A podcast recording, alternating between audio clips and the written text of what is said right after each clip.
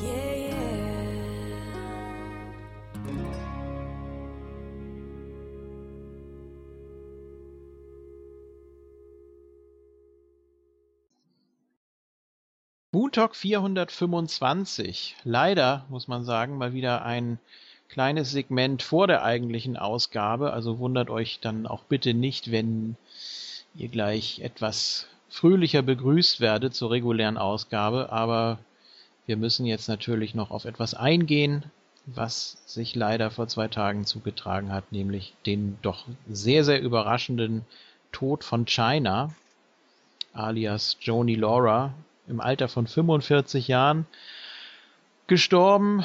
Ähm, ja, und ich habe bei mir den Isco. Hallo. Hallo. Ja. Du äh, wirst ja gleich pausieren im WWE-Teil und dann nachher nochmal zurückkommen zu Lucha Underground. Also ja, aber schön, dass du jetzt nochmal die Zeit hattest, nochmal ganz kurz mit mir über China zu sprechen. Ja, ja. für China äh, immer, denn sie war natürlich eine der Ikonen der Attitude Era und das war ja auch meine Lieblingswrestling-Zeit.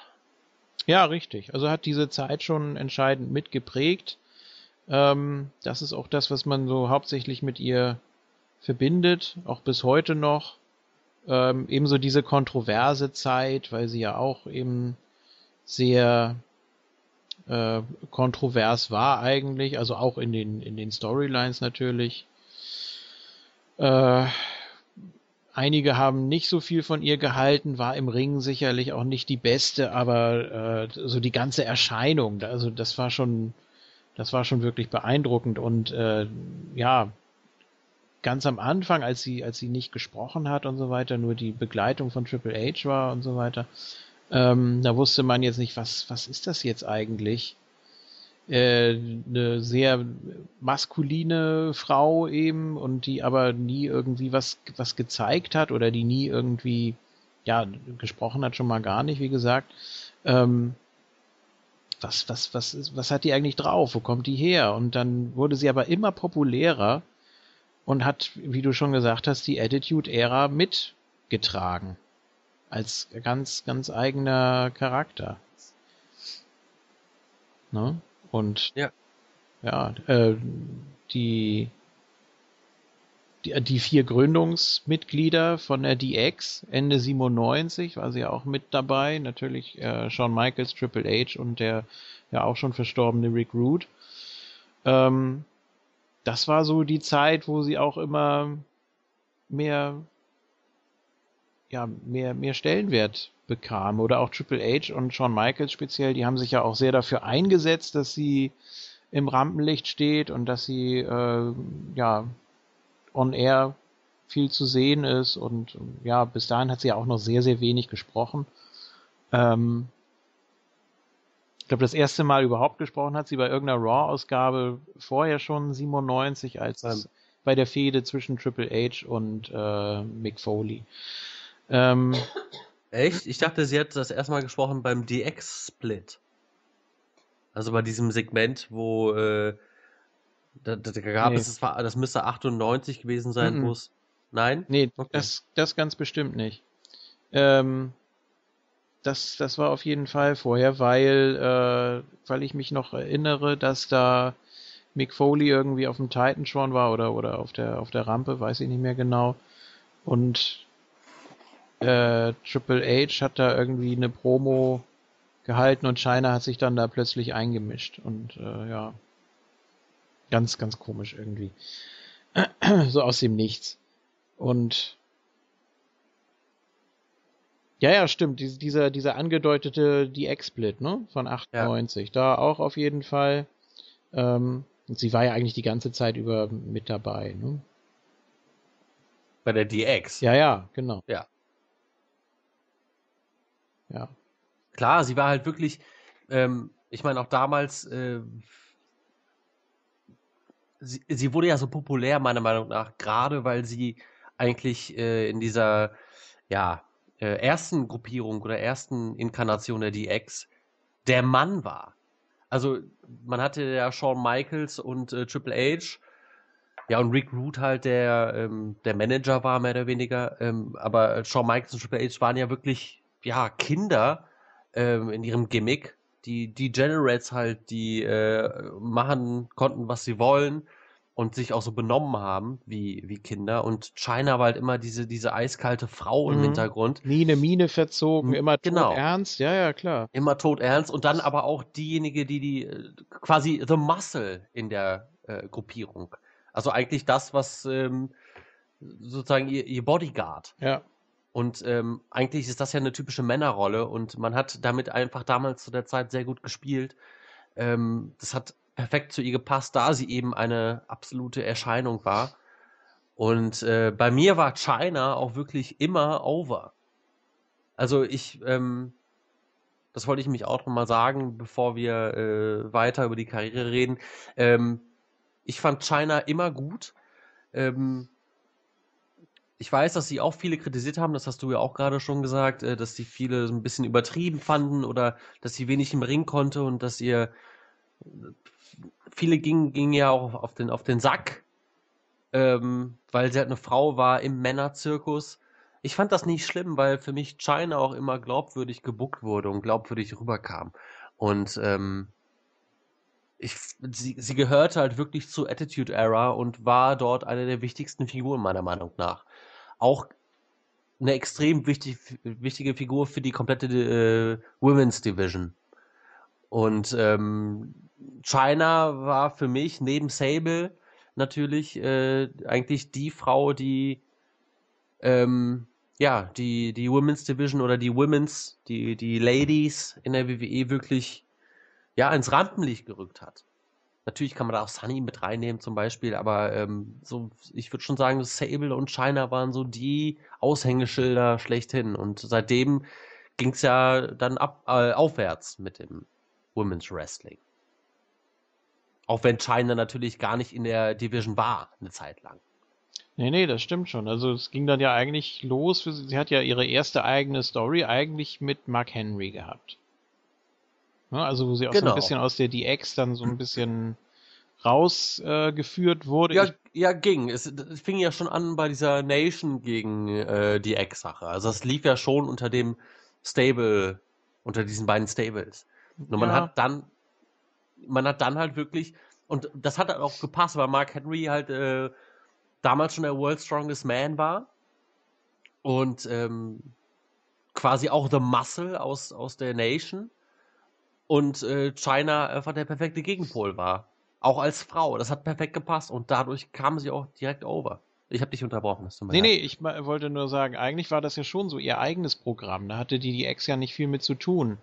Und äh, ich bin da jetzt auch gerade 98, da das das erste Date mit Mark Henry und äh, China und so weiter, ähm, sich dann hat zu überreden lassen. Gut, das hat nicht funktioniert. Dann hat sie ihn ja auch aus dem Rumble 99 eliminiert.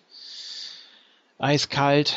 Ähm, ja, hat dann eigentlich schon eine größere Rolle gespielt. Und dann, ja, Ende 99 gab es dann ja schon Triple H und, und Steph, die McMahon-Helmsley-Ära, und da war sie dann natürlich schon so ein bisschen raus. Hatte vorher natürlich auch schon Matches. Ich glaube, das erste Intergender-Match war sogar gegen den Road Dogg beim King of the Ring. Ja. Also das erste offizielle Match. Natürlich hat sie vorher immer irgendwie eingegriffen und hat ja auch bei No Way Out 98 schon äh, als erste Frau überhaupt äh, einen Stunner gekriegt und war schon, ja, Wegbereiterin für vieles, ja. es so noch nicht gegeben hat. Also äh, ich habe eben die Rumble-Teilnahme von 99 angesprochen, natürlich auch erste Frau im Rumble. Richtig. Erste Frau im King of the Ring Turnier. Hast du ja auch ja, angesprochen. natürlich, klar. Ja, klar, also ähm, klar war sie auch, also von, von quasi 96 bis äh, 99 Anhänger von Triple H, äh, Bodyguard von Triple H, mit ab und zu mal einer Pause dazwischen natürlich. Dann gab es ja diverse Turns, gerade so um WrestleMania 15 rum. Dann gab es ja noch diese, diese, dieses kleine Ding da zwischen ähm, Kane und China, wenn ich mich recht erinnere. Da war doch auch irgendwas. War das nicht irgendwie Kane und China gegen Triple A? Ich weiß das nicht mehr so ganz genau. Ja, sie ist ja zur, zur Corporation. Ja, genau, ja, Mhm. eben. Und dann war sie doch auch die Ringbegleitung von Kane eine Zeit lang. Ähm, trotzdem natürlich eigentlich so dieses prägende Pärchen war halt wirklich immer Triple H und China, die ja auch im äh, Real Life ein Paar waren Ja. zu dem Zeitpunkt. Ähm, und das hat auch immer funktioniert. Klar, Triple H hat dann gerade 99 äh, einen riesen Sprung gemacht, wurde zum Main Eventer. Ähm, kam anfangs auch noch SummerSlam 2000, glaube ich. Äh, äh, Quatsch, SummerSlam 99 war auch noch China an seiner Seite. Das sah dann ab Armageddon 2000 anders aus. Also Armageddon 2000 gab es ja den Turn von Steph zu Triple H. 99. 99, meine ich Mhm. doch. Ähm, aber da hatte China halt auch schon ihren Singles-Run. Also den IC-Title-Run Ja, zum Beispiel. genau. Die, die Fehde gegen Jericho. Ja. Ja, dann war sie ja wieder, wieder Face. Genau. Äh, IC-Champion. Erster weiblicher IC-Champion. Dann, glaube ich, bei WrestleMania 2000 war sie in so einem Intergender Tag Team Match. Mit Rikishi, glaube ich, oder? Ja, irgendwas, irgendwas war da. Wie war denn das nochmal? Da gab's ja nur Tag Das, das gab's, äh, das waren Radicals, Rikishi, China und Kane, glaube ich. Nee, Quatsch, Kane war, äh, nee, Kane war nicht, nee, Kane Ich glaube, war Rikishi und Kane äh, hatten ein Tag Team Match und China und die Radicals hatten. Ja, Ja, genau, so rum. nee, ja genau, China mit Tokul gegen die Radicals. ja, genau. Ja, Und Rikishi, und, und Kane. Kane gegen Road Dogg und X-Pac, glaube ich. So, äh, haben wir das auch geklärt. Ähm, ja, vielleicht ein bisschen ungünstig, dass sie erst äh, IC-Champion wurde und dann auf den Women's Title gegangen ist. Also WrestleMania 17, äh, dann ja dieses doch sehr kurze Match gegen Ivory, wo Ja. sich Ivory ja bis heute darüber beschwert, dass sie so lässig gecovert hat und äh, dadurch Ivory sehr schlecht aussah. Ähm, gut, das sind eben so diese, diese ganzen Kleinigkeiten. Irgendwas gab's ja immer rumzumäkeln an ihr, an ihrem Stil, an ihrem, ja, an ihrer Innenring-Darstellung. Ähm, ja. Sie brauchte auch natürlich viel, viel Hilfe, auch äh, Backstage und äh, ja, wurde ja auch genau wie, wie Triple H, also nicht nur von Triple H, sondern auch von äh, Killer Kowalski trainiert. Ja. Also beide. Und ähm, ja, man wollte schon mehr aus ihr machen, aber ja. Sie hat dann ja bis äh, 2001, ne? War sie in der WWE? Ja. Ja. Und dann äh, begann ja langsam aber sicher schon der Abstieg. Also natürlich hatte sie vorher noch äh, jede Menge Erfolg mit dem mit den beiden Playboy-Shootings und mit der Biografie und alles Mögliche, was sie einheimsen konnte und äh, Ja, auch, auch im Wrestling natürlich. Also ähm, 2000 war ja auch ein sehr starkes Jahr von ihr. Da hatte sie die Storyline mit, mit Eddie Guerrero, ja, ähm, die, die Mamacita-Storyline, ja, ähm, wo sie ja auch nochmal IC-Championess wurde. Ähm, Glaube ich. Das war gegen Val Venus und Trish Stratus. Da gab es, glaube ich, ein Match beim SummerSlam 2000 war das, glaube ich. Äh, und dann gab es halt den Turn von Eddie gegen China. Und ähm, das war auch alles sehr stark. Da hat man China auch wirklich als Face absolut etabliert. Sie hatte auch einen fetten Entrance ähm, mit, mit dieser Kanone, die sie da abgeschossen hat. Mhm. Also die war schon wirklich groß. Das, die war wirklich eine der, ja, der Aushängeschilder in dieser Zeit. Und äh, hat unfassbare Pops bekommen. Und ähm, klar, sie war nicht die allerbeste im Ring, aber darum geht es manchmal auch einfach nicht. Und China war halt, sie hat nicht umsonst den, den Namen Ninth Wonder of the World. Ja, also das ist auch schon eine große Auszeichnung. Also nach äh, Andre the Giant äh, oder praktisch mit ihm auf eine Stufe gestellt zu werden. Und danach kam ja dann auch nichts mehr an Bezeichnungen in dieser Richtung. Nee. Ähm, höchstens mal so als, als Gag oder sowas, aber nie irgendwie fest oder nie ernsthaft. Das ist natürlich schon eine Würdigung. ja. Ähm,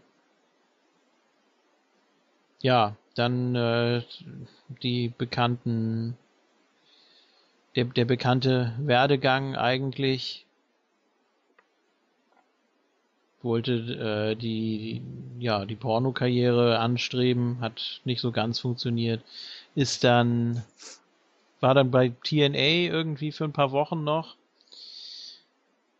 Auch das hat nicht so funktioniert. Sie hat immer irgendwie es schwer gehabt, Fuß zu fassen.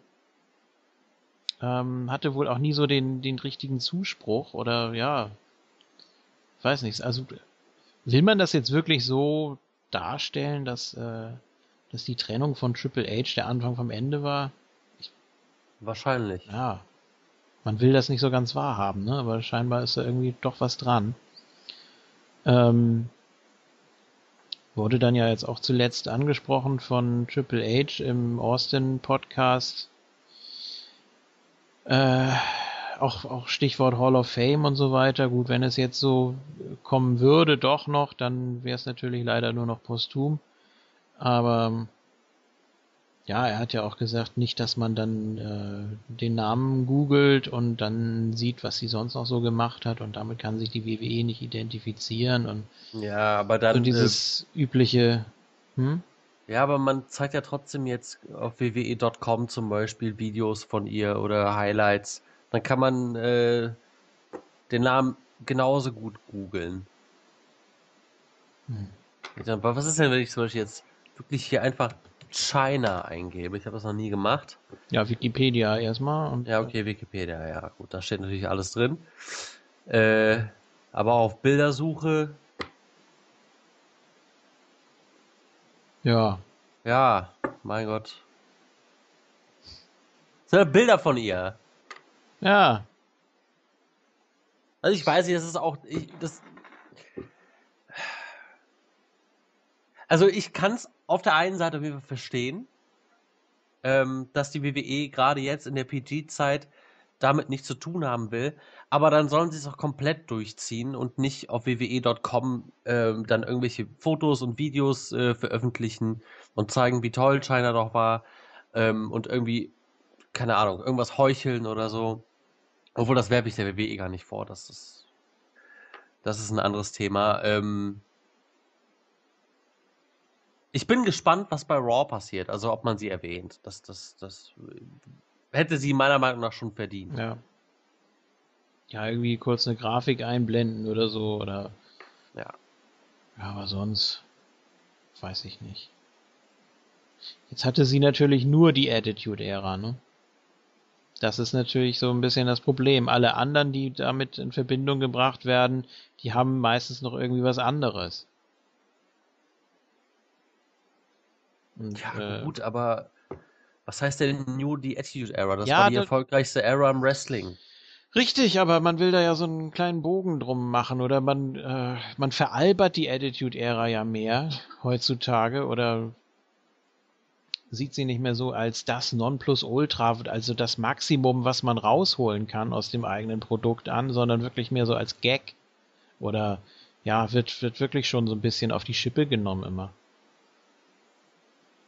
So, also so empfinde ich das, wenn man irgendwelche Interviews sieht oder Hall of Fame Speeches oder in Dokus oder so. Ja, das war ja damals noch ganz, ganz.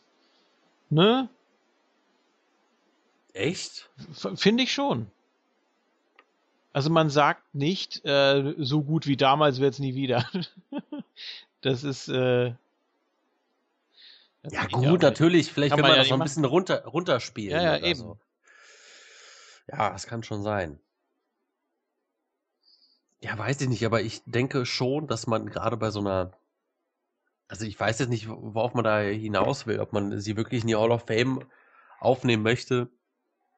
Ähm, da reicht auch eine Attitude Era, weil es ist einfach faktisch die größte Zeit ähm, gewesen, die das Wrestling-Business jemals erlebt hat. Ja.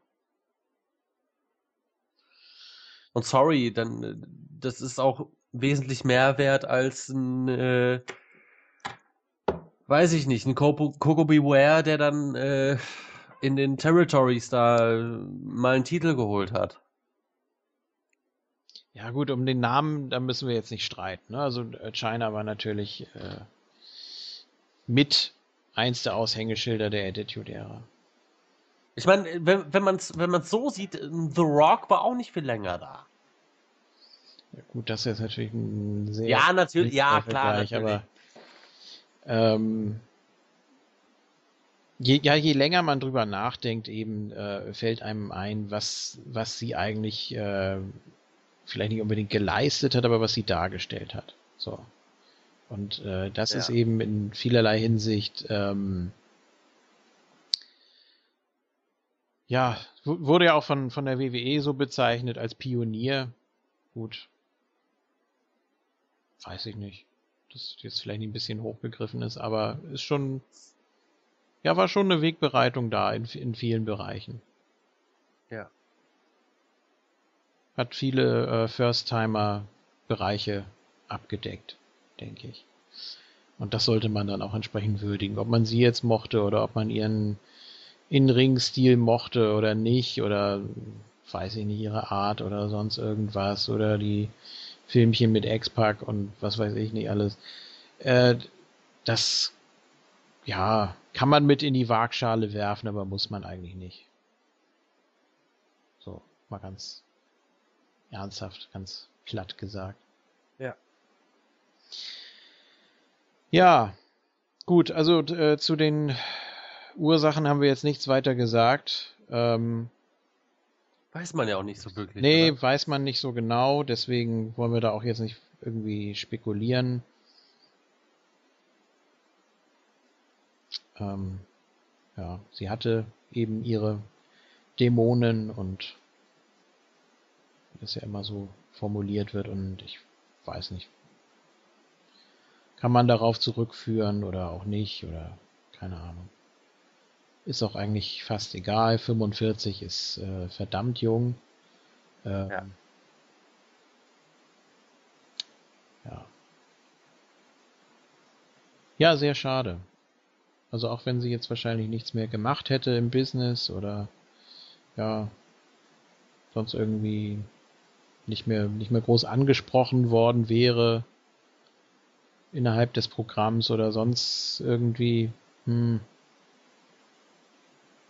natürlich schon sehr schade. Traurig auf jeden Fall. Ähm, Ja.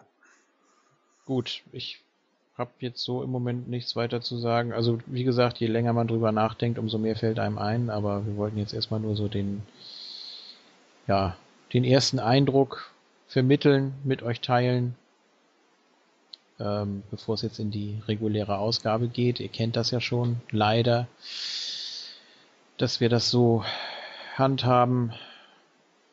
Aber ist sicher, denke ich, auch die beste Lösung, dass man dann nicht irgendwie ja. Oder, oder, oder wartet, bis noch irgendwelche Details auftauchen. Brauchen wir eigentlich auch nicht. Kann man Nein. mal so äh, ruhen lassen, im wahrsten Sinne.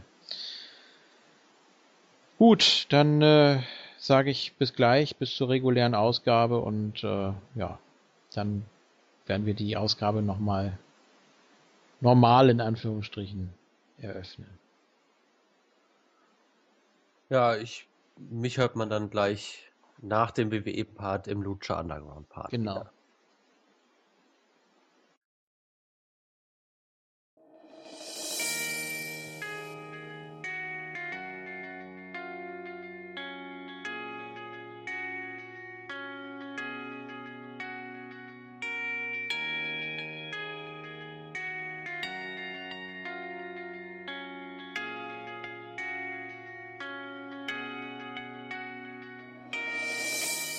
Can look good on the outside, but inside I feel so bad.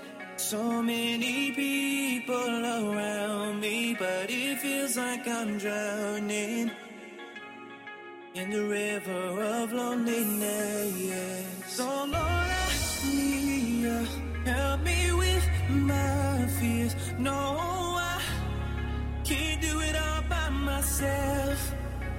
Without you right here, I would rather disappear. But I know you got my back.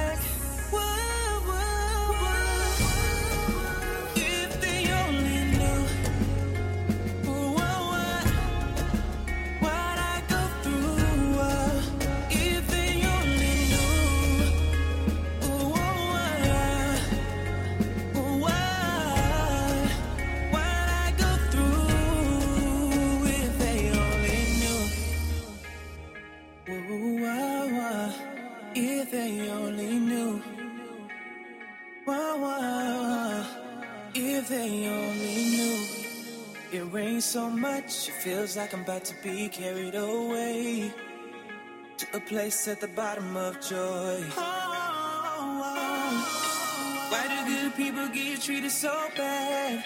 I'll never know, but I gotta let it go in your hands.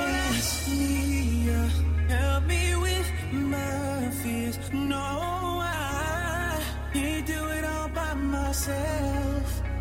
Without you right here, I would rather disappear. But I know you got my back.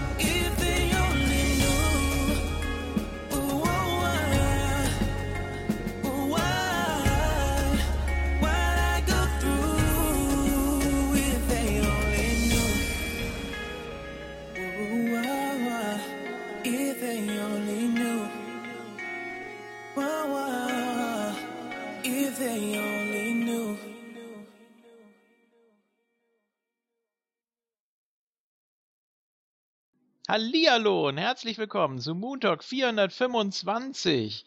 Ja, eine neue WWE-Ära hat begonnen, die Shane-Ära und was wir davon halten und was äh, möglicherweise auch noch andere davon halten, das werden wir jetzt gleich hören. Und ich begrüße das World's Greatest Talk Team, das sich noch nie so nahe stand. Hallo ML. Hallo JFK, hallo ans Mooniverse. Ja, wir haben heute was ganz Besonderes für euch geplant. Ja, Da wir ja in der einen oder anderen Ausgabe immer wieder mal zu, als Feedback gekriegt haben, dass mein Talkteam-Partner nicht ganz so gut zu verstehen wäre. Isco sagt ja auch, dass er die Sin Cara-Maske zu oft auf hat. ja, des Tapings. Haben wir uns heute mal gedacht, King, komm doch einfach mal zu mir und mal gucken, ob die, die, die Hörer dich dann besser hören. Ja, wenn ich jetzt ganz laut schreie, dann hörst du das, glaube ich, auch aus dem Flur raus. Hallo King! Mahlzeit und Glück auf. Ja, jetzt bin ich sogar auch richtig unter Tage bei ML im Keller. Oder im Flur, eher gesagt. Ja. Da möchte Ja. man ja mal äh, Mäuschen spielen. Eigentlich. Ich hoffe, hier sind keine Mäuschen unten im Keller. Nee. Doch, da wäre ich mir nicht so sicher. Oh, Ich weiß es nicht. mal schnell noch die Mausefalle aufstellen. Wenn ich anfange zu quieken, dann wisst ihr Bescheid. Wenn du es dann bist, ja. Wenn Ja, du- wenn du- sehr wahrscheinlich. Wenn du gebissen wirst, dann und so langsam transformierst, so wie bei Hexen, Hexen. Und dann wissen wir nicht, was wir mit dir machen sollen. Komm, das kennt doch keiner. Ja, ich weiß. Komm doch wieder nicht mit den alten Kamellen hier an. Ja, dann schalten die Hörer schon wieder aus, bevor wir überhaupt äh, einmal das Wort Wrestling irgendwie in den Mund genommen Also, haben. Hausaufgabe fürs Mooniverse bis zur nächsten Ausgabe Hexen, Hexen gucken. Ne? Mhm. Stichwort Mäuse und so. Ja. Witzig. Hat eigentlich alles gar nichts mit Mäusen zu tun. Obwohl, schöne Überleitung, Mäuse, Mann, Moneten, Kohle, ja genau, hier comes the money. Eine neue Ära. Oder war das zu dick aufgetragen eben von mir? Nö, nach seinem Hell in a Cell Sieg bei WrestleMania. Ah, ach nee. Ich wusste, dass sowas kommt. Ich habe mir auch ein bisschen darauf Ah, ja. vorbereitet. Es hat er nicht gewonnen? ihr seid albern. Es gibt ja auch so eine Art, Aber äh, warum ist denn der dann? ja, Hä? es gibt ja auch so eine Art äh, Zwischenfazit der ganzen Geschichte. Ähm, ja, es war mal wieder so dieser easy way out. Ne? Man wollte dem einen nicht einen Sieg geben, dem anderen eine Niederlage. Äh, die eine Stipulation kann nur eintreten, wenn das und das passiert. Aber jetzt hat man es eben ah, so gemacht, dass beide was davon hatten. Der Taker hatte seinen Sieg und Shane hat das, was eigentlich das Universe will. Und ja, wie es aussieht, das, das Mooniverse auch. Also das ist jetzt nicht so das große Problem daran. Jetzt stört sich allerdings fast jeder daran, dass äh, das jetzt scheinbar so bleibt, dass Shane einen GM-Posten hat oder wie auch immer man das nennen will, Commissioner oder zumindest Authority-Figure bei äh, Raw zumindest. Wobei er auch schon Pay-Per-View-Matches angesetzt hat, aber das ist ein anderes Thema. Ja, und das äh, entstand alles daraus, was wir ja schon besprochen haben bei der Raw nach WrestleMania. Äh, was da ganz am Anfang passiert ist, nämlich dass Vince rauskam und Shane einfach mal so Raw zugesprochen hat. Beziehungsweise es ist ja nicht ganz so. Und da würde ich dann auch ganz gerne mal auf die äh, Kritik indirekt eingehen. Ähm, er hat ja schon Shane Respekt dafür gezollt und hat ihm das sehr hoch angerechnet, dass er mit diesem Sprung da von der Cell sein Leben riskiert hat, um die Leute zu unterhalten, beziehungsweise um äh, ja was, was zu erreichen, was für sich zu erreichen oder äh, ja, dass ihm auch die WWE damit somit natürlich in der Schlussfolgerung am Herzen liegt. Und äh, deswegen hat er ihm eben dieses Tryout nach WrestleMania gegeben. So, jetzt hat man es so gedreht während dieser Woche, dass jetzt die Social Media Interaktion äh, so überwältigend war und alle Shane so liebten und ins Her Herz geschlossen haben und so begeistert waren von der ersten Raw, dass sie das nochmal gemacht haben, so. Die Ratings konnte man ja nicht als Grund nehmen. Äh, nee, soll ja, also für, es war Hätte man sonst gerne gemacht. Es war ja auch so, dass das Feedback überhaupt auf die Raw nach WrestleMania, dass es doch eher eine schwächere Raw nach WrestleMania sei. Weil, äh, ja, normalerweise trumpfen die ja ganz stark auf. Äh, natürlich gab es schöne Momente, auf jeden Fall, die auch in Erinnerung bleiben. Das äh, Cesaro-Comeback zum Beispiel und solche Sachen. Also da hat man schon ein bisschen was gezeigt, klar. Äh, die Stimmung war natürlich auch sensationell. King war live dabei. Ähm, von daher war es schon eine Raw nach WrestleMania würdig, aber scheinbar sieht das breite Publikum das anders oder beziehungsweise weil ja auch viele gedacht haben, äh, dass das mit Shane, das klappt jetzt sowieso nicht oder irgendwie muss es da noch eine Auflösung, eine Weiterentwicklung geben, spätestens mit Vince oder der Authority oder sonst irgendwas. Äh, Roman Reigns war gerade frisch Champion. Also ich kann es schon verstehen, wenn da einige so ein bisschen abgeschreckt waren zunächst. Ja, ich würde sagen, es fehlt den meisten Leuten auch so ein bisschen die Geduld. Ich denke mal, WWE wird das Kaugummi-mäßig noch bis nach Payback im Unklaren lassen und das Ganze so mitziehen. Ich gebe dir recht, dass man einen Abend nach WrestleMania natürlich so unter dem Gesichtspunkt, auch wenn es ein bisschen Hanebüchen ist, dass Vince dann durch den Sprung so geläutert ist und so überzeugt von seinem Sohn ist, dann One Night Only, da haben alle Leute noch gesagt, okay, natürlich war es eine sehr stararme Raw, ne? wir brauchen uns nichts vormachen. Von der Drawing Power her war es äh, mit die schwächste Post-WrestleMania Raw, äh, die es jetzt die letzten Jahre gab. Aber es war ein Neubeginn. Ne? Und das ist natürlich auch alles, ähm, möchte man natürlich auch so ein bisschen der die GM-Herrschaft von Shane mit auf die Fahne schreiben, dass jetzt die ganzen NXTler da debütiert sind und was er alles da geändert hat und angesetzt hat und so, kommen wir gleich einfach noch im Einzelnen drauf zu sprechen.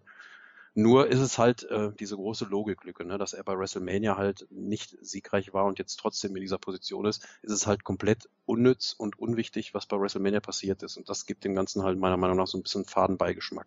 Also ich finde gut, dass Shane da ist, ich finde das toll, aber in der Mathearbeit würde man, glaube ich, sagen, folgerichtig. Weil man hat irgendwo einen Fehler gemacht und hat da richtig weitergerechnet.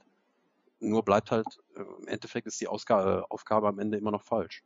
Ja, deswegen habe ich an sich so nicht das große Problem damit, weil ja im Endeffekt eigentlich was dabei rauskommt, was ich mag. Also ich sehe Ja. Shane dann ganz gerne als GM und die Sendungen waren auch schon vom Ansatz her ein bisschen besser in den letzten Wochen. Also wenn man diesen Kurs beibehält, dann sehe ich das eigentlich ganz positiv. Deswegen bin ich jetzt da nicht so sauer, dass man das so, so gemacht hat. Ich sehe da eher die große Logiklücke mit der Hunter und Stephanie Geschichte. Die sollen ja äh, Gerüchten zufolge erst beim Louisiana Raw oder so, auf jeden Fall dem Raw nach Payback in zwei Wochen wieder auftauchen. Und deswegen meinte ich ganz am Anfang schon, dass man das Ganze noch so kaugummimäßig, wie man das von der WWE gewohnt ist, noch einfach zwei Wochen unbeantwortet werden lässt. Ja, aber was wird denn passieren? Also eigentlich müssen sie sich ja darüber aufregen, dass Shane da ist, weil er die, die Position von denen einnimmt. Aber Hm, Hunter müsste es ja auch eigentlich gefallen, dass Shane jetzt seine Jungs, das sind ja seine NXT-Guys, die er da hochzieht. Das Ja. müsste Hunter doch eigentlich gefallen. Moment, da muss ich aber mal ganz kurz, äh, das, was ML eben gesagt hat, da muss ich kurz eine Frage einschieben. Es ist ja auch nicht die Position der Authority, es geht ja um Raw. Also theoretisch könnten äh, Triple H und Steph oder meinetwegen auch Vince, die können ja bei Payback dann äh, aufschlagen und da irgendwie was, was festlegen oder so. Da haben sie ja volle Kontrolle. Ähm, es wird ja so ein bisschen vermischt und auch das Problem, was wir jetzt bei Raw hatten, dass Shane da einfach nochmal zwei Matches festgesetzt hat für, für Payback. Ähm, das ist eigentlich etwas, was man früher so im Roster-Split gemacht hat, dass dann jeder äh, seine Matches festlegt, aber der Pay-Per-View ist quasi ja unter einer, unter einer Stufe höher angesiedelt. Ne? Also da haben die beiden jetzt keinen großen Einfluss drauf oder ja, wie auch immer man das dann auflösen will. Aber das finde ich eher problematisch, dass eigentlich Payback führungslos ist. Ja, aber ich finde schon, dass man sich Mühe gibt, das mit einzuarbeiten, dass äh, sein, äh, dass diese ganzen Änderungen, die da jetzt unweigerlich gerade jetzt nicht ganz so sehr bei der England-Show, weil so eine England-Show ist immer noch so was Spezielles für sich, finde ich. Da kann man halt nur bis zu einem gewissen Rahmen was machen, dann ist die Sendung halt auch schon zeitversetzt aufgezeichnet. Und die ganz, ganz großen Namen sind meistens nicht dabei. Aber die Woche davor äh, fand ich zum Beispiel schon deutlich anders durch, durch viele, viele Backstage-Segmente, in denen auch Shane McMahon involviert war und durch viele Anschlusspunkte. Ja ähm, also man gibt sich schon Mühe, ihn da für den, äh, für den Wandel in Anführungsstrichen verantwortlich zu machen, ihn dann da gut aussehen zu lassen in dem Moment. Dass er dann auch sich danach bei, äh, bei Sami Zayn und AJ Styles für das tolle Match bedankt und all solche Sachen. Ja, das Ganze wirkte runder, also als, als wirklich geschlossene Sendung mit den ganzen Backstage-Segmenten. Das hatte Sinn, das baute aufeinander auf. Das, das hat mir wirklich dran gefallen. Und es gab Matches, die auch einen Sinn hatten es war nicht einfach nur diese 0815 Matches, wo man vorher schon weiß, ja, oder man hat sie schon 37 Mal gesehen. Frische Paarungen mit dem Tag Team Turnier, jetzt äh, reden wir ja auch gleich noch drüber, und, und Matches, die interessiert haben, weil du nicht wusstest, was passiert, wie ist der Ausgang. Das war mal wirklich vom Ansatz her, waren das echt gute Shows. Ja, ja, das England Raw, wie gesagt, dann nicht ganz so. Da waren dann so ein paar Ausreißer drin, wie halt äh, ja. Owens gegen Ambrose, tut mir leid, war halt komplett kalt für mich das Match. Ne? Beide haben ihre eigenen Programme momentan. Und ja, das war auch möchte, ist dann halt über, so wie, so wie auch New Day äh, gegen, gegen äh, League of Nations, auch wenn da Cesaro und, und Miss mit, mit bei waren, aber ja, ansonsten muss ich echt dem King recht geben, hatten alle Matches Relevanz, so, ne? Also es ging dann um was jeweils, sei es durch das Tag Team Turnier oder äh, Number One Contender Spot und was weiß ich. Aber wir können ja mal im Einzelnen gucken, was Shane McMahon dann so alles an Entscheidungen getroffen hat. Ja, natürlich die ersten beiden Matches, also jetzt nicht die ersten Matches für Payback, sondern äh, die, die ersten Matches jetzt bei Raw, die er festgelegt hat für, Bay, für Payback, so rum. Ähm, Kevin Owens gegen Sami Zayn, natürlich, muss man bringen nach der, nach der Attacke. Und das ging ja dann auch richtig gut los wieder zwischen Shane und Owens. Ähm, Owens hat ihm ja vorgeworfen, er hätte eine Personal Vendetta gegen ihn und äh, er ist eben ein McMahon und die McMahons ändern sich nie und die sind äh, machthungrig und machtbesessen und was ihm da alles vorgeworfen hat. Und Shane ist aber wirklich, er kommt ja auch rüber wie so ein ja, Sprecher des Volkes einfach, ne? Und so verkauft er sich ja auch und das soll er ja auch darstellen. Ähm, jetzt ungeachtet dessen, ob er da irgendwie tatsächlich Backstage irgendeinen Einfluss hat oder ob er eine reine On-Air-Figur ist, was ja eher so aussieht, aber trotzdem, er ist so der, äh, ja, die, die Spokesperson des, des Volkes. So, und äh, Owens war ja immer der anti-autoritäre Typ. Also auch als die äh, Authority Heel war, da hat das natürlich nicht ganz so gut gepasst, weil Owens auch einfach auch immer so ein dreckiger Heel war ähm, der dann gegen, gegen Cena ging und so weiter. Und jetzt hat er in Shane eben einen gefunden, ähm, mit dem er ganz gut fäden kann. Und da freue ich mich ehrlich gesagt auch auf die nächsten Wochen. Aber um nochmal zu diesem Match zurückgekommen, zurückzukommen gegen Zane, das musste man natürlich jetzt machen für Payback. Einmal äh, braucht man die beiden im Singles-Match auf der großen Bühne, völlig klar. Da reicht NXT nicht, also nichts gegen NXT und die Atmosphäre dort, aber äh, das muss nochmal auf die große Bühne. Und da hat man jetzt den perfekten Aufhänger, weil Kevin Owens eben wiederholt Zane daran gehindert hat, Number One Contender zu werden. Und Shane hat da auch ganz kühl und ganz lässig äh, gesagt, so, okay, wenn du das jetzt hier schon wieder androhst, dass, das, äh, dass du dich da einmischen wirst, ähm, dann wirst du jetzt hinaus begleitet. So, und das war ja dann eben der Vorwurf und auch der Aufhänger für, diese, ja, für dieses Match und für die. Gemacht, ja, genau. Ist auch also, schön zu sehen, dass Shane McMahon auch nicht nur, so wie die Authority in den letzten gefühlt zweieinhalb Jahren immer wieder nur in der Main-Fehde da um den World Title aktiv ist, sondern sich dann auch mit, mit anderen Leuten auseinandersetzt, ne? Mit dem Pärchen Owens Zane, genauso mit dem Pärchen Ambrose Jericho. Hat das Ganze ja dann auch durcheinander gemischt, hat die beiden nochmal äh, umgekehrter Reihenfolge bei Raw gegeneinander antreten mhm. lassen. Ähm, Und äh, mit Kevin Owens finde ich, der blüht richtig auf da so. Ne? Also der hat sowas richtig gebraucht, so, wo er dann da reinkommen kann, so ein bisschen frei von der Leber weg erzählen kann, auch was Sinniges, nicht unbedingt von Ryback und seinem Buch oder so. Das war für mich mit einer der schlimmsten Promos 2015. Und ich finde das ganz gut bisher. Das ist ganz interessant und gefällt mir ganz gut. Auch dass Shane so konsequent war, dass man gesagt hat, äh, jetzt wirst du dann aus der Halle eskortiert, dann kommst du nicht mehr rein. Es hatte alles wirklich einen roten Faden und es war dann halt auch logisch zu erklären, warum das Match Styles gegen Zayn ohne Eingriff von Kevin Owens zu Ende ging. Ja. Das hat ja nicht viel gekostet. Das war so eine kurze Backstage-Szene nochmal, aber man kam sich dann einfach mehr im Bilde vor als Zuschauer, fand ich. Das macht das Ganze wesentlich angenehmer zu gucken. Ja, ja, klar, deswegen. Also es war schon äh, ganz sinnig und stimmig aufgebaut. Absolut. Und das sind ja auch wirklich zwei, die es können und die auch wirklich unfassbare Ausstrahlung haben. Also Shane und, und Owens jetzt. Ähm, die können das auch noch ein paar Wochen tragen. Also da habe ich überhaupt gar keine Bedenken. Das kann man wirklich ganz gut so darstellen jetzt. Owens, der Anti-Autoritäre und Shane ist jetzt eben ja, der, der Nette, der zwar was zu, der zwar was zu sagen hat, aber der nicht nur seinen eigenen Kopf durchsetzt. Und das prallt eben sehr gut aufeinander, wollte ich nochmal so zusammengefasst haben. Ja, und die andere Paarung, Ambrose gegen Jericho, da hat man jetzt aus der jüngsten Vergangenheit natürlich nur als Aufhänger, dass äh, Dean Ambrose Jericho das Highlight Reel weggenommen hat. Ja, das war doch großartig, oder? hat er NWO-Style eigentlich, ne? Er hat seine eigene Topfpflanze damit gemacht. Ja. Und sein Ja. Schild dann einfach drüber gehauen. Wie er ihm dann den Zettel gegeben hat und das war dann der Strafzettel. Ah, brauche ich später noch. Warte mal. Ja, ja, genau. Bisschen verwirrt und so. Super. Dann hat er da so, so einen löchrigen Zettel da aus der Hose geholt von Shane McMahon persönlich. Ja, da musste ja auch Jericho, ich weiß nicht, ob, euch- ob euch das aufgefallen ist, als er das da abgelesen hat, ne? Da Er musste ein bisschen musste lachen, ein bisschen grinsen, ja. Also das war natürlich vielleicht nicht ganz so perfekt, aber das hat dem Ganzen noch so einen extra Kick gegeben, fand ich. Ähm, weil ja auch Jericho völlig, völlig kaputt gebuckt ist. Also der nimmt sich selber ja auch nicht mehr ernst, von daher. Nee, aber Ja. er wird erstaunlich stark dargestellt. Ne? Er Ja. hat den WrestleMania-Sieg über AJ Styles, Ja. er hat nochmal einen klaren Sieg über Sami Zayn jetzt in, in England bekommen. Trotzdem ist er nicht der Number One Contender, sondern, ja gut, AJ, kommen wir später noch zu. Es ist halt dieses paradoxe Wirsche 50-50-Booking, ne? nicht Fisch und nicht Fleisch da. ne? Ja, und dann gab es ja bei Beim England Raw hat Dean Ambrose dann mit dem Asylum eröffnet. Dann echt, noch so ein paar Schenkelklopfer zum Besten gegeben vom, vom Flussmonster da, ne? Ja, ja, ich wusste nicht mal, dass Braun Strowman äh, schwimmen kann. Ahaha, dann hat er noch die Eltern von Ja. einem, äh, was ist das, ein Late-Night-Host oder Ja. so?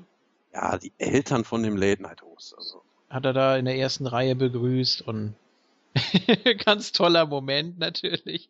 Aber ich wollte noch mal ein äh, Stück zurückgehen. Wir erinnern uns ja alle an die Szenen von dem äh, Tag-Team-Match, von dem Six-Man-Tag. Bei Night of Champions. War es Night of Champions? Äh, auf jeden Mhm. Fall Reigns und Ambrose und Jericho, ne? Is that your guy? und ja, als dann da, als es da noch diesen Anrempler gab, ne? Also ich sag mal äh, 75 zu 25 das Verhältnis gegen Ambrose und gegen Reigns. Und da haben wir auch immer so gedacht, ja, also das ist auch eine Paarung, die man sich mal angucken kann. Äh, warum nicht? Und dann äh, war es ja dann doch noch irgendwie, da haben sie es ja doch noch ein bisschen gezogen und Jericho blieb Face und so weiter.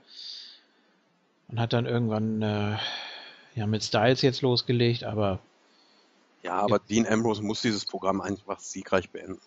Ja, also Ja. ich habe die Hoffnung immer noch nicht aufgegeben, trotzdem er bei WrestleMania völlig, völlig unter Wert verkauft wurde gegen Brock Lesnar. Ich sage nicht, dass er ihn hätte besiegen müssen, aber das war einfach viel zu wenig, was man daraus gemacht hat. Hat also wieder nicht den Big One gewonnen, in, den, in Anführungsstrichen. Und man muss jetzt, wenn überhaupt, dieses, dieses pseudomäßige Standing, das man Jericho da gegeben hat, noch nutzen, damit, damit Ambrose da äh, in der Fehde zumindest siegreich hervorgeht. ja. Ja, und jetzt wurde eben geswitcht bei Raw. Es gab das Match Owens gegen Ambrose und Zayn gegen Jericho. Vom letzteren war ich eigentlich so, also auf dem Papier war ich schon mal recht angetan, auf jeden Fall. Ähm, das andere ist natürlich, das war ein bisschen unglücklich. Ne? Also Shane wollte was bewegen, wollte was Neues bringen und dann haut er da für Raw, äh, also für sein Flaggschiff jetzt, holt er da eine Paarung raus, die wir schon zigmal gesehen haben, was in einem großen Last Man Standing Match endete und die sich wirklich alles um die Ohren gehauen haben. Und dann ist das eben nochmal no, eine normale Ansetzung. Das war ja, aber vielleicht so, bis- so ein lauwarmer Ausguss. Ja. Aufguss, weil die ja de facto seit Monaten nichts mehr miteinander zu tun hatten und dann setzt man das auch noch in den Main Event Spot von Raw. Das war so ein bisschen unglücklich.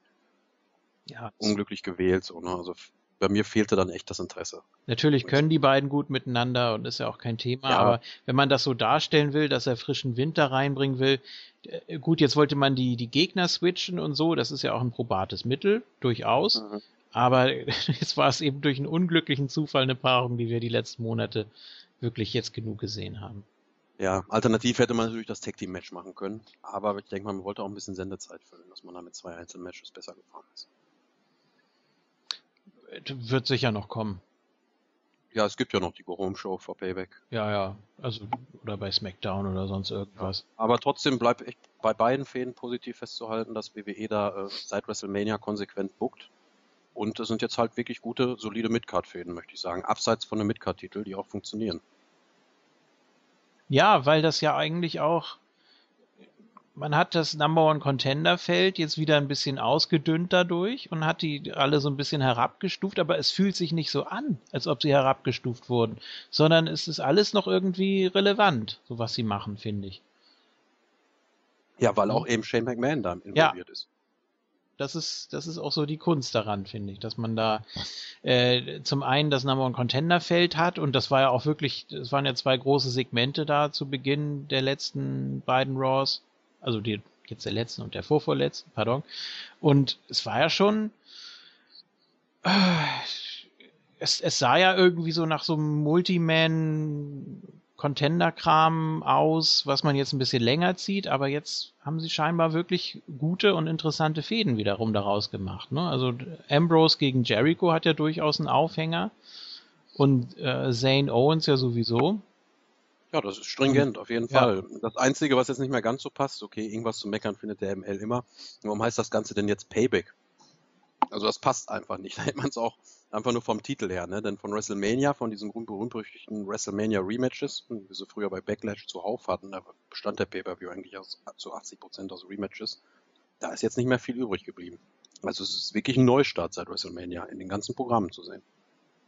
Es ist nicht ein WrestleMania Rematch auf der Karte. Hm, nee. Ah, gut, aber es ist ja. es gab. Aber das ist jetzt nur Meckern auf ganz hohem Niveau, ob der Pay-Per-View jetzt Payback heißt oder nicht. So, es hätte sich jetzt halt dieses Jahr angeboten, ne? weil man es sonst eigentlich all die Jahre immer so oft gemacht hat mit den WrestleMania Rematches. Ich finde ja, es aber persönlich zum gut. Beispiel, Ich finde es wirklich in Ordnung, dass man mit einem frischen Start anfängt. ähm, ich weiß nicht, wer das war letztes Mal. Beim Facebook-Feedback war das ja, dass die letzten fünf Jahre der, der das zweite Match bei WrestleMania verloren hat, beim Folge-Pay-Per-View äh, ein Titelmatch kriegt. Irgendwie so. Eine ganz verrückte Statistik. Und ja, eigentlich bleibt man sich da schon so ein bisschen treu. Ne? Also man guckt immer, ja, wen kann man jetzt. WrestleMania ist ja auch immer so ein bisschen der Reset-Knopf. Natürlich ist Payback jetzt nicht so passend. Man hätte auch bei ja, aber, aber du Rules weißt, was ich meine, dass Ja, es ja, Jahre klar. davor schon immer, auch bei Extreme Rules, immer noch in Tradition war, dass man dann einfach ein WrestleMania Rematch nochmal gebracht hat. Ja. Das ist jetzt hier gar nicht der Fall. Also es ist wirklich ein Neustart, so dass das neue Wrestling-Jahr begonnen hat. WrestleMania wird ja auch mal das Wrestling-Jahr offiziell begonnen, äh, beendet, wie auch immer, oder mit dem Raw danach dann begonnen. Ja, wir haben ein Rematch zum Beispiel von äh, Roadblock, aber da kommen wir dann später zu. Ja. Gut, können wir, können wir zusammenfassend, glaube ich, sagen, dass wir recht zufrieden sind? Oder? Das werden zwei Matches, die ich, die ich gerne sehen möchte Ja. bei Payback. Kevin Owens gegen Sami Zayn habe ich ja schon angekündigt. Wenn man mir das auf großer Bühne schmackhaft verkaufen kann, dann werde ich mich da auch nicht gegen wehren und mir das gerne angucken. Bisher gefällt mir das eigentlich ganz gut. Ja. Außer die Mütze von Sami Zayn, er sieht aus wie ein Taxifahrer. So. ja, weiß nicht. Das, also es steht ihm eigentlich, ne? Finde ich. So, es ist, es ist sein, ist sein Typ, man gewöhnt sich langsam dran, ne? Aber sieht auch zu, Ja, zu nett immer. und zu brav aus irgendwie. Aber Ja, soll er ja auch sein. Das ist ein Problem. Gut. Ja, Ja, haben wir, glaube ich, alles zugesagt, oder? weiß nicht. Ja, frisch und neu, das liegt natürlich auch an vielen neuen Namen, die jetzt seit nach WrestleMania Raw im Programm sind. Ja, gut, also von, von dem nächsten. Euphorie-Ausbrüche jetzt hier. Von dem nächsten Herrn bin ich nicht so begeistert. Ähm, Ah, das ja. das ist der neue Undertaker. Baron Corbin. Ja, vom Haaransatz her und von der Statur her ist es der neue Undertaker. Aber das war's auch. Das war's dann auch. ne? Also jetzt nicht alles für bare Münze. Ironie-Knopf aus. Also, Also was ich sehr gut fand, dass man in der letzten Woche erstmal ein Videopackage zu ihm gebracht hat, ja. Erstmal ein bisschen Aufbau, ohne ihn ständig in den Ring zu bringen. Ja, diese Woche hat man ihn dann ähm, da wieder sofort in den Ring gepackt. Ja, Hätte ich mir für die Sendung nach WrestleMania gewünscht, nach seinem Battle Royale-Sieg, dass man da erstmal mit der Promo mhm. anfängt und die dann mit Sigler vielleicht die Woche danach aneinander geraten lässt. Ist jetzt aber auch wieder ähm, so ein bisschen, ja, kritisieren auf hohem Niveau so, ne? Also äh, ja, es war jetzt schon ganz schlüssig. Dolph Ziggler als Gastkommentator ging natürlich überhaupt nicht. Also war fürchterlich. Und äh, gegen wen hat er denn dann noch gewonnen, Baron Corbin? Wer war das denn noch? Er hat auch in England dann irgendjemanden gesquasht. Fandango? Nee. Fandango, ja, Fandango, Ja? neuen Ja. Ja. Ja, also das mit Segler weiß man jetzt auch nicht. Das also ist wohl schon eine Fehde. Es fühlte sich an wie ein Intermezzo irgendwie oder erstmal nur so ein so ein Einstieg. Mit Segler weiß man ja auch klaren nicht. Sieger in dem Match. Nee. Nach WrestleMania sind die beiden ja da, äh, da bei dem Raw das erste Mal angetreten. Da gab es, glaube ich, das Countout, ein Countout oder so. Ja, ja, Double Countout. Äh, Finde ich gar nicht schlecht, wenn man jemanden so aufbaut. Ne? Also, ja, da muss mehr von kommen. ja, das ist, also es ist schon mal kein Standard. Ich finde, das machen sie schon halbwegs gut. Ähm, da geht's dann eben mal nicht um die Statistik. Normalerweise ja schon, hier Reality Era und sowas. Aber hier jetzt mal nicht. Und das, ja. Aber ich weiß nicht, ich, ich finde Baron Corbin ist, das ist, das ist viel zu früh. Das ist, äh, also der, Ja. der hat gerade angefangen bei NXT, mich so halbwegs zu überzeugen. Also, aber dann muss man doch nicht gleich hier die Überholspur fahren. Ja, ist es auch. Also das, was ich bisher von ihm bei NXT gesehen habe, in Ausschnitten oder auch beim den Takeovern, hat mich alles nicht so vom Hocker gehauen. Jetzt hat er ja dieses, dieses Indie-Killer-Gimmick gerade so, so ein bisschen gehabt bei NXT und jetzt ist er dann im Hauptroster und davon ist dann auch nichts mehr übrig geblieben. Äh, wird es schwer haben, meiner Meinung nach. Ich sehe schon, dass die WWE da mehr in ihm sieht und ihn gerne besser platzieren möchte. Dolph Segler ist ja auch ein sehr dankbarer erster Gegner, der dafür sorgen wird, dass, dass Corbin seine Spots bekommen wird.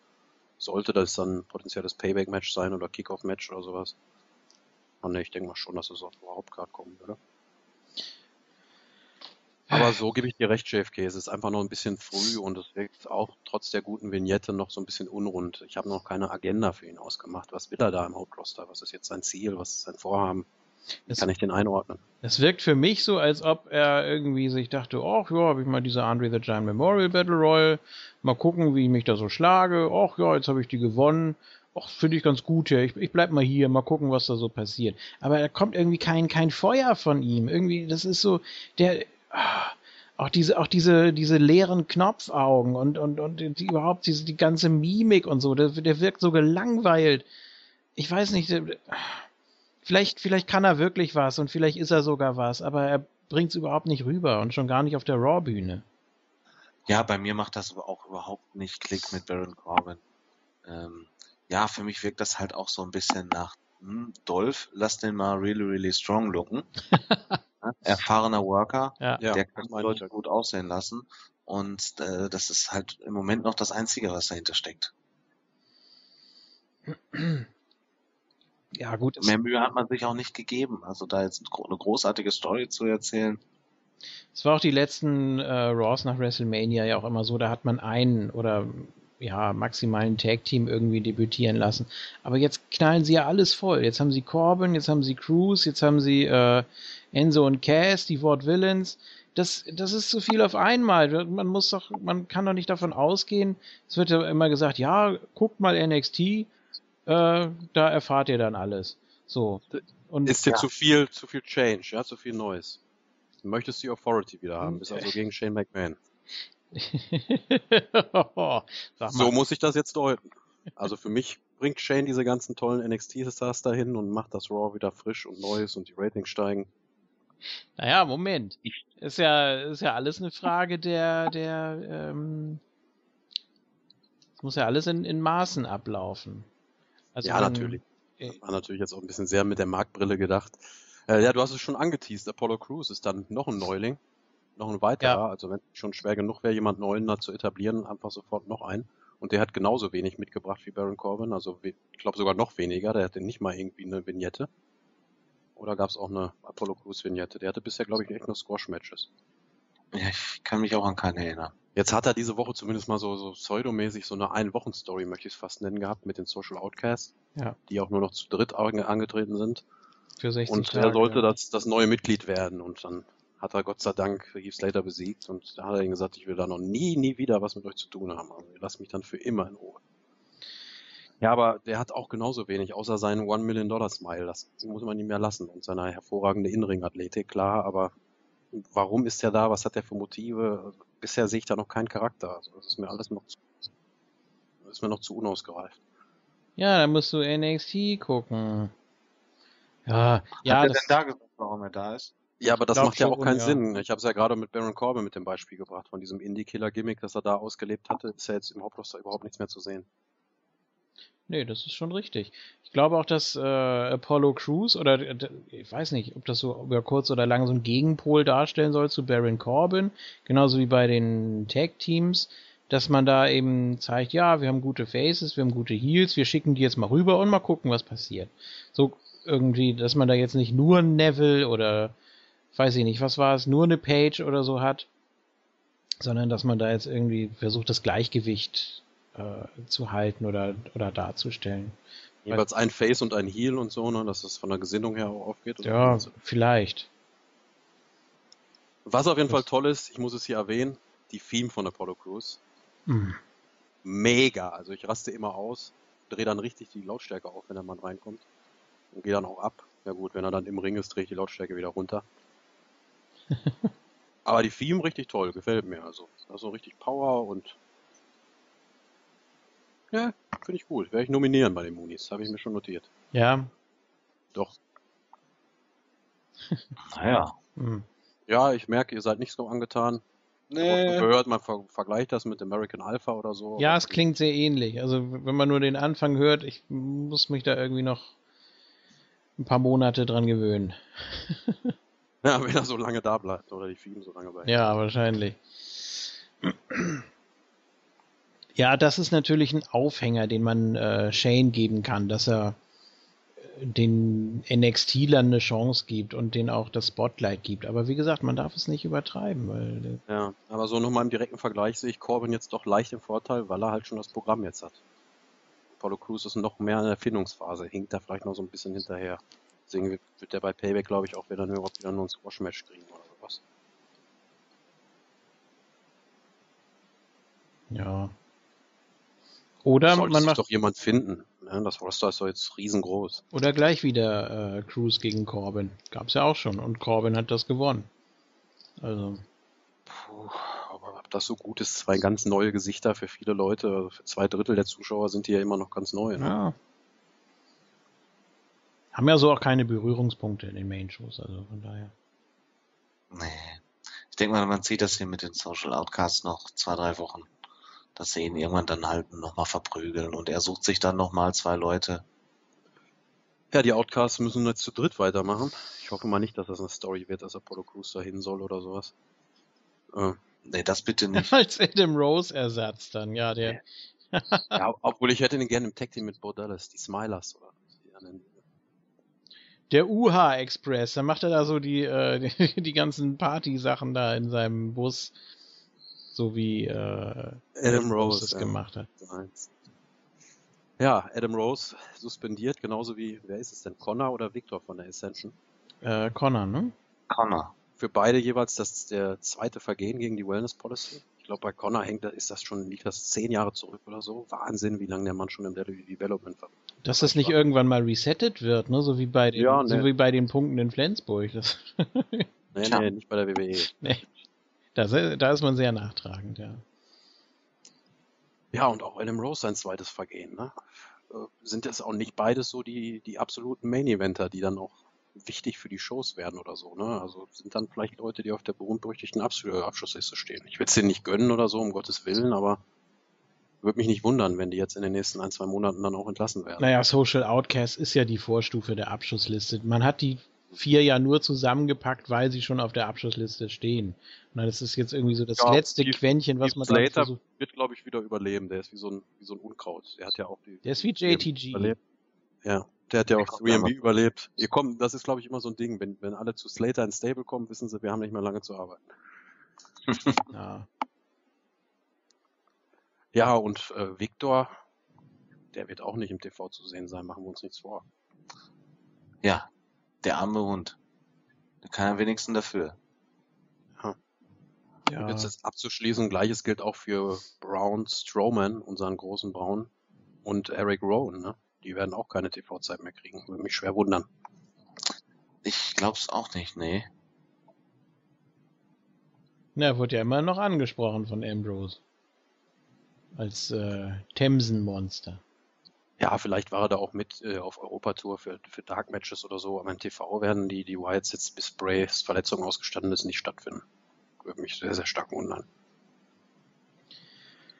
Wenn Eric Rowan da wieder mit dem Rubik's Cube rauskommt und seiner tollen Theme. Nee, glaube ich nicht. Was hat er denn jetzt genau? Weißt du irgendwas an der Wade? Ich habe irgendwas von einer Rückenverletzung gelesen, aber ich weiß nur, dass er wohl jetzt erstmal längere Zeit ausfällt. Über die nächsten Wochen hinweg. Und Harper, der ist ja noch, der ist ja noch ein paar Monate. Auf jeden Fall ärgerlich. Ja gut, auch das soll sich ja ändern. Auch das war ja eines der Probleme, die Shane McMahon angesprochen hat, gleich in seiner ersten Promo. Die übermäßigen Verletzungs, die übermäßige Verletzungsanfälligkeit der Leute. Dass das ja auch kein Zufall sein kann. Ja. Und dann zeigt er so einen Spot. Aber egal. es ist ja natürlich äh, immer so dieses, dieses Zwischenspiel zwischen äh, ja, Brass Rings, also nach den Sternen greifen und wirklich was äh, sich holen wollen, was einfordern. Ja, und wenn du dann auftrumpfst, dann hast du dich ganz schnell verletzt und dann bist du erstmal weg vom Fenster. Und dann merken sie nämlich, ach, den brauchen wir eigentlich gar nicht so dringend. Den Spot nimmt jetzt ein anderer ein. Und oh, der macht das ja auch. Nicht gut, aber es reicht. So, und so dümpeln sie dann vor sich hin irgendwie. Und versuchen das zu kompensieren. Ja. Ich glaube, Luke Harper hat doch äh, Meniskus, oder? Hm, Ja. Von einem halben bis zum halben Jahr. die Ja, ja, genau. So. Gut, ja, äh, Apollo Crews müssen wir, müssen wir sehen. Also er kommt auch gut an, natürlich, auch auf der großen Bühne. Ähm, das machen seine Moves. Ich weiß nicht, oder man weiß nicht genau, wie er jetzt eine Story transportieren könnte, ob er dafür jetzt alles so mitbringt, was die WWE erwartet oder verlangt. Äh, Da steht das große Fragezeichen hinter, denn für mich definiert er sich bisher zu sehr über seine Moves. Also ich, wenn man sagt, für Corbin war es zu früh, dann ist es für Apollo Crews definitiv zu früh. Ja, würdest du ihn mit dem Neville vergleichen? Ja, Oder nochmal eine andere? Kann in diese Richtung gehen, ja, wenn man das jetzt nicht hinkriegt. Er hat ja noch nie wirklich was zu sagen gehabt. Keine Backstage-Segmente, die mal irgendwie ein bisschen was über den Charakter verraten. Es ist halt im Moment nur Match. Und das war bei Neville eigentlich auch so. Neville besteht ja nur aus Match. Der Junge kann ja auch nichts wirklich am Mic. Ja, diese, dieser Ansatz von Story da mit Miz dann, was, was hätte werden können. Ja gut, aber das kannst du mit, mit Cruz nicht machen, ne? Also Ja, der ist so körperlich überlegen, allem und jedem eigentlich.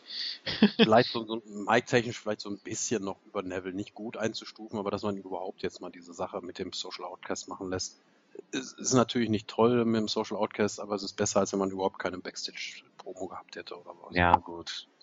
Das stimmt. Besser als nichts, aber naja. Da kommt im Moment noch ein bisschen wenig für Cruz. Ja, es ist natürlich so, so der Klassiker, ne? Also der Neuling, der sich erstmal durchsetzt, der sich dann durch die Resterampe nach oben arbeitet, irgendwie. hat er theoretisch vier Leute, ja, okay, die er äh, Woche für Woche dann irgendwie konfrontieren kann, aber interessant ist das auch nicht auf Dauer. Okay. Ja, sollen wir mal zu den Damen übergehen, die jetzt auch so heißen dürfen. Und keine. Heißt Isco dann jetzt eigentlich auch der Damen-Guy? Der Damen-Guy. Na, Ja, den, den Diven-Guy gibt's dann ja nicht mehr. den Diven-Guy gibt's nicht mehr, doch. Ich finde, eigentlich muss es den Diven-Guy noch geben. Aber es gibt ja auch noch Total Divas. Und es gibt auch Total Bellas.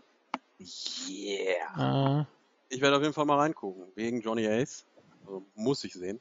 Pivot ja, Ja, dann natürlich äh, Brie und Daniel, Nikki und John. Und dann sind da natürlich auch Finn und seine. Nee, Finn nicht. JJ Bella heißt er.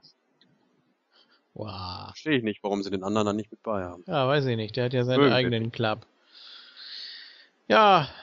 Weil er noch bei NXT ist, wenn der hochgezogen wird ins Hauptroster vielleicht. Total, Total Bella. Ja. Ja, Total Bellas Spin-Off erstmal auf sechs äh, Folgen anvisiert. Schon ein bisschen verwunderlich, weil diese Total Divas Sendung ja, glaube ich, an Quoten richtig eingebrochen ist, so wie ich das mitgekriegt habe. Von einer Mhm. guten Million ist man mittlerweile auf eine halbe Million Zuschauer runter beim E-Network. Naja, Hm, gut, Ja gut, das ist, auf, ist es ja auf dem Network auch. Ja, da läuft's dann auch nochmal, aber es läuft ja erstmal bei E, ne? So wie ich das weiß. In der Erstausstrahlung. Ja, gibt's da auch so einen Deal wie mit äh, USA Network und so? Ja, also das Network hängt ja auch bei Total Divas stark hinterher. Ach so. Ja, da ich das nicht zeitnah verfolge, es hat ja auch keine aktuelle Brisanz irgendwie. Das ist ja sowieso hinterher. Von daher, ob das jetzt ein Monat ist oder vier oder fünf Monate, ist ja fast egal. Ja. Also, so wichtig sind die Entwicklungen daher, glaube ich, auch nicht, oder? Ich weiß es nicht, ich habe nur die erste Nee. Staffel gesehen. Ja. Hm. Die beiden Damen, auch das hier wieder ein ja, Remake einer alten NXT-Geschichte und ich habe es vorhin ja auch schon angesprochen, ein Rematch von Roadblock. Jetzt nochmal unter anderen Voraussetzungen. Bei NXT war es das Match um den ersten Women's Title damals vor zwei Jahren, ne? Zwischen Charlotte und Natalia. Charlotte äh, natürlich mit ihrem Papa Ric Flair unterwegs.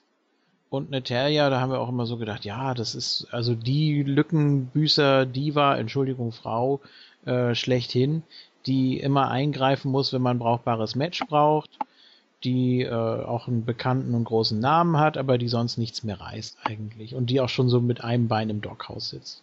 So. Ähm, das, das war immer so das, das Bild, was wir, glaube ich, von Nettie hatten. Und dann natürlich diese Promo da von Paige, mit der sie sie ja fast schon komplett begraben hat. Aber okay. Ja, sonst machst du dann halt Werbung irgendwie, ne? Anti-Raucher-Werbung und sowas. Oder, ja, Nettie ist halt immer nur noch für diese, diese komischen, schlechte Werbe Werbeclips noch gut gewesen. Außer ihr Match jetzt bei Roadblock, da war sie halt da. Aber das Ganze ja eh eigentlich nur eine äh, gefilmte Hausshow war, kann man auch nicht wirklich von, von Storyline-Einbindung oder so sprechen. Das ist jetzt erst hier nach WrestleMania wieder geschehen mit ihr. Ja, und jetzt äh, praktisch nochmal ein Reboot von NXT mit Ja, äh. Bret Hart an ihrer Seite. Richtig, da gab's das ja schon mal. Und sie hat jetzt sogar die Championess, äh, sagt man immer noch Championess? Ja, sagt man immer noch. Die Damen-Championess zum Abklopfen gebracht. Innerhalb dieses Eight äh, Women Tag Team Match. Ja, das musste man hier auch machen. Ne? Du hast jetzt auf jeden Fall da äh, die Möglichkeit, dass das Natalia Charlotte besiegen kann. Das hat man jetzt gesehen. Sie kann es eigentlich schaffen. Ähm, also ist die Chance da beim nächsten Pay-per-View. Und äh, ja, das war jetzt notwendig, dass er einmal diesen Pseudosieg sozusagen gekriegt hat. Der vor die Woche hat Charlotte ja schon mal geklopft, allerdings hat der Referee da noch auf Disqualifikation entschieden. Ihr erinnert euch, Flair hat da ja eingegriffen. Aber ich denke mal trotzdem, so wie der King das schon sagte, ne, sie hat jetzt zweimal hintereinander geklopft, einmal hat es auch gezählt, aber ja, trotzdem glaube ich nicht, dass Charlotte bei, Pay bei Payback dann ausgerechnet wieder im Sharpshooter abklopfen wird. Ja, weiß ich nicht. Also man wird auch, glaube ich, keinen Bezug dann auf NXT nehmen, sonst könnte man ja sagen, ja, damals hat Charlotte gewonnen, jetzt gewinnt eben Natalia, um da so auch dieses Gleichgewicht auch zwischen den Familien wiederherzustellen. Ähm, Nee. Das ist, glaube ich, eh immer so, so, so zweideutige Sache, inwieweit man die NXT-Vergangenheit mit einarbeitet. Mhm. Auch beim Pro- und Zane-Programm hat man es ja auch nur erwähnt, das ist Unfinished Business vom NXT, aber dann ist es offen gelassen, wie oft und wie viel die schon gegeneinander angetreten sind und wie es da ausgegangen ist. Ich glaube, so sehr geht man hier auch nicht ins Detail. Dann, Das war damals dazu gedacht, um Charlotte bei NXT zu pushen und es ist jetzt dazu gedacht, sie im Hauptroster zu pushen. Das wird wieder genauso. Wobei genau, das ich denke auch, dass man das eins zu eins so durchzieht, aber dass man das nicht unbedingt äh, on air erwähnt, dass es das schon mal bei NXT gab und dass da auch Ja. Bret Hart mit dabei war oder so. Ja, doch, das hat man ja schon erwähnt, dass es das Match gab, dass Bret Hart jetzt dabei war, hat man glaube ich nicht erwähnt. Aber das ist, dass die sich bei äh, NXT gegenübergestanden haben, das hat man ja schon erwähnt. Ja, ja, aber man will da halt jetzt aber aus dieser Stipulation, glaube ich, echt noch einen First Timer rausmachen, dass der Hitman halt bei seiner Nichte mit am Ring ist und so. Ja, wahrscheinlich. Wobei das ja aber nicht so ganz stimmt mit äh, Zane und Owens. Da wird ja schon verstärkt auf die NXT-Vergangenheit hingewiesen. Also von, von beiden auch, ne? Was Aber- aber- ja auch nicht. Aber man, man geht da jetzt nicht ins Detail, meine ich. Man geht da jetzt nicht auf die Matchfrage und sagt, Owens hat ihn dreimal besiegt bei NXT und Zane hat es nie geschafft oder irgendwie sowas. Man sagt ja Nee, nur, die haben nicht, eine klar. History bei NXT. Ja. Man, man schneidet es an, aber man, man legt es jetzt nicht auf eine Waage mit den Ergebnissen im Hauptroster, möchte ich damit sagen.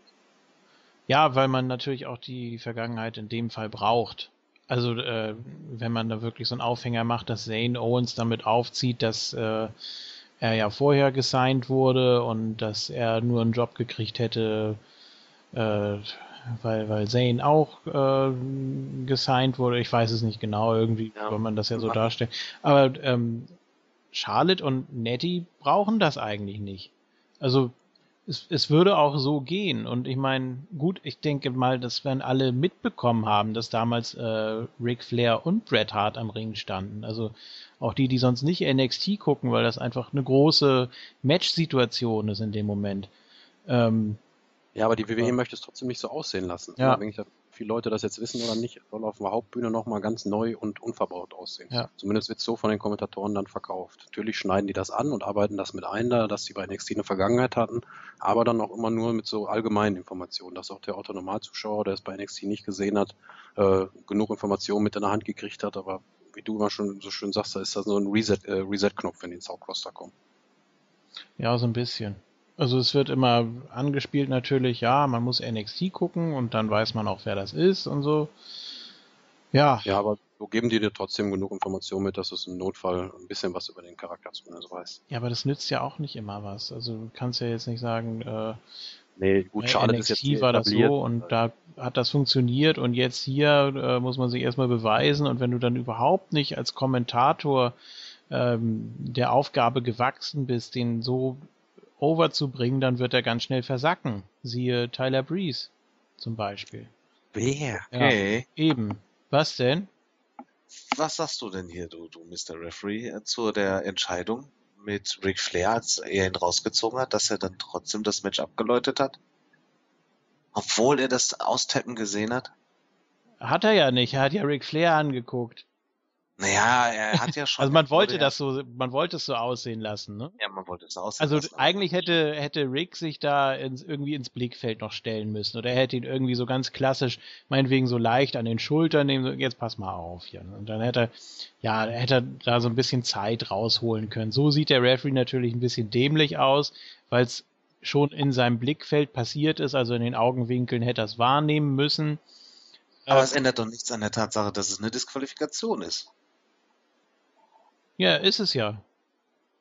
Oder war es? Ja, also es, es gab ja einige Stimmen, die sagen, ja, der hat das doch gesehen, er hätte doch dann äh, Natalia zum Sieg. S- So hat es ja auch das Publikum Ja, scheinbar ähm, aufgefasst. Also die haben ja erst alle gejubelt, als abgeläutet wurde. Ja, das wollte man wohl auch, dass, dass das ja, Abläuten halt erstmal den, erstmal den Effekt erzeugt, okay, sie hat abgeklopft und sie hat, also Natalia hat jetzt gewonnen, aber natürlich ähm, war damit die Disqualifikation gemeint. Aber das war ja an sich alles richtig. Ich fand, er hätte es aber anders lösen können. Man hätte Ric Flair vom Ring verbannen können oder Shane wäre rausgekommen und hätte irgendwas gesagt. Also da war halt dann wieder so, ein- so, so ein kleinen Fehler, den man gemacht hat. Shane guckt doch auch die Sendung. Shane sollte doch den GM da mimen und alles regeln. Warum ist er nicht rausgekommen und hat das Match nochmal neu angeläutet und so? Das hat mich ein bisschen gestört. Da fällt mir noch was auf. Ähm, Shane hat äh, bei Ambrose die ganzen Veränderungen angesprochen, die er, die er geplant hat. Und wer alles gepusht werden soll, unter anderem auch Sascha Banks und so weiter. Ähm, und dann hat er doch noch irgendwie sowas gesagt mit äh, That's why we have arrived. Habt ihr das auch so, so mitbekommen? Dass, äh, er hat das so Ja. formuliert. Ja. Ähm, meint, ja, meinte, sind da, ne? 10, 10, 10. ja, ich weiß nicht genau. Was meinte er damit, äh, das Universe? Oder er hat ja sogar Fans gesagt. Er hat das Wort Universe ja gar nicht in den Mund genommen. Ähm, das, äh, ja, meint er, er hat, er hat die mitgebracht oder die haben ihn äh, hervorgelockt oder verlangt oder sonst irgendwas? Oder hat er noch irgendwen in der Hinterhand? Ich glaube nicht. Ich glaube, dann, wir versuchen schon wieder mehr drin zu sehen, Ja, als aber eigentlich dahinter. ich, ich fand, das klang so komisch. Ja, das, das wirkte echt ein bisschen komisch. Ich habe auch erstmal so, so eine Sekunde so, hä, was, was, was meint er jetzt? Ja. Ja, das ist genau das, stimmt was wieder irgend so auf, wieder auf Käse. Goldwaage zu legen. Shane wirkt halt echt immer noch so ein bisschen wackelig am Mikrofon. Hm, Natürlich ich ist er ein guter Mic-Worker, Apropos Mikrofon, wir machen jetzt mal was. Macht ihr mal weiter. Nee, weiß ich nicht. Das war, äh, ich fand eher Ambrose da ganz am Anfang, fand ich ein bisschen wackelig. Als er da Shane begrüßt hat und dann gesagt hat, so, jetzt gucken wir uns mal einen Clip von dir an. Guck mal da. Ach nee, erst will ich dir noch was sagen. Also, äh, du hast ja dein Leben riskiert und dafür meinen Respekt und äh, ich hätte das nicht besser machen können. Und dann sagt Shane, oh, das ist ja nett. Das ist ja das größte Kompliment, was ich je bekommen habe. Und dann äh, wird irgendwann der Clip eingespielt. Das war, das war auch irgendwie ganz komisch. Also irgendwie hat Ambrose da die Reihenfolge durcheinander gekriegt. Aber ist ja auch egal. Es ist jetzt nur Jammern auf hohem Niveau, wie es immer so schön heißt.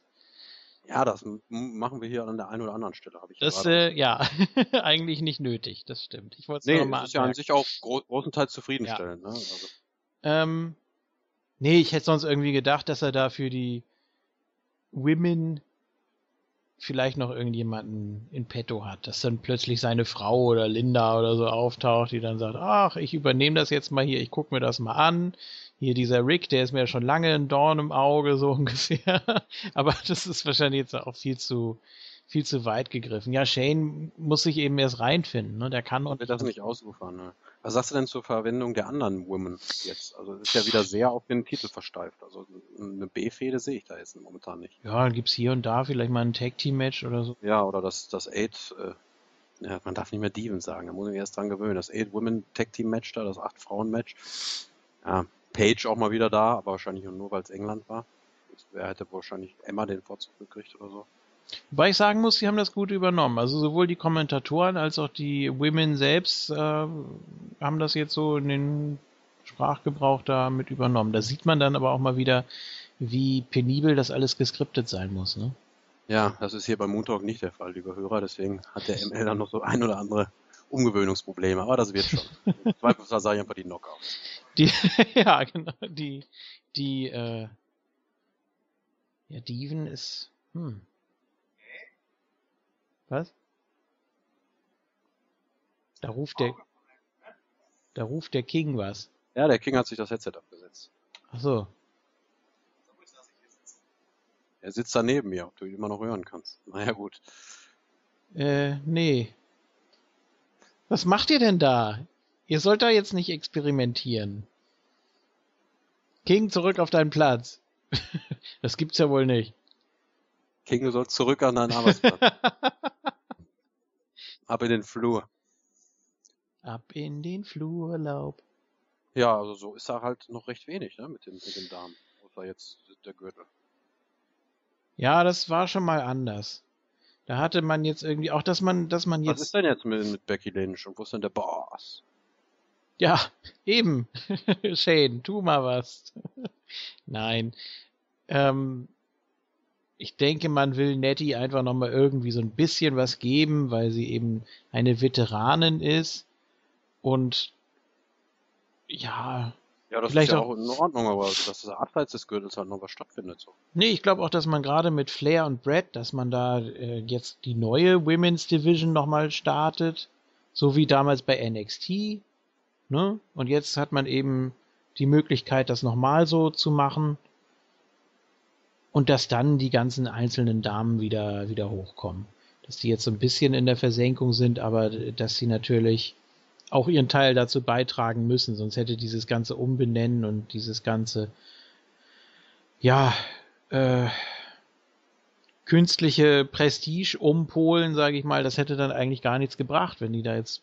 Ja, eben, so ein bisschen muss man den Worten jetzt auch Taten folgen lassen. Ja. Also ich sage ich sag ja, ein bisschen muss man sich auch in Geduld üben. Ich denke auch, dass das mit Natalia und so bis, bis nach Payback wird sich an dem Zustand wahrscheinlich auch nichts ändern, aber für den Sommer sollte man schon gucken, dass man wieder abseits des Gürtels ebenfalls Programme hat, wenn man die Division denn als so ebenbürtig und stark da darstellen möchte. Ja, und man will eben mit, mit äh, Rick und Brad will man eben ja auch Aufmerksamkeit. Und das wird auch funktionieren. Da bin ich ja, ja, klar. überzeugt. Weil ist der Hitman dann wieder gesund. Also der muss ja in, in körperlich zumindest äh, akzeptabler Verfassung sein, dass er dann da. Der war doch äh, relativ, relativ schnell wieder fit. Also das ja, richtig. war ja also nach ein sein, paar Tagen nach Bruder hat es, glaube ich, etwas stärker erwischt. Der ist auch krebserkrankt. Ja, das ist ja schon länger, aber bei Brad, da war es ja wirklich ja, ein Eingriff und dann hieß es, er hat es erstmal geschafft, ne, so ungefähr. Und das ist ja auch was sehr, sehr Positives. Ähm, er wird natürlich nicht Fulltime jetzt irgendwie noch was, noch was machen oder zurückkehren oder so, aber ja, im Moment so für die Women's Division ist das sicher sehr, sehr gut. Ja, es gibt dem Ganzen noch ein bisschen was. Ne? Ich meine, Charlotte und Natalia, die werden uns auch ein vernünftiges Match dabei Payback hinzaubern. Da habe ich auch keinen Zweifel dran. Ja. Aber es wertet auch den Gürtel so ein bisschen auf. Ne? Gürtel war jetzt dein Stichwort zur Überleitung. Gürtel war mein Stichwort. Erstmal muss ich wissen, was, was der King jetzt macht. Ist er wieder da oder? Ja, der King ist es eben. Was? Irgendwas stimmt doch da nicht. Die machen da doch Shenanigans mit mir. Nee, er ist jetzt gleich wieder am Headset. Ach so, okay. Ja, dann soll er auch äh, bitteschön mitkriegen, dass wir jetzt über den nächsten Gürtel, nämlich über den IC-Belt sprechen wollen, der sich bei Miss befindet momentan. Yeah, ja, The Miss. Ist der großartig oder ist der großartig? Es, Ganz ehrlich. Es, es ist ein Phänomen. Also er kann komplett in der Bedeutungslosigkeit verschwinden und ein Woche für Woche nur langweilen. Und dann hat er da so eine Triple Threat Fehde mit mit mit oh, Ryback und und Big Show und sonst irgendwas, wo so völlig untergeht. Ganz schrecklich. Und dann ist er wieder einer der MVPs der Midcard. Und das ist wirklich, das, das schafft, glaube ich, nur ein Miss. Also.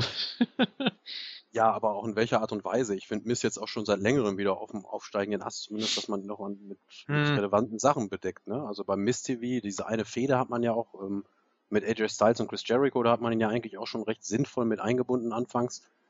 Und ja gut, der, der Titelgewinn war natürlich etwas überraschend jetzt nach WrestleMania und allem. Also, gut, nicht ganz so überraschend, wenn man sich das, das Finish mit Zack Ryder da angeguckt hatte und so. Aber natürlich macht auch seine Ehefrau da einiges her, ne? Also da kann man, äh, das kann man jetzt nicht von der Hand weisen, dass der Charakter The Mist dadurch jetzt auf jeden Fall wieder um Vielfaches interessanter geworden ist, finde ich weil er ja eigentlich immer dieser selbstverliebte Typ war und jetzt hat er das erste Mal jemanden, der ihn da drin bestätigt. Ja, Summer so Ray vorher ein bisschen, aber das Ja, Misto hat sich ja auch, hat es auch ja. mehr, äh, hat sich mehr darüber lustig gemacht, anstatt das äh, wirklich zu unterstützen. Nee, also es ergänzt sich wirklich schon sehr harmonisch, auch wenn es so ein bisschen natürlich ein Rip-Off ist. Der ein oder andere Hörer mag vielleicht auch noch TNA kennen. Da gibt's die ehemalige WWE-Diva Maria, und die ist da mit ihrem Macker und die machen dann da auch als, als Pärchen da gerade momentan die, die Company sicher und äh, unsicher, nicht sicher. TNA ist unsicher. Meinst du, das hat damit was zu tun? Ja, nee, nee, das erinnert mich einfach nur so, so ein bisschen daran. Aber ich finde diese Mischung generell aus Ehefrau und, und Wrestler, die kann immer sehr gut funktionieren. Auch Booker T und Chamel haben mich eine Zeit lang überzeugt. Kurt und Karen, Jeff und Karen. Also das äh, kann wirklich gut funktionieren. Das gefällt mir hier auch bei Miss und Maurice sehr gut. Ja, mir gefällt das auch gut. Also ich war mir gerade, ich dachte eigentlich, man kann mich über das äh, Mikrofon von ML hören, während ich mir ganz chillig eine Zigarette rauche. Ich kann hier im Flur nicht rauchen. Aber hat so nicht ganz geklappt. Oh Gott. Ach, wegen der Mäuse, ja gut. Ja. Hm. ja. Ich finde auch generell ein Heal ist immer dann am besten, wenn er in wenigstens noch einem äh, anderen Charakter Bestätigung findet. Also, dass er nicht so völlig alle gegen sich hat irgendwie, sondern immer noch so ein bisschen ein Sidekick oder sonst irgendwie, mhm. wenn es zu den Charakteren passt natürlich. Ja, wenn jetzt sowas ganz das, Düsteres äh, wäre, aber. Hm? Also Das wenn Tolle sind halt- einer an den Quatsch glaubt, dann muss irgendwas dran sein. Also, Ja, das Tolle ist halt auch, dass man es hier auch komplett schafft, äh, abseits des, äh, des Inring-mäßigen den Charakter overzubringen, ne? durch diese Backstage-Segmente und so, endlich mal wieder Backstage-Segmente. Ne? Und warum denn nicht noch mal ein bisschen mehr davon? Das kostet ja nicht viel, die müssen ja auch nicht fünf Minuten oder so gehen, ein, zwei Minuten und man kann sogar dann äh, Cesaro mit overbringen teilweise. Also ich fand das mit dem Domestic War da wirklich, ich habe wirklich Tränen gelacht, Ja. also das ja, war schon mal schön. Die blauen M&M's. Die blauen M&M's, ja. Die, die Gurkenmaske natürlich. Und das ist auch etwas, was, was Miss auch sehr gut verkaufen kann, ne? Ja, wie er dann die, die Scheibe dann so abgenommen hat nach einer Zeit und so, ja, ja. Ja. Ja, und dann auch so ganz cool, ja, äh, Jojo, das ist folgendermaßen. Und dann, dann hat er sich so leicht in Bewegung gesetzt, aber er wollte so gar nicht aus dieser entspannenden Haltung raus. Und ja, dann kam ja Cesaro. Und den finde ich auch gut. So wie er jetzt dargestellt wird. Das war ja auch immer die Frage mit dem, mit dem It-Factor und so. Und die Kommentatoren Ja. haben ja tatsächlich zu Baron Corbin gesagt, äh, ja, seine Größe ist ein It-Factor, das kann man nicht äh, leugnen. Irgendwie so. Ach, Größe reicht schon. Ja, ja, genau. Das Der ist auch, Great Khali hat auch den It-Factor. das ja. ist, das ist der It-Factor oder einer der It-Faktoren oder wie auch immer. Äh, dann weiß ich aber nicht, was Cesaro fehlen soll, weil der ja auch einiges mitbringt. Vielleicht nicht alles, okay, nicht alles, was man in der Mhm. WWE braucht, aber ähm, dann finde ich es falsch zu sagen, äh, dass es den It-Factor gibt und wenn du den nicht hast, hast du verloren. Das finde ich dann auf der anderen Seite auch wiederum nicht fair. Ich finde das Gimmick ganz interessant. Das geht ja so Richtung äh, Geheimagent oder irgendwie. Ja, aber nur weil JBL das sagt. Ja. Also der macht ja jetzt nicht wirklich irgendwas, was 007-mäßig ist. Double Der macht ja. Nee, aber macht ja nur JBL, der das beim Entrance verkauft. Und da liegt dann für mich an sich für sich auch wieder das Problem. Ich finde irgendwie Cesaro schafft es nicht. Ich mache mich jetzt unbeliebt. Ich weiß, er hat sehr, sehr viele Fans. Aber für mich schafft das nicht. Seine Grandiose er ist wahrscheinlich der beste In-Ring-Worker, den WWE hat.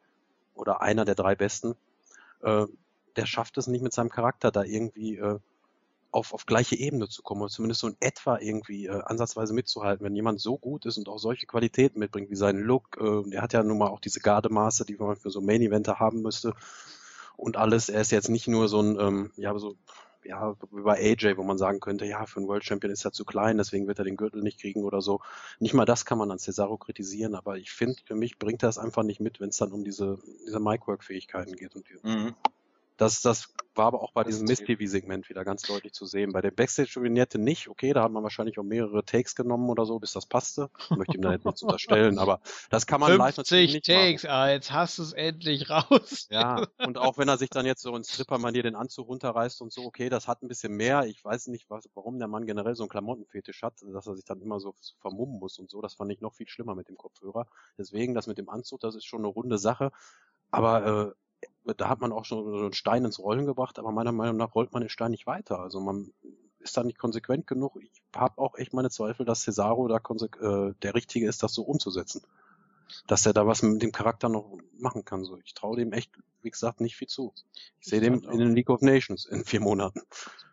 Nee, um Gottes Willen. Ich fand auch schade, dass das Publikum äh, mit dem Piper-Zitat scheinbar nicht so viel anfangen konnte.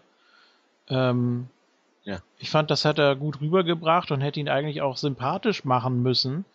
Für die, die das Zitat und den Film kennen, aber Ja, aber das hat nicht so funktioniert, wie sie sich das vorgestellt haben, vielleicht. Und war dann auch zu großer Insider. Ne? ja, An, an, an, und aus viel mehr bestand die Promo dann ja auch leider nicht. Ne? Also das war wirklich der Aufhänger und wenn der nicht sitzt, ist natürlich schade und man kann ihm da aber auch keinen Vorwurf machen, finde ich. Also, was, was, was willst du da machen? Ja, ich weiß es, mich hat's nicht überzeugt, keine Ahnung. Hm. Aber vielleicht war der Miss auch zu, äh, dass er ihn da irgendwie zu überrannt hat im Ring da mit seiner, mit seiner Promo, als er dann da Liam Neeson zitiert hat und so, konnte ich auch nicht mehr, als er dann aus Take entlang und dann Maurice immer gesagt hat, Take Two, Take Three. Das ist auch wirklich genial, wie sie das bei dem Gimmick da mit dabei packen.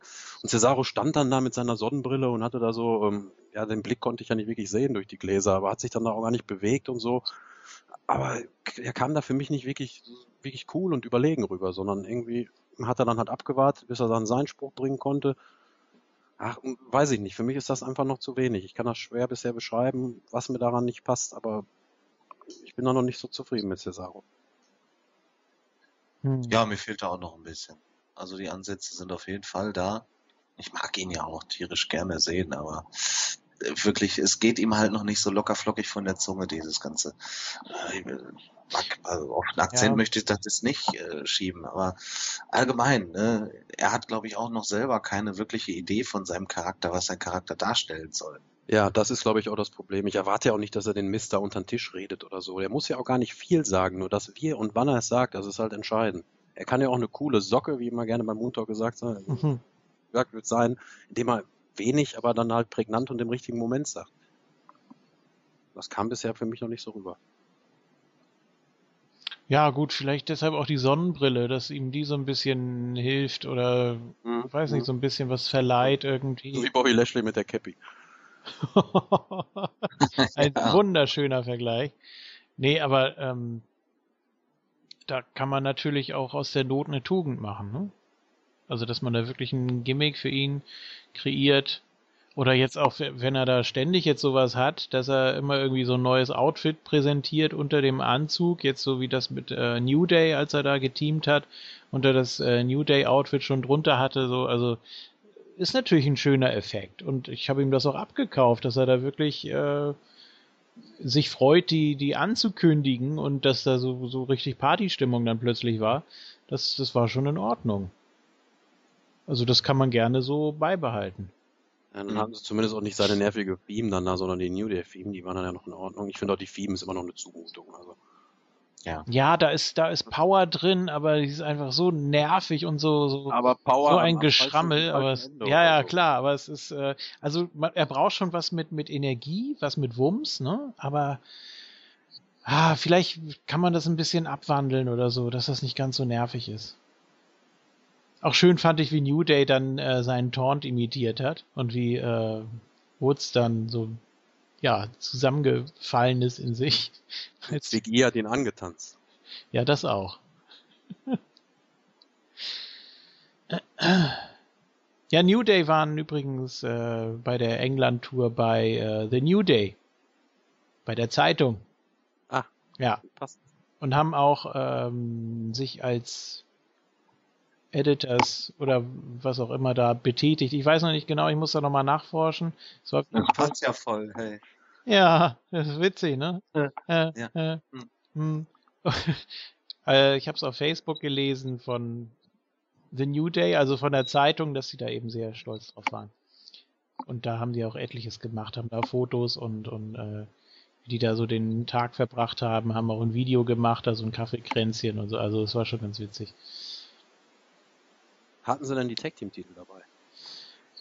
Äh, das ist eine gute Frage. Ja, eine gute Frage ist auch, wann sie die denn wieder verteidigen müssen. Denn es gab ja jetzt das, ich glaube, zum Intercontinental-Titel haben wir alles gesagt, ne? Ja, es gab ja jetzt das große, auch von Shane McMahon angekündigte, JFK wird es ganz besonders gefreut haben, Number One Contender Turnier um die, um einen Shot auf die TNA Tag Team, äh, TNA, nee, nee, soweit schon, auf die WWE Tag Team Titel von The New Day eben, ne? You fucked up. Fucked up. Aber Oh, sehr ja. schön, ja. also wer da verliert, der, die kann ich mir abholen, ja. wer da verliert, darf in einem halben Jahr um die TNA Tag Team Titel antreten, so ungefähr. Nein. Ja, Nee, Ja. Tag Team Wrestling is alive and well, wie ein früherer TNA und jetzt WWEler, jetzt habe ich die Kurve wieder geschafft, mal gesagt hat. ah, darauf wolltest du hinaus, sehr gut. Das Ähm. gilt momentan für die Division der WWE, würde ich sagen. Ja, und zwar sehr interessant, dass sich zwei NXT Tag Teams für das Finale qualifiziert haben. Wer hätte es gedacht? Also ich hätte da wirklich so im Finale ganz gern den Vergleich gehabt, äh, NXT und WWE Main Roster oder so. Äh, Es war wahrscheinlich auch so ein bisschen dem Turnierbaum geschuldet, dass man da nicht äh, so gut variieren konnte. Aber insgesamt hat mir das ganze Turnier recht gut gefallen. Das Finale steht natürlich noch aus, klar, aber bis jetzt finde ich es äh, sehr ansprechend, also auch von, von den Matches her. Kann ich dir recht Das haben die durchaus drauf, ne? Man hat es auch geschafft, so die ein oder andere Storyline noch irgendwie loszutreten innerhalb der, des Matches, äh, des Turnierbaums und auch zu Ende zu bringen, so wie Dudleys gegen, gegen Enzo und Cass, was man ja nach deren Debüt erstmal angeteased hatte und das war dann schon das Halbfinale.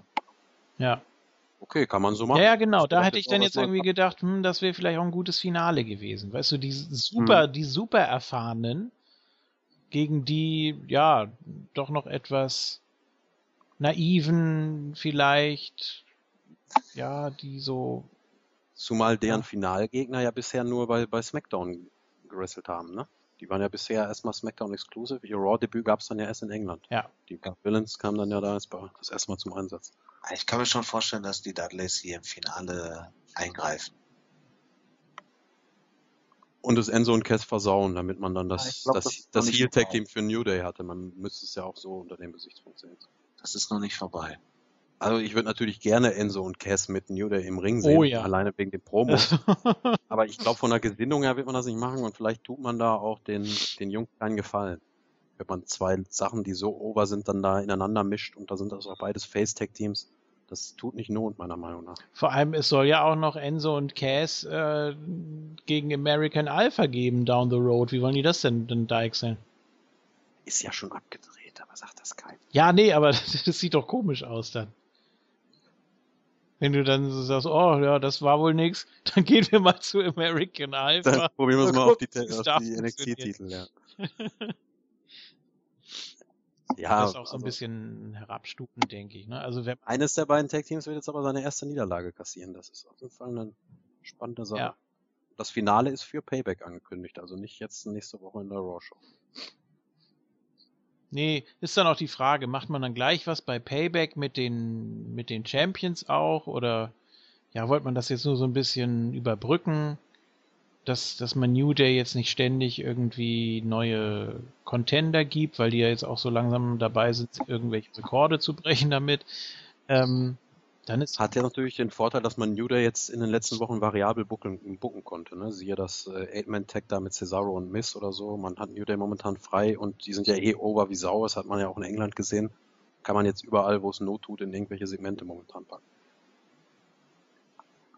Enzo und Cass sind im Moment auch einfach nur heiß. Das, das macht auch richtig Spaß. Ich habe ja schon vor langer Zeit gesagt, die beiden, also äh, die haben auf jeden Fall das Talent fürs Hauptroster.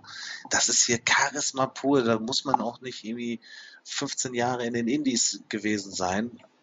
Da kommt man auf jeden Fall mit over mit solchen Sachen. Egal wie, wie gut die Jungs im Ring sind.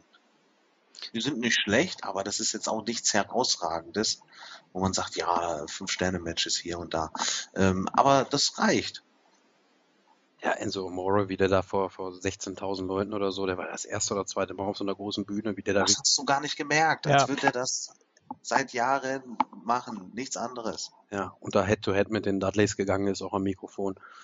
Ja, und Big Cass ist halt so ein Typ für Vince McMahon, ne? Der ist halt groß und braun gebrannt und ja, Ja, die äh, britischen Fans können dann wieder Hey Jude singen auf äh, Big Cass, nein, umgekehrt.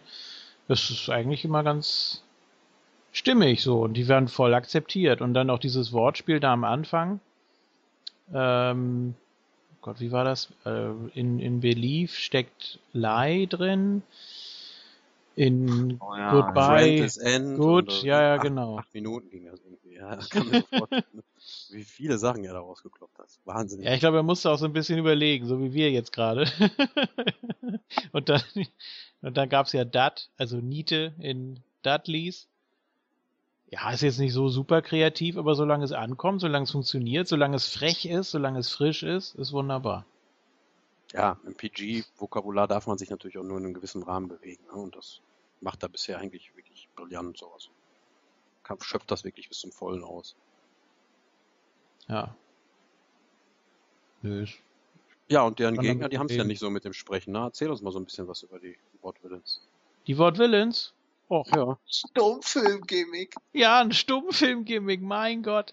Ja, nee, also äh, Vaudeville, das war ja dieses äh, logischerweise Stummfilm-Varieté der 20er Jahre, äh, das sie mitbringen und was sie auch so transportieren. Und die sehen ja auch wirklich so aus. Das ist ja unfassbar. Also wenn man das Gesicht von Simon Gotch sieht alleine, der denkst du wirklich, der ist, äh, der ist 100 Jahre alt.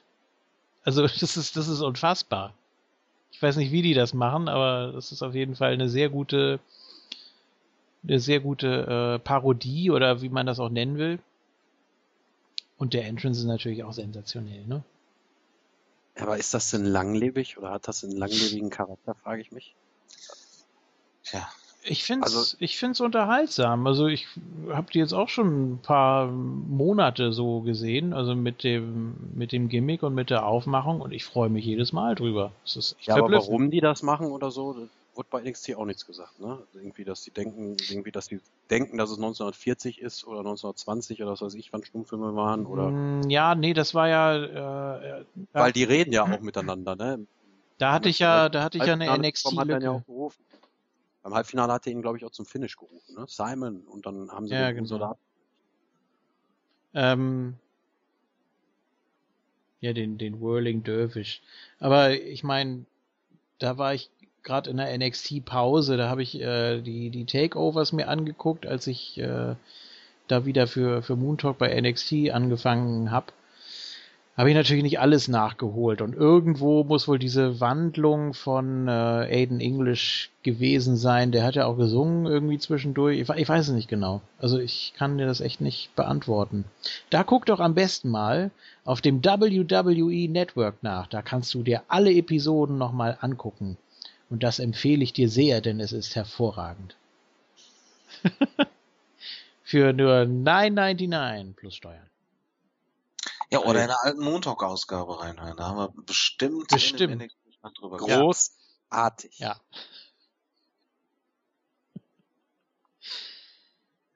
Ja, ich, ich mag beide Teams. Ich bin gespannt, was man da jetzt draus macht. Irgendwie, wie ihr schon gesagt habt, eigentlich müssen es die Heels machen. Auf der anderen Seite äh, Enzo und Cass natürlich sowas von over.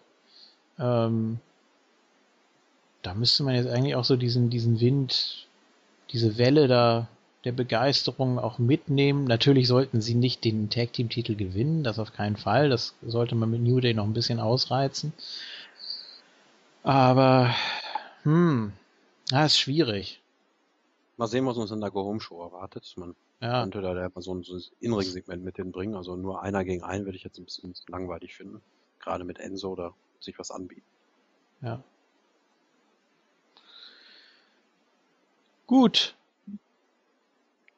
Ja, ach so, es gab ja noch ein Tag Team, was zurückkehrt oder beziehungsweise äh, sich nochmal neu erfindet oder auch nicht ganz so neu oder wie auch immer man das nennen will. Da laufen jetzt auch einige Promo-Clips schon wieder von denen. Äh, denen geht's ganz gut, ne? Die gehen da am Strand spazieren und die haben ein schönes Leben. Ihr wisst ja. Was soll das? Was? Ja, das ist so ein Tourismus, das ist so ein Tourismusführer oder sowas. Ja, ne? Keine genau. So. Ja, was, was, was ist denn das jetzt für ein Gimmick? Was, was, Die wollen dir äh, die, Karib die Karibik verkaufen oder wie auch immer man das verstehen will. Blumenhändler aus Puerto Rico oder ja, was? sich hier, der Hibiskus, der wächst nur hier. Ist der nicht schön? Ja, das ja, es handelt Guck sich um hier, Strand, gibt's nur hier. Ist der nicht schön? Lass uns mal schwimmen gehen. Was ist das? Olé. Ja. Ja, auch wenn der King und ich immer wieder predigen, wir wollen Vignetten, wir wollen Vignetten, wir wollen die Vignetten, aber solche dann bitte nicht. Also, Also, bitte. Das ist irgendwie ein bisschen Fremdschämen mit den beiden da. ja, also es handelt sich um die Los Matadores, Primo und Epico, wie sie hoffentlich wieder heißen. Ja. Yeah. Für mich Primo auch ganz klar der charismatischere. Wenn ich die beiden jetzt mal wieder so ohne Maske sehe, nach so und so vielen Ja, der Jahren. andere ist, ist ja so ein bisschen Vince Vaughn-Typ, ne? Ja, ja, der ist auch nur der Cousin. Der, Der, der Epico. ich hätte ja gern seinen Bruder wieder. Äh, ja, Der mit dem Apfel, ne? Ihr wisst. I Ja, aber der- oh, People. Who, Du äh, be cool. who, Ja, was machen shoot, die who beiden shoot jetzt? at the Hall of Fame Speeches und deshalb, Sind das denn, sind das denn Faces oder Heels, wollte ich euch fragen. Ja, keine Ahnung, was man damit macht. Denn ich habe für die beiden immer noch dieses Los Guerreros 2.0 Ja, als, genau. als das Puerto Rico äh, musste ich auch Gauner dran so. denken. im, im Hinterkopf so, weil das als einziges meiner Meinung nach wirklich gut funktionieren könnte. Und damit könnten sie vielleicht sogar dann, so wie Eddie und Chavo das damals geschafft haben, overkommen und als dann Face turn. Ja, Ja, da müssten die Vignetten jetzt auch anders werden. Jetzt nicht, guck mal Mhm. hier, der Hibiskus, wie schön der ist. Ah, guck mal da. Die waren Nummer. nämlich wirklich, wirklich empfehlenswert und Genau genial so. damals, die Smackdown-Vignetten um 2002 rum, wie die Los Guerreros da immer irgendwo angeklingelt haben und dann da das ganze Haus auseinandergenommen haben. wenn man denen jetzt wirklich so dieses liebenswerte Cheater-Gimmick geben würde, meint ihr, das würde funktionieren oder wird man das als billigen Abklatsch empfinden oder doch eher als Tribut oder weiß ich Ja, nicht. mehr als Tribut. Also es es sagt ja auch keiner, dass äh, American Alpha ein billiger Abklatsch von, von äh, Charlie Haas und Shelton Benjamin ist oder so. Nur mal als Beispiel. Ja, ist ja auch nicht so, es Es sei denn, es ist so, äh, so offensichtlich wie die Ascension mit den Road Warriors. Ne? Ja, das war ja ganz schlimm. Das sollte, glaube ich, auch wirklich nur ein Das billiger ja Abklatsch echt, sein. echt zu eindeutig und zu billig gemacht. Ja. Ja, aber nur weil es zwei lateinamerikanische Gauner sind, ja, ähm, müssen es ja nicht sofort. Es Wobei, muss habt ja nicht mal, so eine Anlehnung sein. Ne? Habt ihr mal auf YouTube diesen Clip gesehen, wo man äh, die erste Vignette von Carlito mit der von Razor Ramon nebeneinander gelegt hat? Nein. das ist ja auch wieder so ein krasses Beispiel eigentlich. Also alle denken, das hätte Carlito so erfunden, auch mit dem Apfel und so. Nee, Aber- das, das nicht. Aber es war dann halt auf, die, auf 2004 oder 5 getrimmt. Da liegt ja immer noch ein Unterschied zwischen. Ja gut, Du kannst ja nicht eins zu eins von 1992 kopieren. Oder? nee, aber wann waren jetzt hier äh, Los Guerreros 2002, 2003? So, da Ja. ist jetzt natürlich nicht so viel Zeit dazwischen. Weiß man jetzt gar nicht, was man da jetzt so ähm, äh, popkulturmäßig oder sonst irgendwie daran verändern könnte. Zehn Jahre.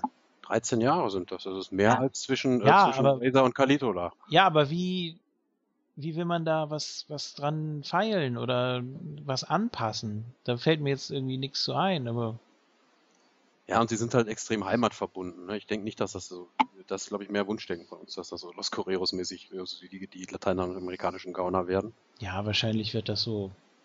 Das wird, glaube ich, recht platt werden. Ich befürchte es zumindest. Das, was- Ich gönn's den beiden nicht, weil es gute Wrestler sind. Das, was WWE unter Comedy versteht, wird das. Langjährige, zuverlässige Worker und auch Leute, die meiner Meinung nach unterschätzt sind. So, Also gerade Primo kann ich mir immer noch. Ja, auf jeden Fall. Aber ich, also ich will echt mal wissen, was, was das für ein Gimmick wird, was, was die beiden dann für eine Aussage im Endeffekt haben. Ja, schön hier. Warum kommen sie dann zur WWE? Warum, warum schlagen sie sich dann da mit den anderen Idioten rum, wenn es so schön da ist? Da will ich doch nicht weg wollen. Ja, das ist aber dann auch, äh, das ist so ein uraltes Problem dann eigentlich, was das Wrestling natürlich hat. Warum sollte ein Lawler in den Ring steigen? Warum sollte ein Hunter Hearst Helmsley in den Ring steigen? Denen geht's doch wunderbar. Also so kann man das natürlich auch dann zerreden. Ich weiß nicht. Ja, Das- ich weiß, was du meinst. Aber so, so eine Grundintention muss man doch irgendwie haben, warum man überhaupt sich dazu bewegt, das zu machen. Oder auch hier äh, Crush damals. Dem ging's doch auch super. Der war da auch am Strand und Ja, ne? ja. Ist, glaube ich, bei allen diese Passion für Wrestling, die tief in jedem schlummert. Ja, ja, egal wo du lebst, egal wie es dir geht, du musst das Es zieht sie in Ja. den Ring. Ja. Und zwar in diesen very Ring von Monday Night Raw. Und ein Prizefighter. Markel. I love it. Ballin!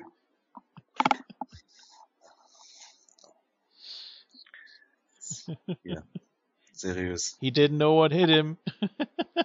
so. Ah, Ja, Gut. das Tag Team Turnier, ne? Das hatte Das- einiges zu ja, äh, uh. was ist jetzt mit, mit Golden Truth? Die hatten ja Besuch von äh, Dr. Phil.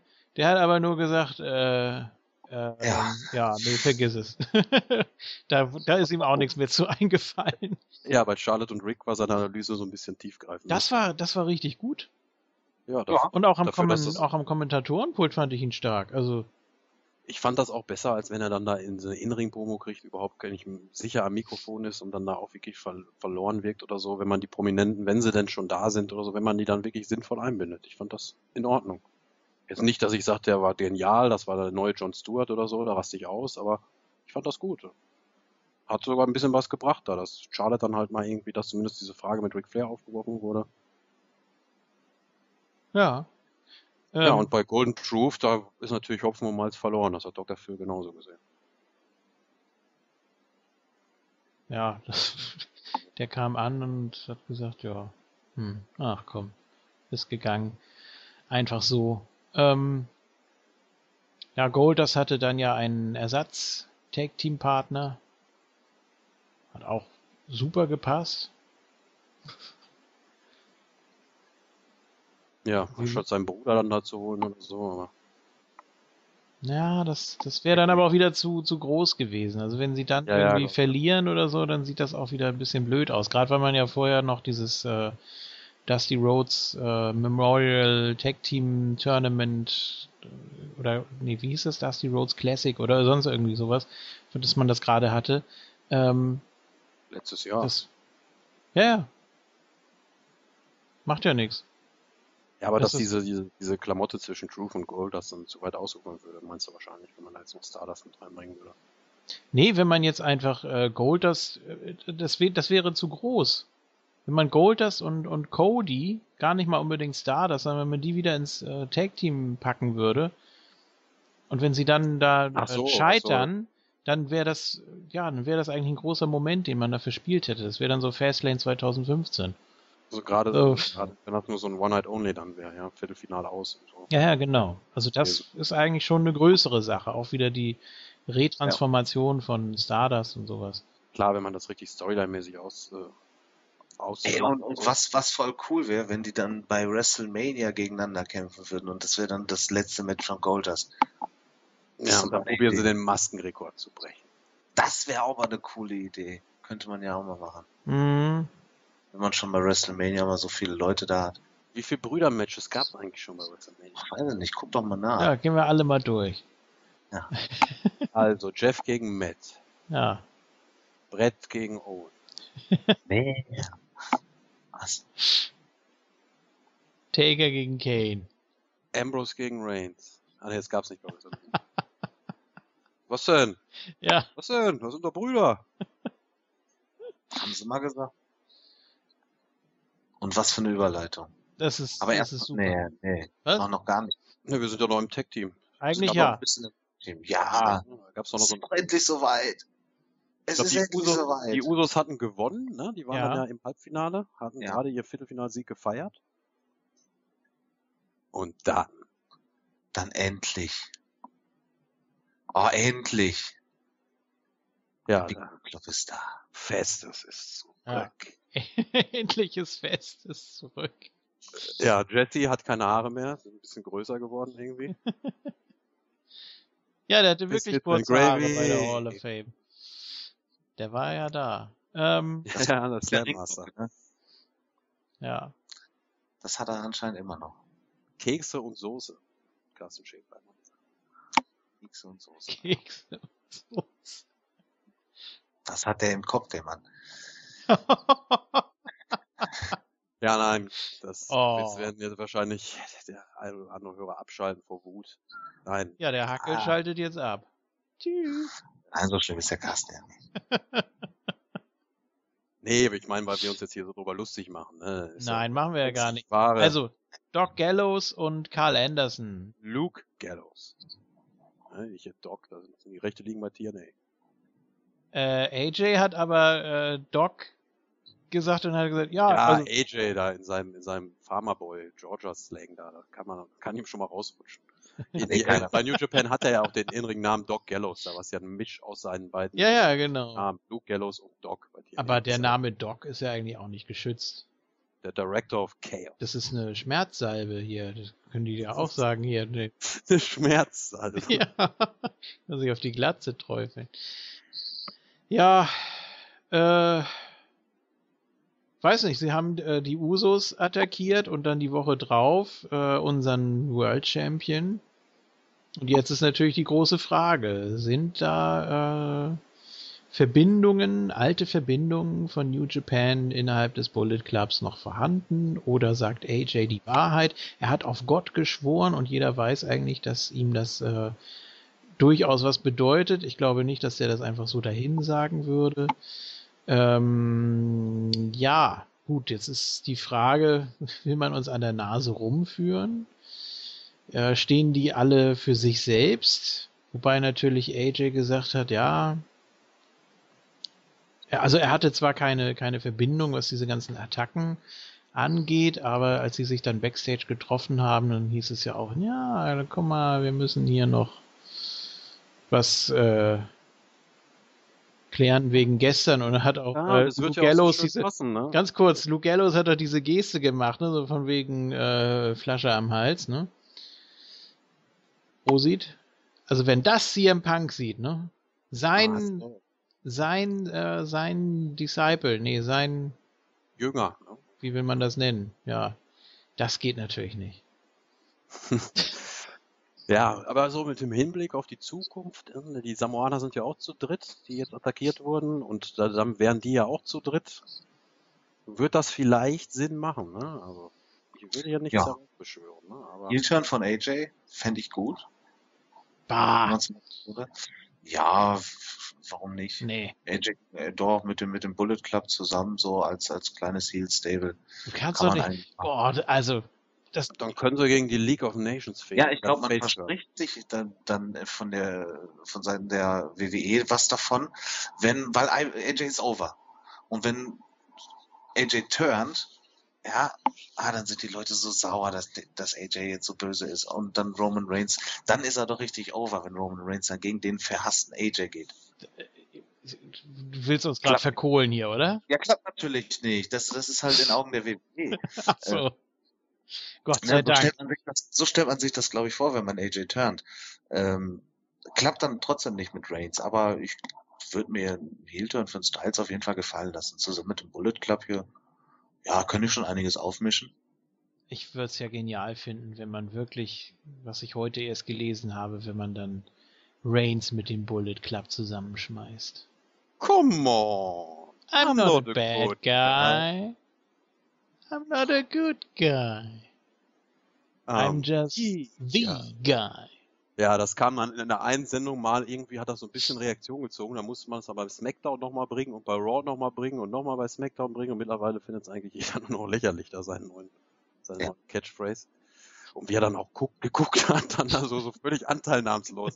Aber ich muss ganz ehrlich sagen, dass mir dieser Roman Reigns jetzt äh, besser gefällt als der Underdog, ne? Der Underdog, äh, der dem Gürtel hinterherläuft. Er ist zumindest, er ist jetzt noch nicht so perfekt, wie ich den Roman Reigns gerne hätte oder so, aber es ist schon interessanter und besser. Er geht natürlich klar nicht in die, in die Heel-Richtung oder so, man Hm.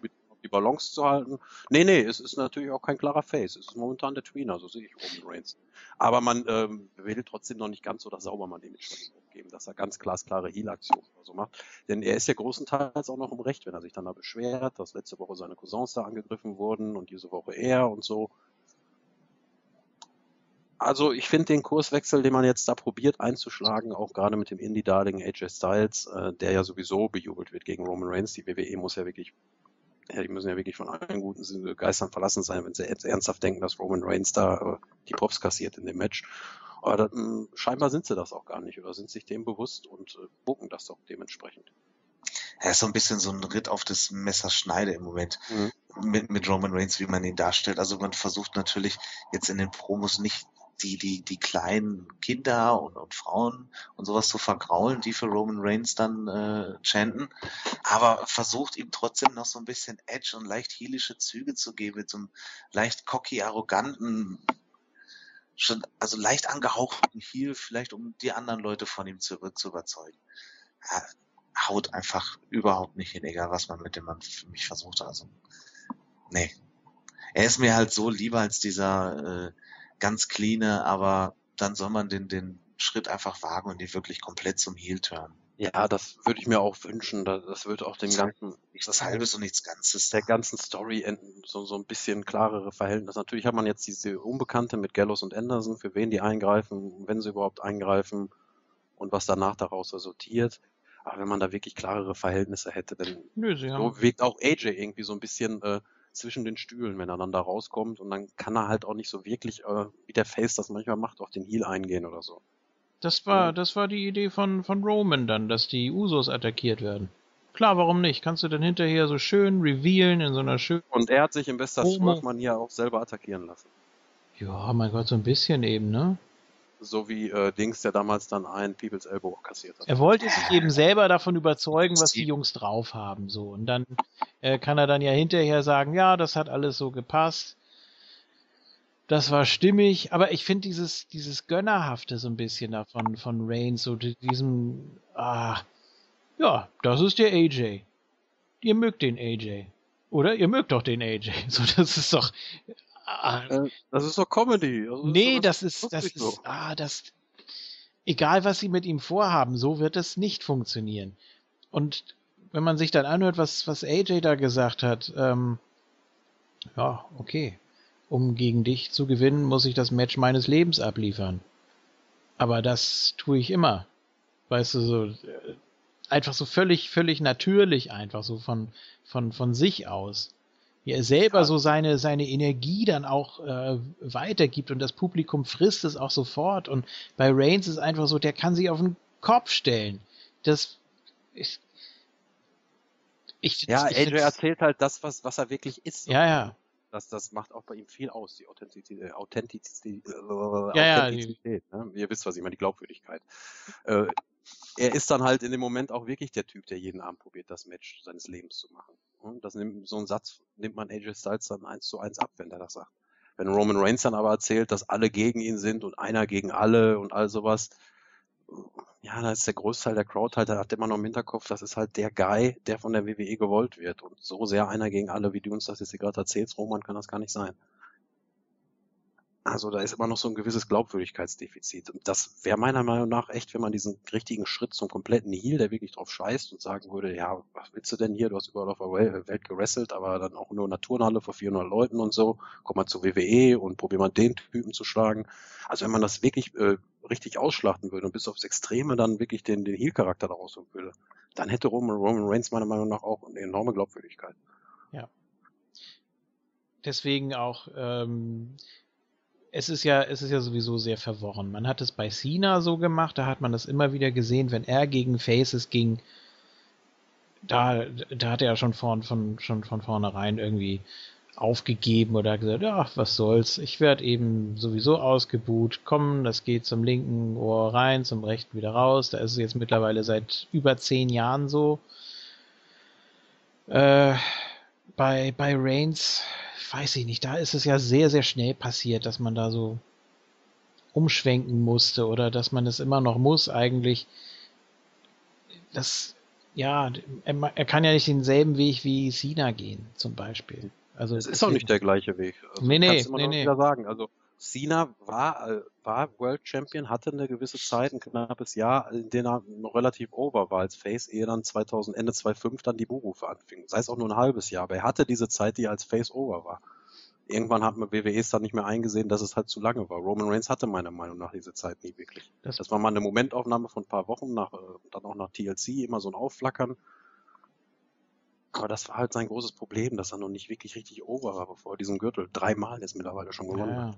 Das Problem ist auch, wenn du ähm, merkst, dein Top-Face wird gnadenlos ausgebuht, dann musst du sofort reagieren. Dann musst du ja ihn entweder turnen, was das Einfachste wäre in dem Moment, oder du musst ihm irgendwas Cooles geben, bevor es cool wird, den auszubuhen. Weil es dann jeder tut, egal was, äh, wie, wie kurz diese Zeitspanne war. Äh, lass es zwei, drei Monate sein dann merkt man, oh ja, den, den buhe ich eigentlich gerne aus. Das ist so ein Typ, den, den buht man aus. So. Und dann ist es egal, was du, was du dem gibst. Und so ist es jetzt auch bei Roman Reigns. Der ist völlig. Ich, ich habe keine Idee mehr außer Heal. Es tut mir leid. Also ich, Ja. ich denke ja, ich denke ja rund um die Uhr äh, über Wrestling nach, ist ja ganz furchtbar. Aber Oh ich habe keine Idee mehr, was man da jetzt noch groß machen kann.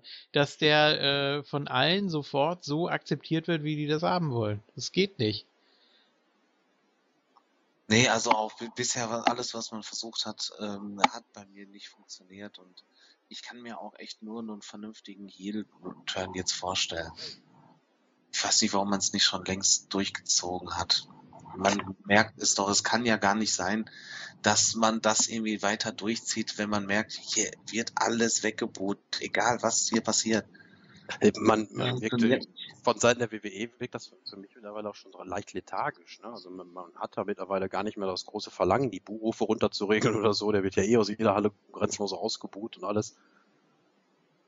Äh, Also irgendwie lebt man da so scheinbar mit. Es muss einfach der Heel-Turn kommen. Also ich kann mir, möchte mir nicht vorstellen, dass dieser Zustand jetzt wirklich, was weiß ich, wie lange sein Titelrun geht, sechs Monate noch anhält. Es ist ja auch, äh, das Problem ist, man hat jetzt seine Road sozusagen miterlebt. Gut, er war schon zweimal World Champion vorher, aber das war eben so der klassische Aufbau. Wurde betrogen beim Rumble, okay, äh, wurde dann langsam wieder aufgebaut und dann hatte er sein großes Match, seinen großen Main Event und dann hat er die Titel wieder gewonnen. So bei einem Face würde es wunderbar funktionieren. Aber er ist eben, ja, wie ihr schon gesagt habt, er ist jetzt eben neuerdings Tweener. So, aber ähm, was soll jetzt passieren? Jetzt ist ja so dieser typische Aufbau von einem Face bis zu einer WrestleMania jeweils, äh, der ist ja jetzt abgeschlossen. Das heißt, du kannst jetzt natürlich versuchen, bei einem, bei einem Diesel 95 hat das wunderbar funktioniert. Der war, der war cool, der war over, der war Champion ein Jahr lang. So. Aber das, das funktioniert ja nur unter bestimmten Voraussetzungen. Du kannst ja nicht sagen, äh, wir, wir machen das jetzt so und äh, weil uns das gefällt, äh, wird das funktionieren. Also, das- ich sehe da das Ende der Fahnenstange jetzt. Naja. War jetzt natürlich auch ein schlechtes Beispiel, ne? weil, weil äh, Diesel ja auch aus einer, aus einer Eigendynamik entstanden ist, ne? Dass er ja diese Ja. Bodyguard-Rolle hatte und so weiter. Aber Keine Ahnung, was man jetzt noch unternehmen soll, um das Universe umzustimmen, dass das irgendwie mal ansatzweise funktionieren könnte. Kann ich mir in naher Zukunft echt nicht vorstellen, wenn man das einfach so weiterzieht und dann nichts Grundlegendes verändert. tja, Weil von heute auf morgen werden die ihn nicht einfach akzeptieren, wenn die immer das Gleiche mit ihm durchziehen. es ist ja nicht immer das Gleiche. Das haben wir auch schon festgestellt. Sie variieren ja, Ja. schon, aber Ja, man, aber in Nuancen, in kleinen Ja, bisschen und nicht den konsequent. Und das ist doch keine große Veränderung. Also der, der Roman Reigns von vor drei Monaten ist doch jetzt kein anderer als der Roman Reigns von gestern, von vorgestern. Ja, wenn er jetzt irgendwie so, einen- so einen Sprecher hätte oder irgendwie sowas, wenn er wirklich so wie es ist, Backstage, wenn er der, wenn er der Corporate Champion wäre und mit einem Heel Vince und noch mit ein paar anderen Leuten so dargestellt werden würde, wie, Ja, da, wie damals auch. Rock, äh, dann, dann könnte das sogar funktionieren, klar. Irgendwas, ja, aber er kommt seit Monaten da raus und die, die Leute reagieren nicht so, wie man sich das vorstellt. Das JFK, in drei Monaten nicht. Ja, Hast du nicht vorhin gesagt, Shane, dir wäre aufgefallen, dass Shane gesagt hat, äh, we are here. oh, herrlich. Hör bloß Wäre da auf. nicht so ein neues Terrorregime, die neue Autorität mit Champion Roman Reigns und Carl Anderson und äh, Luke Gallows und Shane McMahon als neues Heel Stable. Und dann kommen Triple H und Stephanie McMahon und retten uns. Ich würde ja gern äh, so, so ein Heel Stable mit, mit Roman, Rowan, Strowman und Owens sehen. Ro Das wäre doch mal. Roman, und, ja, und die die Bromans. Romans, ja. Ja, die könnte man auch noch mit reinnehmen. Und Hogan.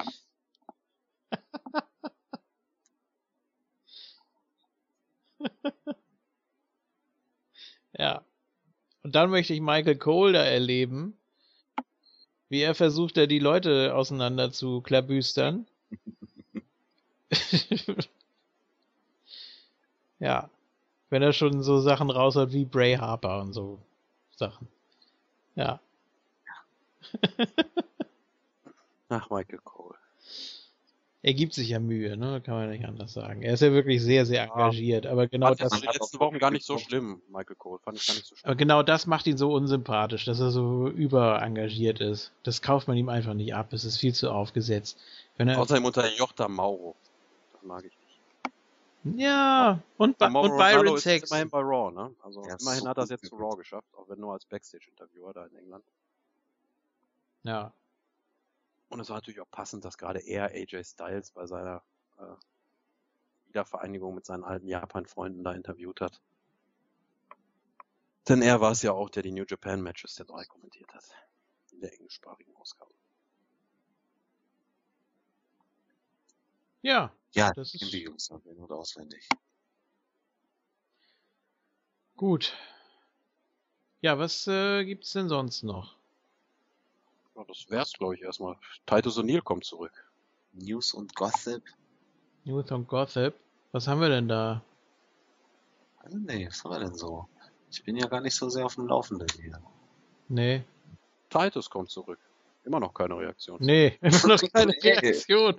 Kannst doch noch dreimal sagen. Ja. Ich glaube, dass äh, Titus den Spot gehabt hätte bei der Andre the Giant Memorial Battle Royal, den jetzt Darren Young hatte. Ja, ansonsten, was macht der US-Champion? Stimmt, den gibt's ja auch noch. Der ist simuliert da irgendeine Verletzung, die dann zur Niederlage führt. ja, der war ja wohl nicht wirklich verletzt im Match gegen die Dudleys, Nee. ne? Kalisto, das sollte wohl, war wohl laut War eine Story, ja. eine Story, ja, und dann gibt's vielleicht wirklich Das was. war- Sin Cara gegen Oh. Kalisto. Ja, natürlich. Wie konnten wir es vergessen? Äh, Ryback hat sich beschwert. Dass, Ah. hä? Ja. Habt ihr es nicht gelesen? Äh, dass, äh, dass er wohl nicht so toll eingesetzt wurde bei WrestleMania. Was? Ja. Ja, es hat doch keiner gesehen. Wie? Du hast doch das Finish gesehen. Ja, ich war ich an der, gehörte ich zum erlesenen Kreise. ja. Ist Ja, das, dass, dass das dass, schlecht äh, dass der US-Title ähm, ja eigentlich auf die Main-Card gehört und dass der Titel ja gar nicht so unwichtig ist und dass er und Kalisto auch auf die Main-Card gehören und ah, Ja, da hat er schon recht, vor allem weil die Story ja auch äh, einen, einen ordentlichen Aufbau hatte. Das ging ja schon über ein paar Wochen. Sein Getue hier, es heißt das Matter und, und so weiter. Da, da war ja gar nichts mehr von dann, dann danach zu spüren. Und äh, ja, hätte schon irgendwie einen Platz auf der Maincard verdient gehabt. hm. Es ist der US-Gürtel, also bitte. ja. Ja. Ja, Kann doch der- nicht sein. Er war ja auch immer gut dabei, ne? Eigentlich. Also so schlecht, also so, so ein schlechtes Standing hatte der US-Gürtel also eigentlich schon. Hat der überhaupt mal so ein schlechtes Standing? Nein, er ist im Tag-Team und dann nicht mal da wird er dann regelmäßig ausgekämpft. Nicht, nicht mal das Tag-Team, das Tag-Team tritt ja nicht mal an. Ja, überleg mal. So dass man sagen könnte, der Gürtel ist blockiert, weil das Tag-Team momentan eine Storyline hat oder so. Kann nicht irgendwie Ryback Sin Cara bequatschen, dass der sich von Kalisto splittet oder irgendwie sowas? Das war doch noch längst nicht ausgereift. Ich würde ja gerne Ja. nochmal einen Titelrun sehen von King Barrett. Mhm. Zum Abschluss so. Ne? beiden Lucha Dragons alleine können es aber auch irgendwie nicht schaffen. Die reißen da auch nichts. Aber als der letzte, als das letzte Mal die US Champs so, so irrelevant war, als Dean Ambrose den gehalten hat. Aber Oh da ja. war das Shield over wie Sau. Ja, da hat man immer die Ausrede gehabt, der Gürtel ist blockiert, weil halt das Genau. Shield Story. Das Shield hatte da ein gewisses Standing und deswegen war das dann nicht ganz so schlimm. Aber das ist doch hier, nee, das ist dem, dem Gürtel wirklich nicht würdig. Also da kann ich Ryback schon irgendwie verstehen. So, haben wir wenigstens einen gefunden. Ja, ich weiß nicht, aber Ryback, wenn es nicht Ryback wäre, sondern irgendwer anders, dann hätte ich das vielleicht noch abgekauft, wenn du jetzt Ryback einfach heimlich durch irgendeinen anderen Namen ersetzt hättest. Aber er ist ja nur am Jammern. Das ist so das Problem. Also, er macht eigentlich nichts. Matches, ja, die tröpfeln so dahin. Er ist jetzt auch nicht wirklich schlecht, aber er stellt einfach nichts dar. Ich finde ihn komplett unwichtig und langweilig. Ja, ich, Also er ist ist- ziemlich der Schlimmste im Moment, was das angeht. Ryback in die League of Nations. Ja, oder Ja. meinetwegen nochmal gegen Cruz oder so, man, dann kann man ihn noch feuern. Also hart jetzt. ja, ich würde ihn auch nicht wirklich vermissen. Sonst muss hier ich für jeden Worker irgendwie Gnade gesucht, aber Ryback, den kann man feuern. Erst nochmal gegen Cruz verpulvern. Ja, was weiß ich.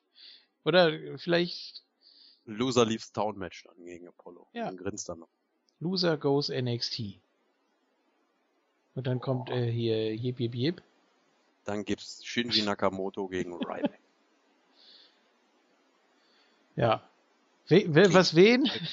das ist ein toller Running Gag. Naja. So, ich glaube, dann äh, sind wir durch, oder? Ich gucke gerade nochmal, ob wir irgendwie Nee. Für eine Bestandaufnahme reicht das Gossip erstmal. haben. Wir können das Mooniverse hier erstmal guten Gewissens bis nächste Woche entlassen, was WWE angeht. Dann hören wir uns ja schon wieder zum Payback-Tippspiel. Ja. Oh, Ja, ja, jetzt ist auch. jetzt ist auch Ende der Oh. Fahnenstange. Ihr hört's, ne? Ja. Ach ja. So. Ich gucke gerade nochmal, ob wir irgendwas Interessantes haben, aber ich glaube eher nicht. Ja, machen wir gleich weiter mit äh, Lucha Underground. Wie immer eigentlich. Jede Ausgabe jetzt. Ist das nicht toll? Gibt's auch gar nicht. Ja. Und du kriegst es hin? Vielleicht, ne? Ich glaube nicht. Wir gucken mal, ne? Du musst dich verabschieden. Na gut. Dann will ich mal sehen, wie das mit äh, Isco aussieht, denn sonst habe ich ein Problem. Also wenn ich mich gleich nicht nochmal melden sollte, äh, macht es gut, liebe Hörer. Aber es kann sein, dass wir uns gleich nochmal hören zu Lucha Underground. Ich glaube, so eine Verabschiedung hatten wir auch noch nicht.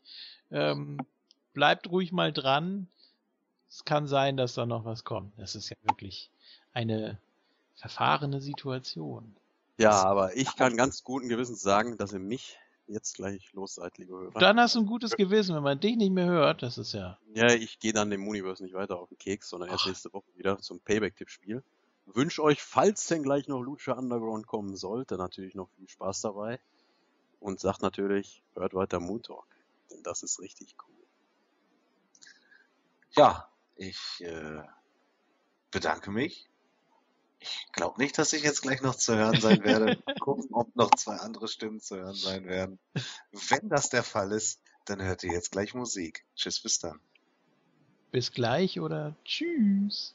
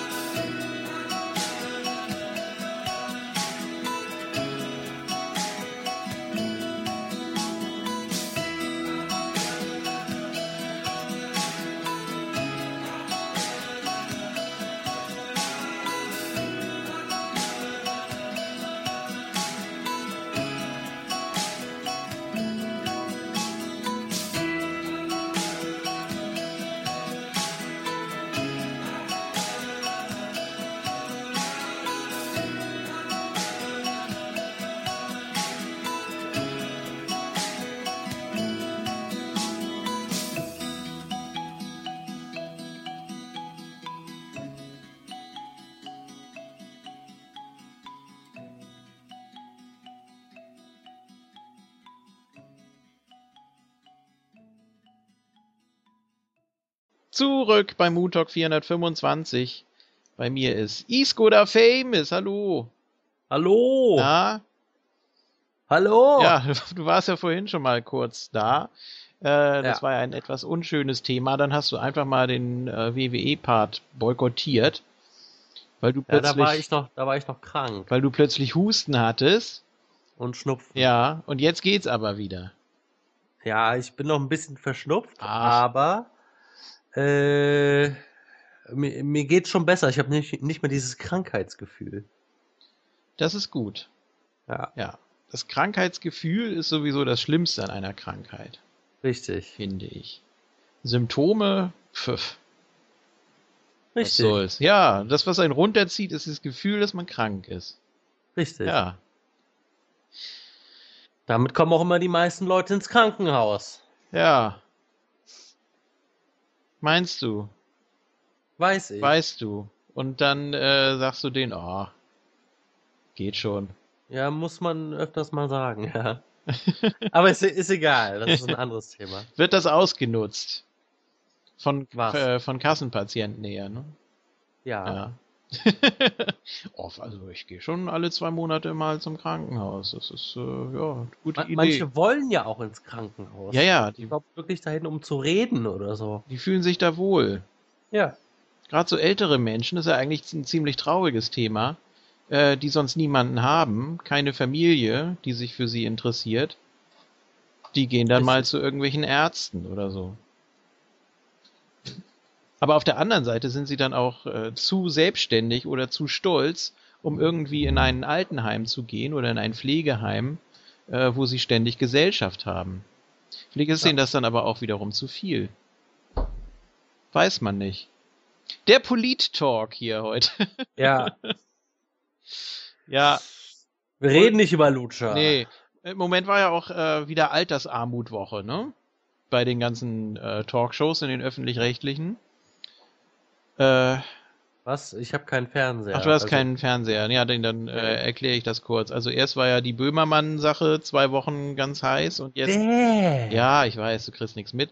Und äh, dann hat man sich gedacht, ach, machen wir mal wieder eine Altersarmutwoche. So, und jetzt ist aber wieder Integration angesagt. Also ganz komisch. Ah, irgendwie. ja. Im Moment äh, ist es äh, vielleicht ein sehr, sehr frühes Sommerloch.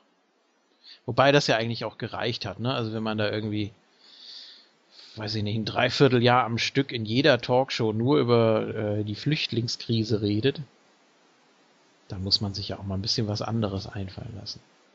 Also ich habe mir gestern zum Schlafen gehen eine äh, Dokumentation über ähm, eine U-Boot-Fabrik in Bremen reingezogen. Aha, Während des Zweiten Weltkriegs. aha. Auch sehr spannend. Ja, das ist schön. Ja, eigentlich Bei YouTube. bei YouTube, natürlich. Gab sonst nichts. Ja, ich äh, musste schon ein paar Mal mit Conway äh, sieben Tage gucken. Kennst du das? Das ist so eine Doku-Reihe. Sieben Tage, sieben Köpfe. Nee. Ja, kenne ich.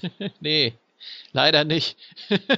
Es ist so eine Doku-Reihe, die so ein bisschen, ja, die so ein bisschen Randgruppenthemen nimmt und die dann auf Mainstream zurechtschneidet. Das geht irgendwie so 20 Minuten und äh, da passiert dann immer was und das wird doch so dramatisch dann aufbereitet.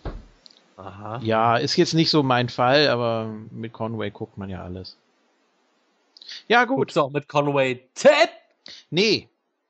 Den habe ich äh, Gott sei Dank nicht mit ihm geguckt. Dann hätte er mich wahrscheinlich gespoilert oder so. Ted 2 habe ich gar nicht gesehen, habe ich mir geschenkt, wollte ich nicht. Muss ich nicht, brauche ich nicht. War, war nicht so lustig. Also für äh, Seth MacFarlane fällt. Weiß ich nicht, weil ich habe Ted 2 auch nicht gesehen. Ja. Aber Ted 1, den fand ich ganz okay. Moon Talk, der Privat-Talk. ja, ja, also wir schwenken jetzt um hier. Können aber auch gerne so langsam äh, zu Lucha Underground kommen, wenn du möchtest. Gut, dann werde ich mir Nee, eigentlich nicht. Aber egal. Oh, was ist da denn los? Nix, Alter. Ich wollte nur äh, äh, ein bisschen rein. Spannung reinbringen. Oh, aha. Ja, ich fand, äh, wir sprechen ja heute über die Episoden 12 und 13. Und ist das jetzt eigentlich hier schon äh, Mid-Season? Mhm. Ja, ne? Also gibt ja nur 24, glaube ich. Ja, so um den Dreh. Ich weiß gar nicht, ich weiß immer noch nicht, wie viele es genau gibt, aber ich will das auch nicht Nee, nachsehen. lieber nicht. Ähm, aber es müsste Mid-Season sein, ja. Also 25 sind es auf gar keinen Fall. Das, das, da bin ich mir sicher, es müssten zwischen 21 und 24 sein. Irgendwie so um den Dreh. Deshalb Mid-Season haben wir jetzt, ja. Ja. Hälfte ist rum. Gut, ja, äh, die zwölfte fand ich nicht so berauschend. Aber alles der Reihe nach. Ähm, wir haben, wie fast immer eigentlich, erstmal einen äh, Rückblick, beziehungsweise wir äh, sehen erstmal Dario Cueto.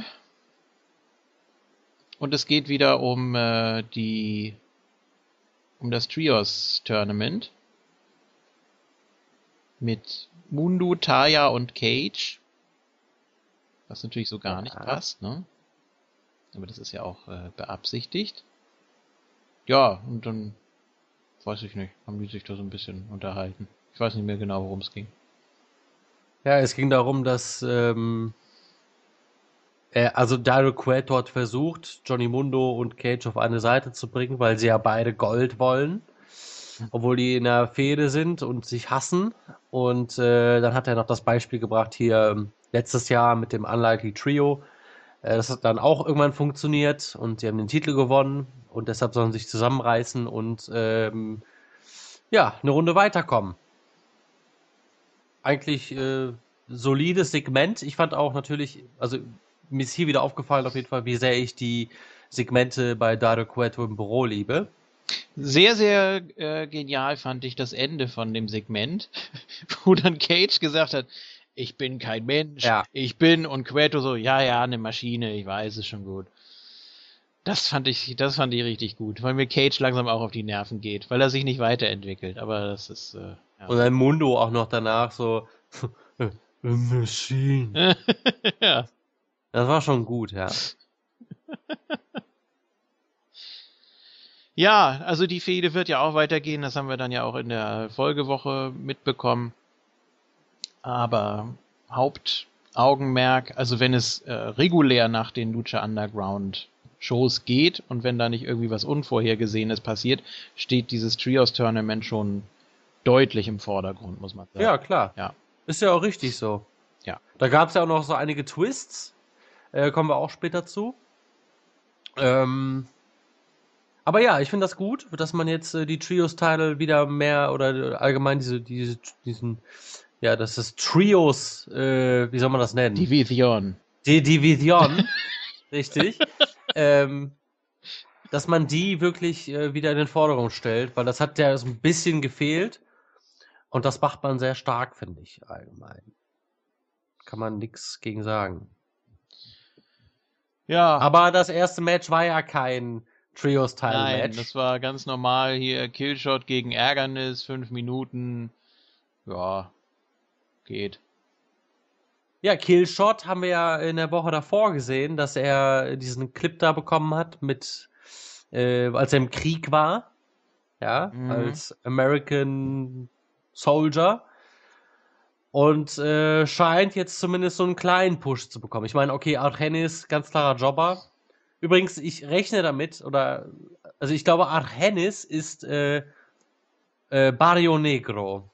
Weil Barrio Negro doch derjenige ist, der ähm, mit, mit der goldenen Maske, mit dem T-Shirt. Und äh, ich denke mal, dass er das T-Shirt trägt, da Argenis ein Tattoo hat.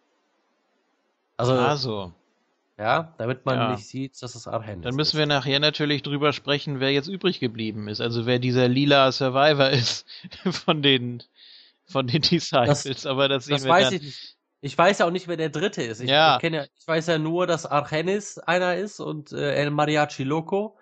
Und der dritte ist, glaube ich, Ricky Mandel, aber ich bin mir da nicht so sicher. Also man wird sehen, wer als nächstes zurückkehrt. Also wenn Mariachi Loco hier irgendwie in zwei Wochen auftritt, dann wissen wir, aha, das war Trece. Tracy. Trees. Nein. Matt Striker sagt Tracy. Das Ich ist also schon eine dritte Möglichkeit. Ja. Ja. Kill schon auf jeden Fall gutes Match hier gegen Argenis. Hat mir gefallen. Kriegt einen kleinen Push, finde ich gut. Ich mag den Kerl. Und Argenis ist mir scheißegal. Oh. Ja, es ist halt ein Jobber. Er hat noch nie ein Match gewonnen, glaube ich, oder? In der ersten Staffel hat er doch auch alles verloren. Ja. Obwohl da Glaube. können hier die, die wirklichen Lucha Underground Experten aus dem äh, Mooniverse, ja. Messenger zum Beispiel, der kann uns bestimmt dazu was sagen. Ob Argenis schon mal bei Lucha Underground gewonnen hat. So. Ja. Ich habe ihn ja eine Zeit lang mit Aerostar verwechselt. Ich habe ich am Anfang auch, ja. Ja. Weil die auch alle gleich aussehen und alle gleich heißen. Ja, jetzt nicht mehr. Jetzt nicht mehr. Nee. Aber ich habe auch Aerostar damals mit Superfly verwechselt. Was? Nee, das geht nicht. Superfly war für mich immer so ein bisschen ähm, super crazy mit Maske. Ja, weiß nicht, Aerostar, Superfly. Ja. Ja, war alles das gleiche. Gut, wir Äh, sind Also inzwischen nicht mehr natürlich. ne? inzwischen nicht mehr. Eigentlich ist alles prima. Wir Ja. sind bei Black Lotus und äh, Melonhead. Und äh, sie lügt ihn an. Ja. Ja. Sagt hier, äh, also eigentlich war das ja Queto. Nee, beziehungsweise das äh, Monster Matanza Queto.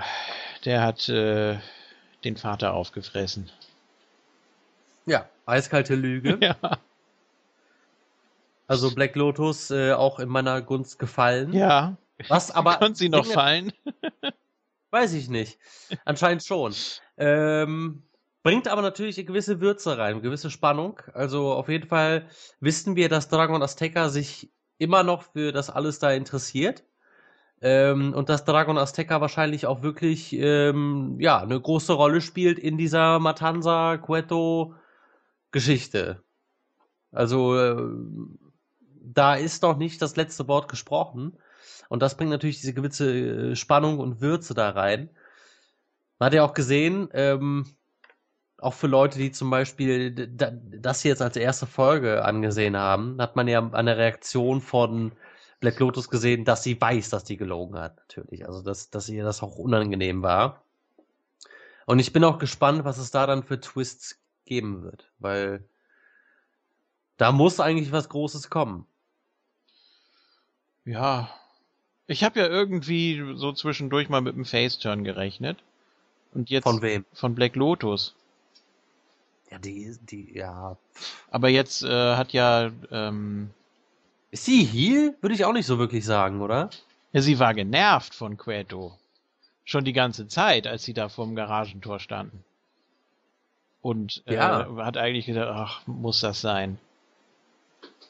Aber Ach, der, der scheiß Dario. Ja, aber trotzdem, sie hat ja äh, hier Dragon Azteca für ihn umgebracht, für einen Heal. Ne? Ja, sicher, Ja. aber sie wurde ja auch von. Man weiß ja auch nicht, ob, ob das, was damals Cueto gesagt hat, ob das, ob das auch so stimmt. Also es ging ja doch um den Vater von Black Lotus, oder? Beide Eltern, oder? Oder beide Eltern. Ja. Und die wurden von äh, Dragon Azteca Senior getötet, oder? Ja, ich weiß es vielleicht. nicht ganz, aber, aber kann ja auch natürlich sein, dass das einfach auch eine Lüge von Dario Cueto war. Ja.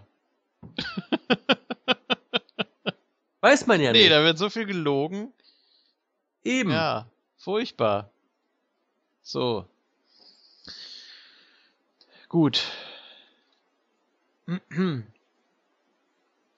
Ja, dann äh, sind wir wieder bei Dario im Büro. Und der hat äh, Daga als Gast. Ja, Ja. Kenne ich nicht. Nee, ich auch nicht. Riesennummer in Mexiko. Ich habe noch nie von ihm gehört. Ich auch nicht.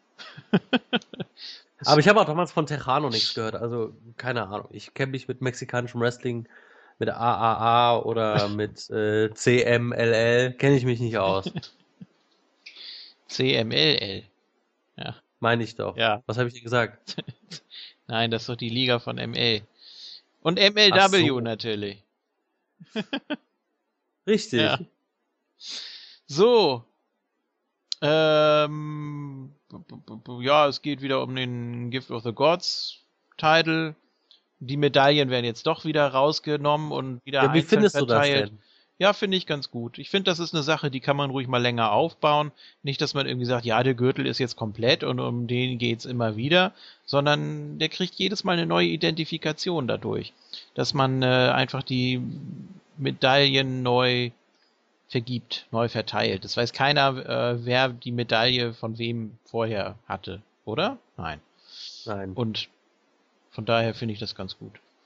Wenn du jetzt so den Gürtel siehst, dann weißt du, ah, okay, äh, die zweite von links hat der und der reingesetzt und das bleibt dann so.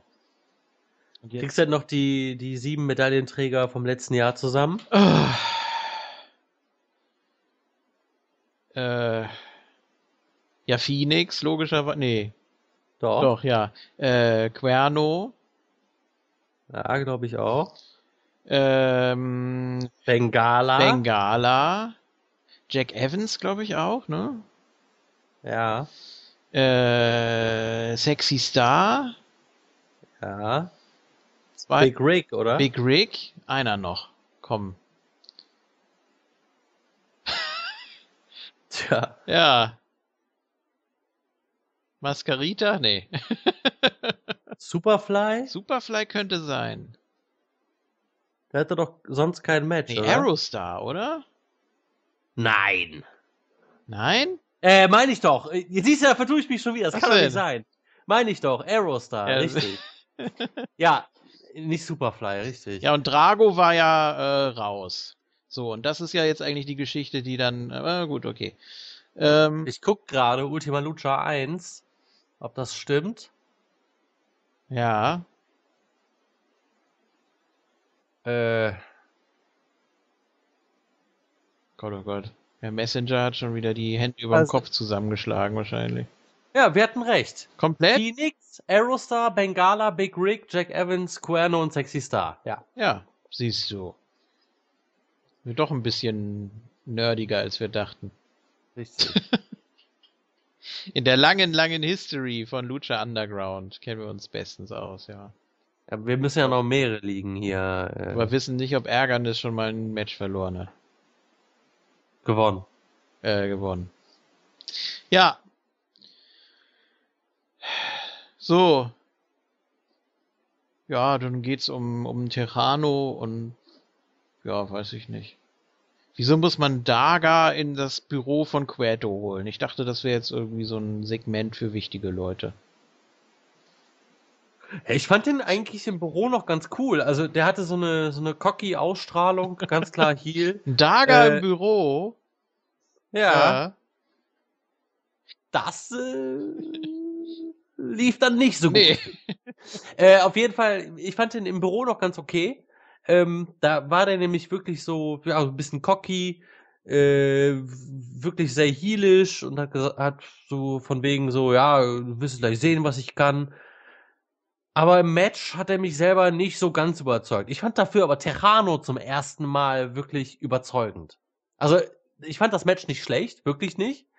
Ähm, ich hätte mir von Daga aber etwas mehr erwartet. Vielleicht Ja. lag das aber auch wirklich daran, dass er verloren hat. Aber Terrano hat mir das erste Mal wirklich gut gefallen in dem Match. Hat er gut gemacht. Wobei ja Daga auch ein bisschen Offensive hatte, ne? Durchaus. Also war jetzt nicht so eindeutig. Ja, es war ja auch nicht schlecht. Wie gesagt, ich glaube, das liegt bei mir vor allem daran, dass Daga das Debüt verloren hat, was man ja gerne macht bei Lucha Underground. PJ Black lässt grüßen. Hm. Ähm, aber das Match fand ich schon in Ordnung auf jeden Fall. Sieben Minuten ging das, glaube ich, so ungefähr oder so. Ja. So, ja, Aber Terrano gewinnt halt hier und äh, ja, mal sehen, wie es da weitergeht, weil von Daga haben wir die Woche darauf auch nichts mehr gesehen. Ob der jetzt wirklich eine große Rolle bekommt oder ob das auch nur so ein äh, Delavar Daivari ist, wahrscheinlich. weiß man nicht. Wo- woher kommt der Name? Ist das irgendwie Keine Ahnung. Spanisch für Dolch oder so? Ich kenne das, ich kenne das Wort nicht. Ich Aber das nicht. gucke ich jetzt nach. Ja, jetzt siehst du hier, oh, Lucha Underground Champion Ende der Staffel, nein, Daga. Ja, Dolch. Du hast recht. Siehst du? Ja, Ha, das habe ich geraten. nicht schlecht. Ja, Oder Machete. Oder Buschmesser. ja, die Buschmesser kennen wir natürlich auch als erfolgreiches Tag-Team. so. Wo denn? Ach, in den 90ern. Ich habe mir heute übrigens ähm, Lex Luger gegen Scott Hall aus der WCW angesehen. Ja, war gut? Nee, Nee. furchtbar. Warum denn? Das waren doch die Topstars der 90er. Ja, Top Stars, aber die haben, also, nee. Wenn, wenn man, man kann sich die WCW, also ich will jetzt nicht die WCW hier dissen, ich habe die WCW damals selber verfolgt. Ja. Äh, mir fehlt die WCW auch, aber wenn man sich die Shows heute anguckt von der WCW damals, boah, also so von der Aufmachung her und, und irgendwie, das sieht so billig aus alles. Auch wenn, auch wenn die große Hallen hatten, aber das sieht alles wirklich so gewollt billig aus. Ich weiß nicht. Also, ich find's schrecklich. Ich würde es mir nicht mehr ansehen heute, glaube ich. Mhm. Weiß ich nicht. Ich hab ja auch gerade 95 angefangen mit den ersten Nitros.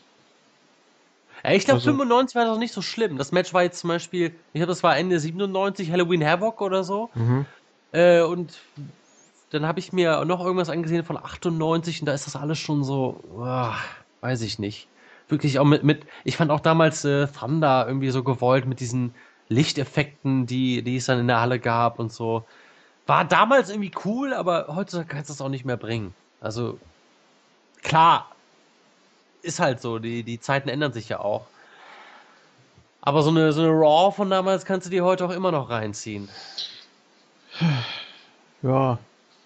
Ja gut, jetzt haben wir noch äh, ein bisschen was gegen Espada gesagt. Jetzt können wir wieder äh, Messenger zur Verwunderung bringen. Und zwar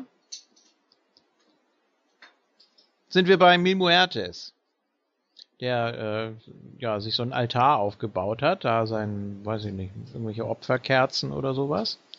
Und ja, dann kommt äh, Katrina und sagt, sie hat die Disciples diszipliniert und die wissen jetzt, wo es lang geht und kein Problem und äh, die werden ihn nicht mehr enttäuschen und ja, was weiß ich. So, Ja, und dann ähm, ähm, hat sie noch gesagt, dass, dass Mil Muertes noch ein Match hat gegen äh, Matanza und dass das ja ein Monster ist und dann fing Mil Muertes an zu schreien. Ja. Also wieder mal Toll. sieht man die Disciples wieder, was man ja, was wir ja auch nach der letzten Niederlage nicht erwartet hatten. Aber äh, die Woche darauf sollte es ja zumindest für zwei zum endgültigen Aus bei Lucha Underground kommen. Ja, zumindest für die Gimmicks. Also wir wissen ja natürlich nicht, äh, wer dahinter steckt, aber da kommen wir gleich zu. So, ja. Main Event. Ja. Die, unsere drei Suftköpfe vom Dach. Ja. Äh, Puma, Ray und Melonhead gegen Cage, Johnny Mundo und Taya. Wahnsinn. Ja, war okay. Ja. War nicht überragend, aber trotzdem, ich habe mich, äh, ich habe es gefeiert, weil ich hatte auch Bock auf, auf das äh, Face Trio und natürlich auch darauf, äh, wie wie es zwischen Mundo und äh, Cage läuft. Ähm, fand ich okay, also wie gesagt nicht überragend, aber völlig in Ordnung. Und die, die da- das wirkt halt schon auch ziemlich ziemlich krass. Also hier äh, Dragon Azteca, Rey Mysterio und Prinz Puma. Also äh, die als Team absolute Favoriten für den äh, Turniersieg auf jeden Fall. Oder nicht? Ja, also von den Namen her auf jeden Fall. Von dem, was sie, was sie darstellen. Es sind natürlich jetzt auch so drei der Top Faces und das sind eben die, die auch so zusammenbleiben dürfen, höchstwahrscheinlich, die jetzt nicht irgendwie zusammengewürfelt wurden. Ähm, also schon gewürfelt wurden, aber die eben durch Zufall auch passen. So und ja, eigentlich ja. Aber es sollte sich ja noch was äh, Spezielles tun im Tournament, wie wir ja äh, die Woche drauf erfahren. Ja. So, ja, äh, nachdem es Pep Talk gab von äh, Katrina für Mil Muertes, gibt's das Ganze nochmal für Matanza, weil Dario da vom Käfig steht und sagt, ja, nächste Woche, bla. Ne? Ja, äh, so wirklich, das war ja eigentlich wirklich nur Pep Talk, oder? Eigentlich Also ich ja. habe manche Dinge auch nicht so ganz verstanden. Ähm, aber das war ja bezogen wahrscheinlich auf die Beziehung zwischen äh, den beiden Cuetos, zwischen den Brüdern. Und ähm, ja, halt wirklich kompletter Pep Talk für nächste Woche, also für das Match gegen Mil Muertes. Worauf ich aber auch schon ziemlich heiß war, wenn ich ehrlich bin. Ja, also auch relativ früh. Man lässt sich nicht viel Zeit mit irgendeinem Aufbau oder so, dass sie sich irgendwie länger aus dem Weg gehen, sondern das ist jetzt irgendwie, äh, ja, Phoenix, zack, dann kommt der nächste. Also irgendwie, ja. Pentagon, auch weg.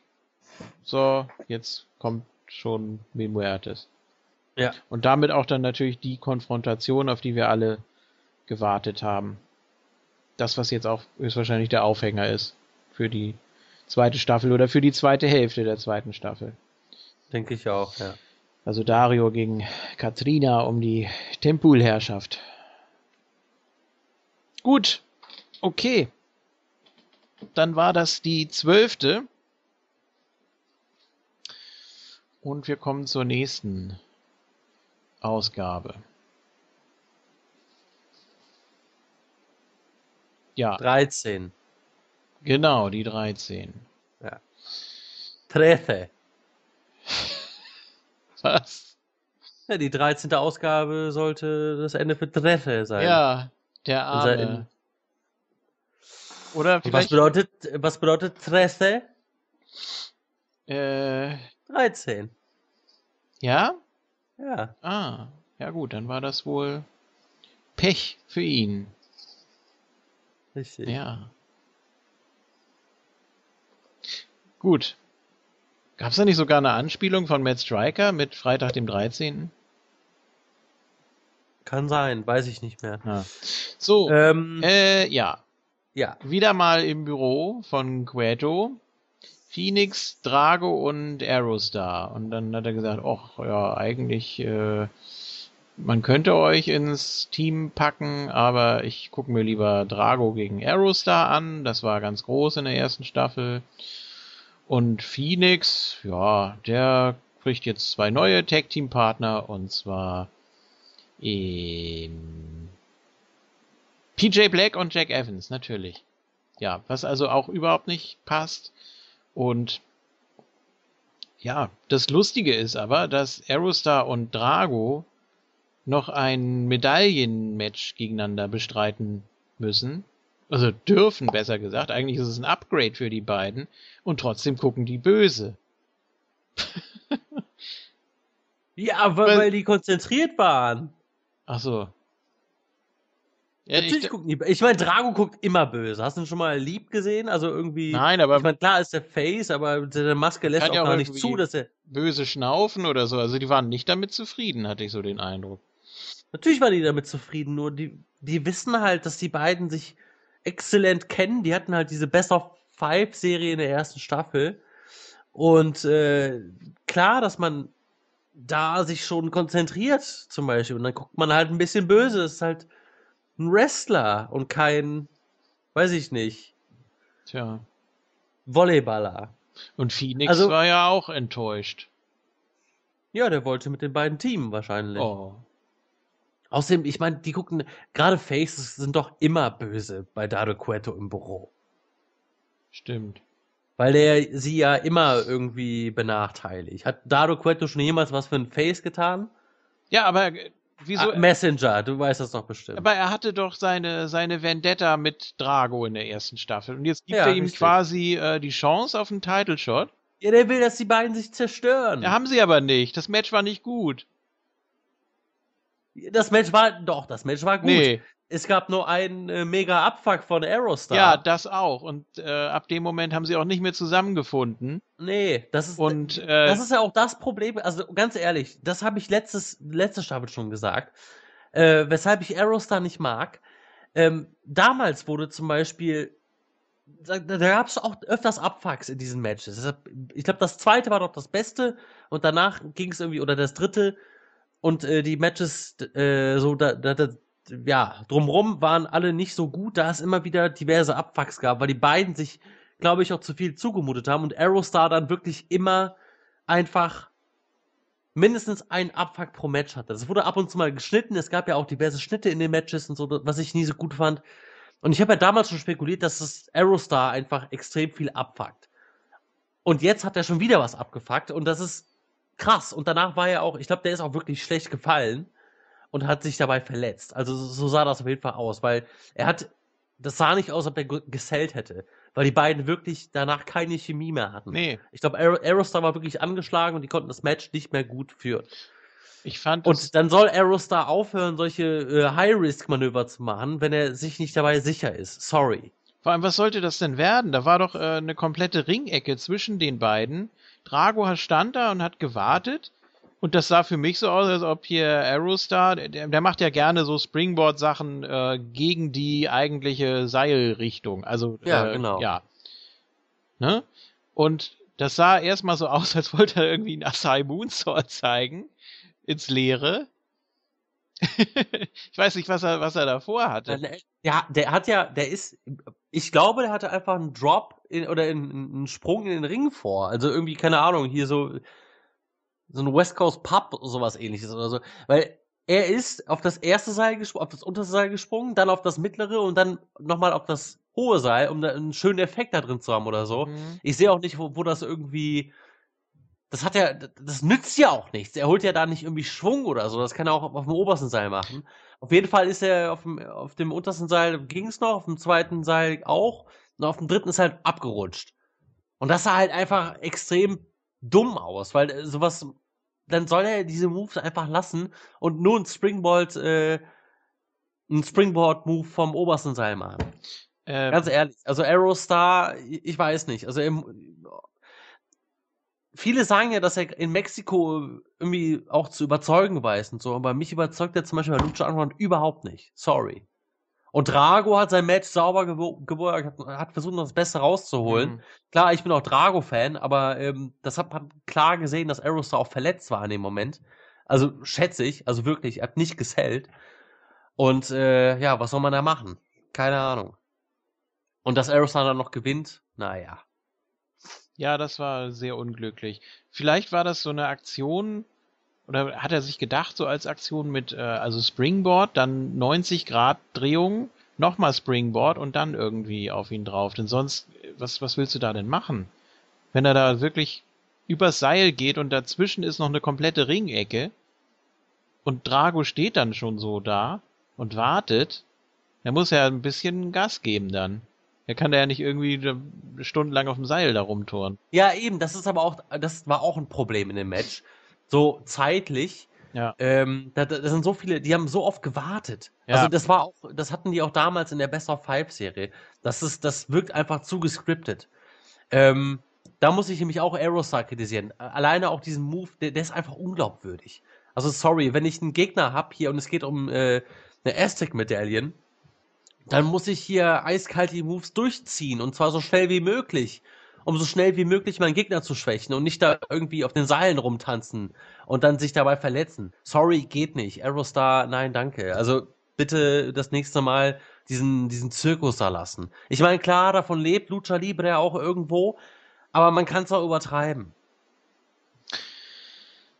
Ja, ich dachte auch erst, sie wollen möglichst viel in eine möglichst kurz, kurze Matchzeit irgendwie kriegen, aber dann ab dem Moment war es wirklich so, dass Drago das, das sah für mich auch immer so aus, als ob die, die, die beiden dann irgendwie äh, gehen dann zurück in den Ring und dass er dann immer so guckt, ja, geht's dir gut? Willst du jetzt eine Aktion zeigen? Moment, dann stelle ich mich mal eben hier hin. Oder irgendwie, oder, äh, ja, ich, ich komm, ich komm dir mal ein Stück entgegen, damit dir die Aktion leichter fällt. genau. Warte mal kurz so. Und ah, das, das war, das war ein Trauerspiel. Also die letzten zwei, drei Minuten, die waren wirklich nicht äh, gut. Nee. Ähm, und dementsprechend unglaubwürdig dann natürlich auch das Finish. Also weiß ich nicht. Dachte mit Ja, Drago äh, passiert noch irgendwas. Der kommt jetzt als Ameisenbär raus. Dachte ich klasse. Wieder ein bisschen Veränderung. Auch mit den Hörnchen und so. Outfit war geil. Ja. Ja gut, und Aerostar, hm. Wenn er jetzt natürlich ein Zeitreise-Gimmick wirklich kriegt, dann äh, bin ich wieder Fan von ihm, aber das sehe ich im Moment noch nicht. Nee. Ja, gut. Oder auch diese, diese Aktion, die ja eigentlich ganz clever gemacht ist, äh, wenn du jemanden in, ins Seil whippst und aber ähm, minimal versetzt hinter ihm läufst, was der aber Ja. nicht mitkriegt, um dann äh, die Aktion gleich wieder zu blocken. Das hat auch ewig gedauert, bis dann irgendwie Ja. wieder die Kommunikation gepasst hat. Äh, weil, weil Aerostar längst noch nicht so weit war und Drago stand da schon, hat gewartet und Aerostar macht nichts oder muss erst noch mal wieder zurück ins Seil oder so. Das ist Ja, richtig. ah, na gut, aber jetzt haben wir genug gemeckert. Es ist äh, Lucha, wir müssen das abfeiern. Meistens. Nee, wir müssen Und- das nicht abfeiern. Ich meine, ich feiere es auch meistens ab, aber ich muss es ja nicht abfeiern. Das Match hat mir nicht gefallen. Also zumindest bis zur Verletzung. Ich fand das Match bis zur Verletzung echt ordentlich, aber danach war es wirklich nicht gut. Und Aerostar, wie gesagt, sein Moveset muss er ein bisschen anpassen, meiner Meinung nach. Also das ist auch einfach zu viel Zirkus. Ja, und vor allem für Drago ist es auch schade, ne? Wie du gesagt hast. Also, er wurde ja jetzt wirklich lange genug an der kurzen Leine gehalten. Und äh, natürlich kann man das jetzt so auslegen, dass Cueto sich das schon gedacht hat, dass er jetzt Drago wieder so ein bisschen fertig macht, einfach. Haben wir zwar alles schon gesehen, aber gut, ist eben eine, ist eben eine Vendetta. Ich find's gar nicht so schlimm, weil je nachdem, äh, wann man dieses Gift of the Gods Title Match bringen will, wenn, wenn man das erst bei Ultima Lucha bringt, hat Drago zumindest äh, wahrscheinlich wieder ein größeres Einzelmatch. Ich glaube gar nicht, So wie letztes Jahr. Glaube ich aber auch nicht, ja, ich weiß. Weil- ich glaube auch nicht, dass man das bei Ultima Lucha bringt. Ja, die Medaillen, die sind doch jetzt in zwei, drei Wochen alle vergeben.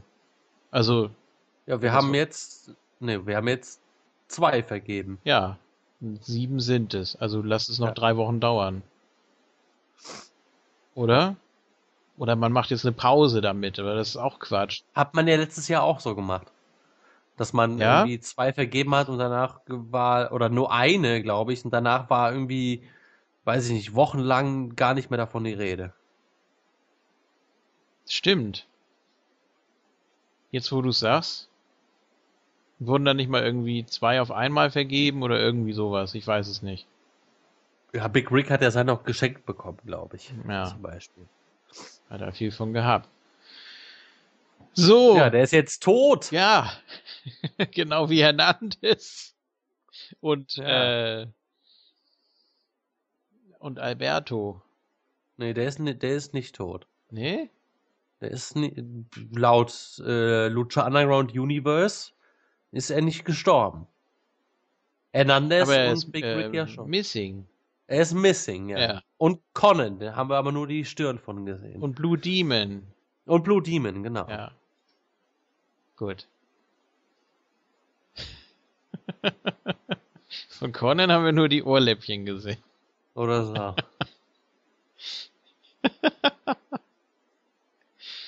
Ja, da musste sie ganz schnell eine Leinwand drüber ziehen, weil die Ohrläppchen so groß. So.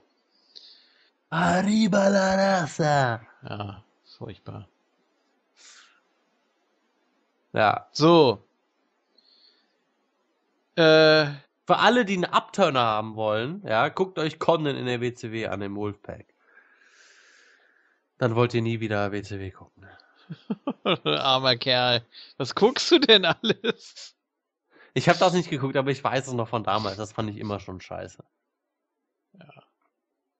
So wie äh, Sting bei der Hall of Fame. Ja, hier, ich war Surfer Sting, ich war Crow Sting, ich war Wolfpack Sting und darf ich Joker Sting sagen? Na, okay. haben, Ja? haben einige erkannt, ja. Ach krass. Okay. So, ähm, TNA, gab's dann TNA-Chance oder was? ich glaube nicht. Ich glaube, die wären dann nicht nur der Halle verwiesen, sondern auch verhaftet worden. Da sind ja sehr strenge Regeln bei der Hall of Fame. Ich habe mir übrigens auch ähm, ähm, Scott Hall gegen AJ Styles von TNA 2004 angesehen. Ja. Er hatte ein bisschen Langeweile, als ich krank war. Mhm. Äh, war auch nicht so gut. Aber da, das lag an Scott Hall. Ja. Es gab ja auch Scott Hall gegen Jeff Hardy mit Roddy Piper als Referee. Ja, das, das kenne ich auch. Ja. Eigentlich hatte War- Scott Hall gar keine guten TNA-Matches, oder? Ähm, ich war ein bisschen überrascht damals bei äh, Scott Hall und Sixpack gegen ähm, Nash und Eric Young. Das war gar nicht so übel von Scott Hall dafür, dass er so fertig war. Ja.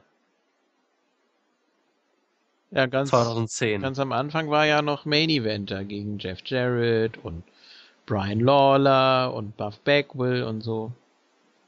Also Ja. so 2002. Ja, ist ja auch ein großer ja- Name. Richtig. So. Auch ein großer Name im nächsten Segment. Johnny Mundo. Ja, genau. Beim Workout. Beim, beim Workout. Er hat da wieder seine, erst gab's ja den Clip da mit seinen Spider-Dingern, weiß ich nicht. Ja, den gab's danach, glaube Den ich. gab's sogar. danach, ja, okay. Ja. Ja, er stand dann da an zwei so Holzstäben und hat dann da irgendwie dran rumgeschraubt und ja. Dann kam Taya und hat gesagt, hier, du hast äh, nächste Woche ein Match gegen Cage. Sagt er, ja, ist okay. Nee, erst, sie hat ja gesagt, du hast ein Match um die Medaille. Und dann sagt er, Ja. ja, ist okay. Und dann, Wer ist denn mein bedauernswertes Genau. Opfer oder sowas? Ja, und war's klar, Cage. ja. Aber trotzdem wirkte Mundo relativ fokussiert. Ja, Und ich finde, das ist wirklich spannend, weil, ganz ehrlich, wenn, äh, also der Sieger aus diesem Match ist eigentlich quasi Top-Favorit für den Gift of the Gods Title. Ja, und wenn äh, Cage zur Maschine wird, dann muss eben Taya eingreifen. Dann hat sie gesagt, ja, das wird ein bisschen schwierig. Es ist nämlich ein Steel Cage Match. Richtig. So. Und dann hat er gesagt, ah, Cage in a Cage. Ja. Was machst du denn da? er räumt nebenbei ein bisschen auf. Oder er baut schon mal den Käfig auf. Ähm, So ähnlich. ja. Aber trotzdem waren die beiden recht äh, zuversichtlich. Komischerweise. eben. Also sie waren halt sehr fokussiert. Ja. Ich glaube auch, dass das äh, Mundo macht, Ich hoffe. weil alles gegen ihn spricht. Eigentlich schon. Weil Ja. er ja jetzt eigentlich auch so ein bisschen. Obwohl Cage Match, ich meine, er hat das Cage Match damals gegen Cuerno auch gewonnen. Ja. Der ist ja eigentlich der Cage Match Guy bei Lucha Underground. Ja, total. Die Statistik spricht für ihn. Ja, was denn? ja. Ein Match, ein Sieg. Ja, natürlich. Da kann er sich was drauf einbilden. Tut er auch wahrscheinlich. Mhm. So, und dann muss er jetzt äh, nächste Woche die Maschine downschatten. Für immer. Wahrscheinlich wird Cage wieder getötet oder so. Oder Taya kommt und, und, und, weiß ich nicht, spießt ihn auf oder so. Ja. Oder so eine, so eine komische Schrottpresse wie bei Terminator dann zum Schluss. Irgendwie sowas. Und dann, ja. Gegen Cage. Ja, also du meinst, Cage. Cage ist nach nächster Woche aus den Shows geschrieben. Weiß ich nicht. Was meinen die denn damit für immer abschalten? Oder er wird so ein, so ein der wird so ein, so ein, so ein Lushi. es wird nur die Maschine abgeschaltet, aber nicht der ganze Cage. Ach Kommt so. er die Woche darauf raus Colin Delaney kommt dann raus. so kommt er so und dann sagt er, ja, hallo, ich bin Cage. Vielleicht bekommt er auch ein Rob Roboter-Gimmick. Ja, so wie ähm, Ryback bei Richtig.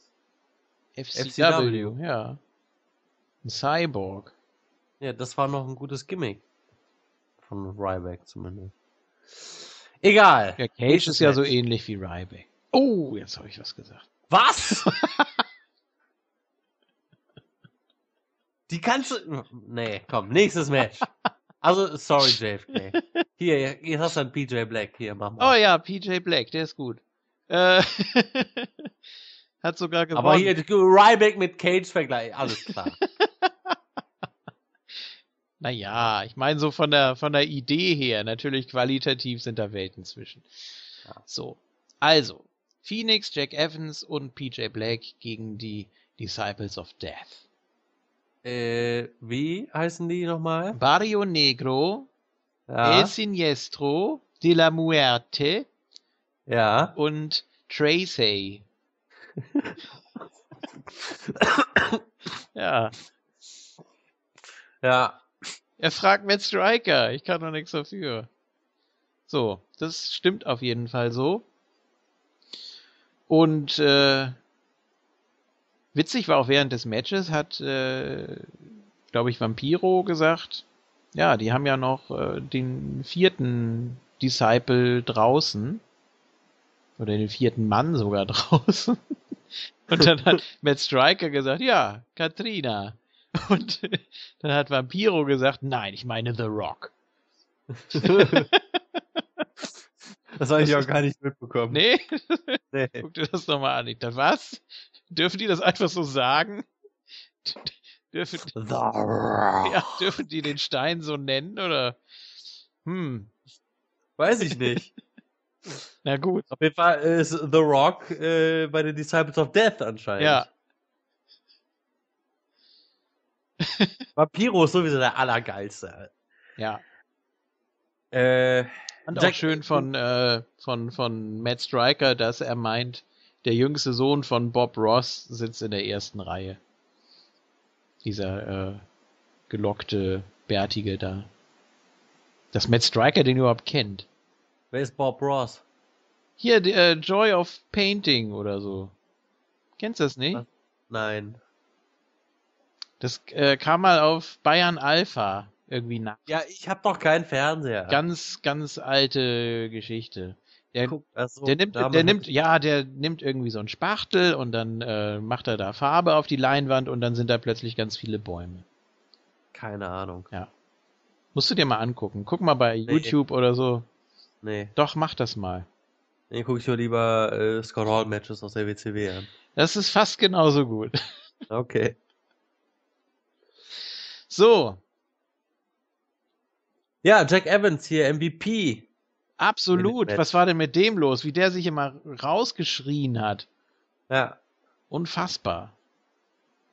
richtig gut. Ja, vor allem wie er dann äh, zu Phoenix sagte, so, jetzt wartest du mal hier, jetzt zeige ich dir mal, wie das richtig geht. Und dann schreit er sich nochmal so hoch und dann nimmt er Anlauf und zeigt da irgendwie so einen, so einen krassen High-Flying-Move nach draußen, der auch noch sehr gut sitzt. Ja. Ne?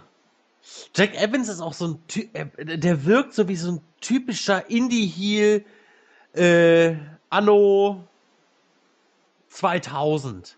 Also so wirklich so Ende der 90er, Anfang 2000er. So irgendwie, der ist in der Zeit stehen geblieben. Aber ich finde das gut. Der hat so, der hat so diese Oldschool-Komponente, finde ich.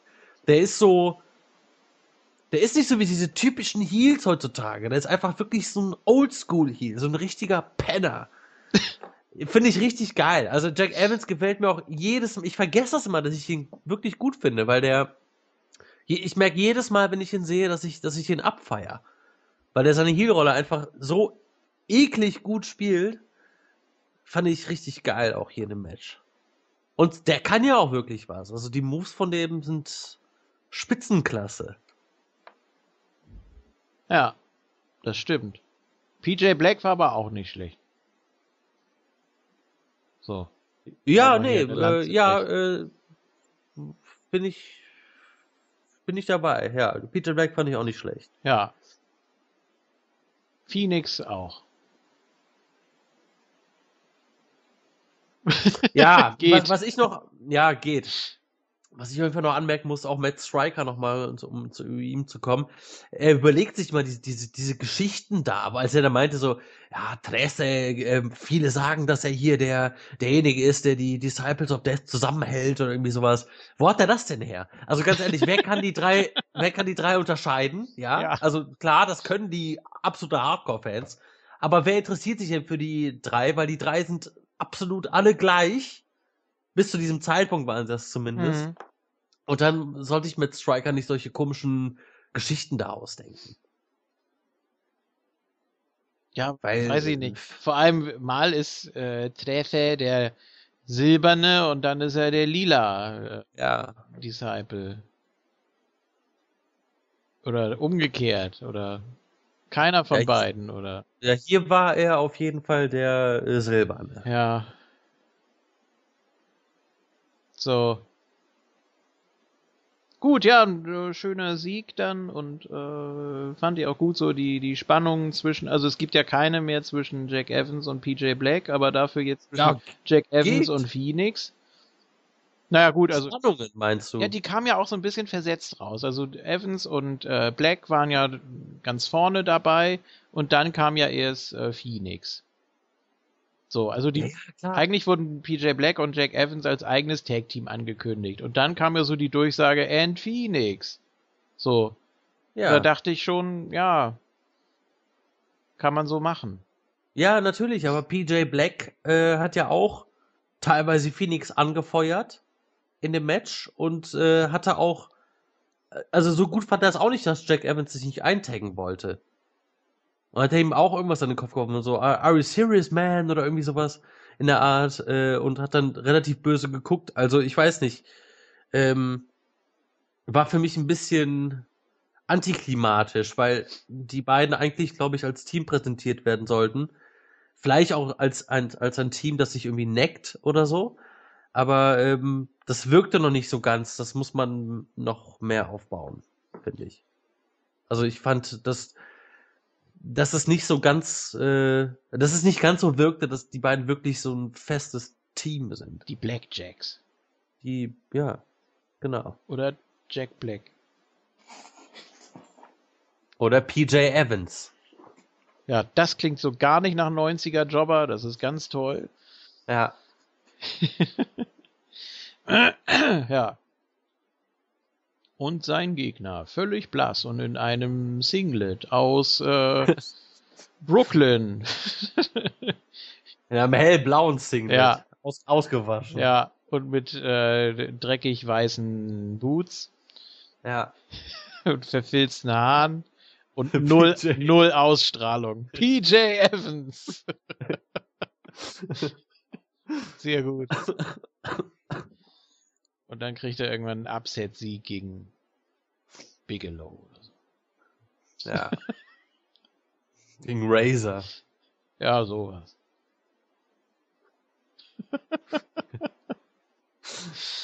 Ich kann leider nicht lachen, dann muss ich husten. Das ist furchtbar. Ja gut, dann lassen wir das jetzt. Dann machen wir jetzt tot ernst weiter. Ja, bitte. Ja. Und zwar sind wir wieder mal im Büro von Dario Cueto. Ja, wir haben überhaupt gesagt, dass Phoenix, Jack Evans und PJ Black gewonnen haben. Das haben wir gesagt. Ich habe gesagt, PJ Black durfte mal gewinnen. Ach so, Ja. ja. Fand ich ganz prima. Ja, Büro. Büro mit äh, dem Unlikely Trio. Und Ja. ja, dann wurde nämlich äh, enthüllt, dass es gar nicht um den Number One Contender Spot geht, sondern um den Titel in diesem ganzen Turnierkram da. Und dann hat auch What? Are you serious? das ist aber unfair. Ex-Girlfriend. Äh, ja, krass. don't her. Richtig. Ja. So, Ja, Dario Cueto spielt seine, ja, seine Chefrolle weiter als arschiger Chef. ja. Und äh, ja, das wird schwierig dann für die Champions ihren Titel zu verteidigen. Oder? Ach, 14 Elimination Match. Ich habe verstanden, 14 Elimination Match. Nein. Dachte ich, was soll das denn sein? Nein, Four-Team Elimination Match.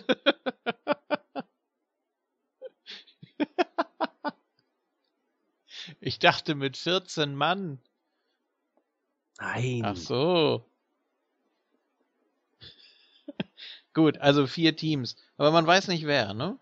Ja, wahrscheinlich ein Team davon ist irgendwie Pimpinella. Mascarita, Mascarita und, und Famous weiß B. Ja, der ist eigentlich zu hoch schon. Ähm, Ja, Cuerno. Keine Ahnung, weiß ich nicht. oder man macht doch macht man- irgendwie so ein schnell so ein Team Famous. Dass du da Famous B hast mit äh, zwei, die er rekrutiert hat. Das passt doch. Famous B ist doch, hat doch ähm, Mascarita Sagrada rekrutiert. Ja, ist oder? gut. Ja, ne? und Pimpinella dann auch noch. Ja, Ja, die wird dann auch famous. richtig. Dann noch, und dann packst du halt noch zwei Heels, Heel Tag Teams rein. Ja. Und dann passt das. Cuerno. Ja. Äh, Daga. Und noch irgendjemand. Keine Ahnung, weiß ich nicht. Die haben ja eigentlich schon alle durch, oder? Chavo. Chavo. ja, richtig. Gott, oh Gott. Äh, Die Crew. die Crew, ne, die sind doch Face. Naja, stimmt. Aber ist ja egal, ist ja eh Wildcard. Richtig. Mhm.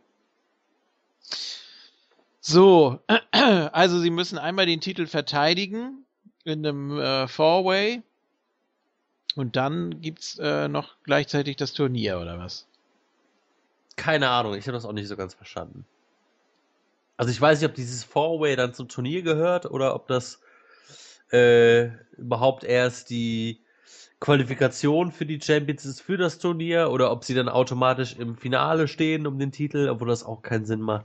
Keine Ahnung, weiß ich nicht. Oder haben wir jetzt schon, äh, wir haben schon drei Teams, wir haben schon mehr als drei Teams, die weiter sind, Nein, wir, ja? oder? Nein, wir haben äh, Phoenix, Jack Evans, Ja. PJ Black, dann die drei vom Dach. Ja.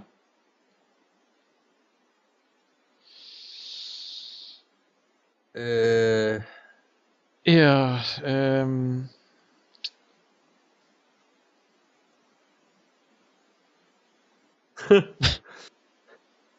äh, ein Team haben wir noch. ja.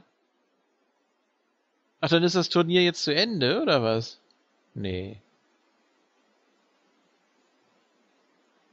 Äh, hier, Joey Ryan mit den, mit, mit The Crew, stimmt, die sind ja schon durch. Ja, ja, genau. War nicht noch Ja. was mit hier äh, The Mac und so? Mit ähm, mit den mit den Mit Moth? mit ja. Stimmt. Ah nee, das waren die Gegner, glaube ich, von Joey Ryan und äh, oder? ich weiß es Ja, das, nicht das, mehr. ja, ja, ja, das, das war Das ist alles Gegner. so vermurkst, da ist es also ein Albtraum für jeden Statistiker, der sich damit beschäftigen muss. Furchtbar. Ich hoffe, das ist ganz schnell vorbei. Das waren die Gegner. So. Ja gut, dann ist jetzt, dann ist das jetzt vorbei oder was? Ja, Wo- also Wo ist denn, Nee. wo ist denn da ein Tournament dann? Also wenn Sie jetzt Ja, sagen, wie- Wieso? Man hat drei Teams, die jetzt weiter sind. Und nächstes, nächste Woche ist dann dieses äh, ja, Four Corners Elimination Match. ich dachte, da gibt's noch irgendwie eine zweite Runde oder sowas. Nein, und dann geht's ins ähm, Halbfinale. Also die, die jetzt dieses, dieses, diesen Four-Way da gew gewinnen, treten dann gegen einen von den drei Teams an im Halbfinale.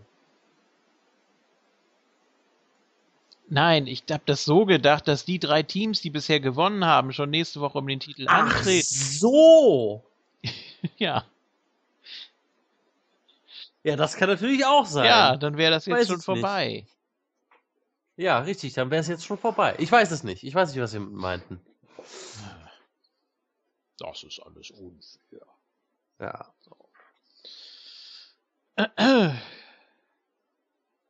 Gut. Äh, ja, dann haben sie noch gemeint, äh, wie soll das Team heißen? Team Angelico, ja, das finde ich nicht gut. Äh, oder Team Evelise, boah, das ist ja ridiculous. Irgendwie, weiß ich nicht. Team Havoc. Ja, Team Havoc hätte noch was. Das ist so ein Name, der passt auf alles. richtig. Hier äh, steht, als fairer Mann, also Dado Cueto, gibt er ihnen aber ein Ticket für das Finale, wenn in der kommenden Woche in einem Four-Way Elimin was? Was in der kommenden Woche in einem Four-Way Elimination Match stattfinden wird. Also ja, Finale. Das heißt, die drei Teams, die weiter sind, gegen das Unlikely Trio. Hm. Das ist ja ein tolles Turnier. Ja. Riesig. Ja, aber jetzt hat man ja hier die Medaillen und den ganzen Kram. Hat man wieder was Neues. Ist auch schön. So. Ja, die äh, Disciples äh, werden in den Lockerroom gebeamt und dann steht da schon Katrina und ist böse und sagt, äh, sag mal, ich habe hier doch gesagt, ihr sollt oder ihr seid jetzt wieder besser und hab, konntet ihr euch nicht mal zusammenreißen und dann zeigt mir doch mal, warum ich euch jetzt nicht sofort vernichten soll. Ja, und der mit der lila Maske hat den beiden anderen das Herz rausgerissen Und die sind dann zu Aschehäufchen zerfallen. Und Ja, die nächsten Toten. Ja. Wer denkt sich sowas aus? Robert Rodriguez. Ja. So ein bisschen Temple of Doom mäßig. naja. Finde ich aber gut. Ja. Er hat auch so ein bisschen Mortal Kombat. gut? Ja, Aha. er hat auch so ein bisschen Mortal Kombat Feeling. Ja. Kenne ich nicht. Nein, kennst du nicht das, das Spiel für, für den Sega Habe ich, früher? hab ich mal von gehört, ja.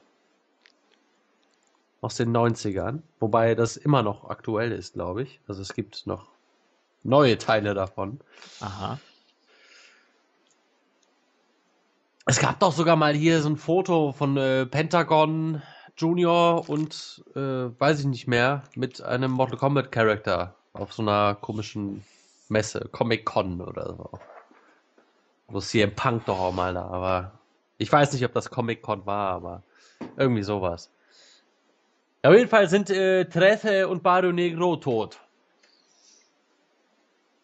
Ja, der mit dem leichtesten Namen bleibt übrig. Ja. Ja. Und zwar wer? El Siniestro Mortadella. Richtig. So. Wenn er das denn ist, wissen wir ja nicht. Kann ja auch sein, dass da plötzlich ein ganz anderer. Doch, Runter war. ist er. Ah, Mist. Gut. Und wer ist das jetzt in echt? Ist das, äh, Keine Ahnung. ist Weiß das ich nicht Ärgernis? Es ist, äh, Nein, Ärgernis ist es auf jeden Fall nicht. Ricky Mendel. Wahrscheinlich. Also du gehe ich stark von aus. Hm. Der größte Push in der Geschichte des Business. Ja, ist natürlich jetzt die Frage, wie es da weitergeht. Ob der, ähm, ob der wirklich einen großen Push bekommt. Ich meine, er hat jetzt ja die Kräfte der beiden anderen auch noch. Ja. Der muss ja jetzt eigentlich hier Matanza besiegen können, oder nicht? Der lila Disciple besiegt Matanza Ja. und wird dann neuer Champion. Ich glaube, dann gucke ich wirklich nicht mehr. dann, Nein, nee, dann ist vorbei. Wer, weiß, wenn er jetzt einen mega Aufbau bekommt. Nächste Woche squasht er erstmal Puma weg. Nee, der steht doch im äh, Ah ja, Titelmatch stimmt, da um die Unlikely Dingsbums. Ja, weiß ich nicht. Oder er gewinnt den Gift of the Gods Title. Und den schenkt er dann Katrina und dann hat sie mit dem wieder einen Deal und den hält er nicht ein und dann ist er weg. Richtig. Fährt er mit dem Truck weg. Ja, Zieht sich den Hut noch auf. Und verfolgt Phoenix. ja. Und wenn er den Bogen spannt, fängt er an zu zittern, damit er besser zielen kann. Richtig. Toll. So, wo waren wir? Äh, ja, diese beiden sind tot und liegen da rum. Und Katrina findet das, glaube ich, gut. Die hat auch äh, Indiana Jones geguckt und äh, dachte, oh, das geht ja wirklich. So, und äh, dann geht's um den Titel. Ähm, Matanza gegen Mil Muertes ein heftigster Brawl der beiden Monster oder der beiden größten eigentlich, auch Repräsentanten ihrer jeweiligen Lager oder Herrscher oder was auch immer das sein soll. Hausmeister vom äh, Tempul. Und ja, wir haben jetzt mal gesehen, wie Matanza einsteckt und das nicht zu knapp. Ja. Ja. Also für, für alle, die irgendwie behauptet haben, Mil Muertes sei zerstört worden bei äh, beim Aztec Warfare Match, sind eines Besseren belehrt worden, weil der hier absolut delivered hat mal wieder und äh, gezeigt hat, wie man ja Matanza ähm, fertig machen kann. Ja.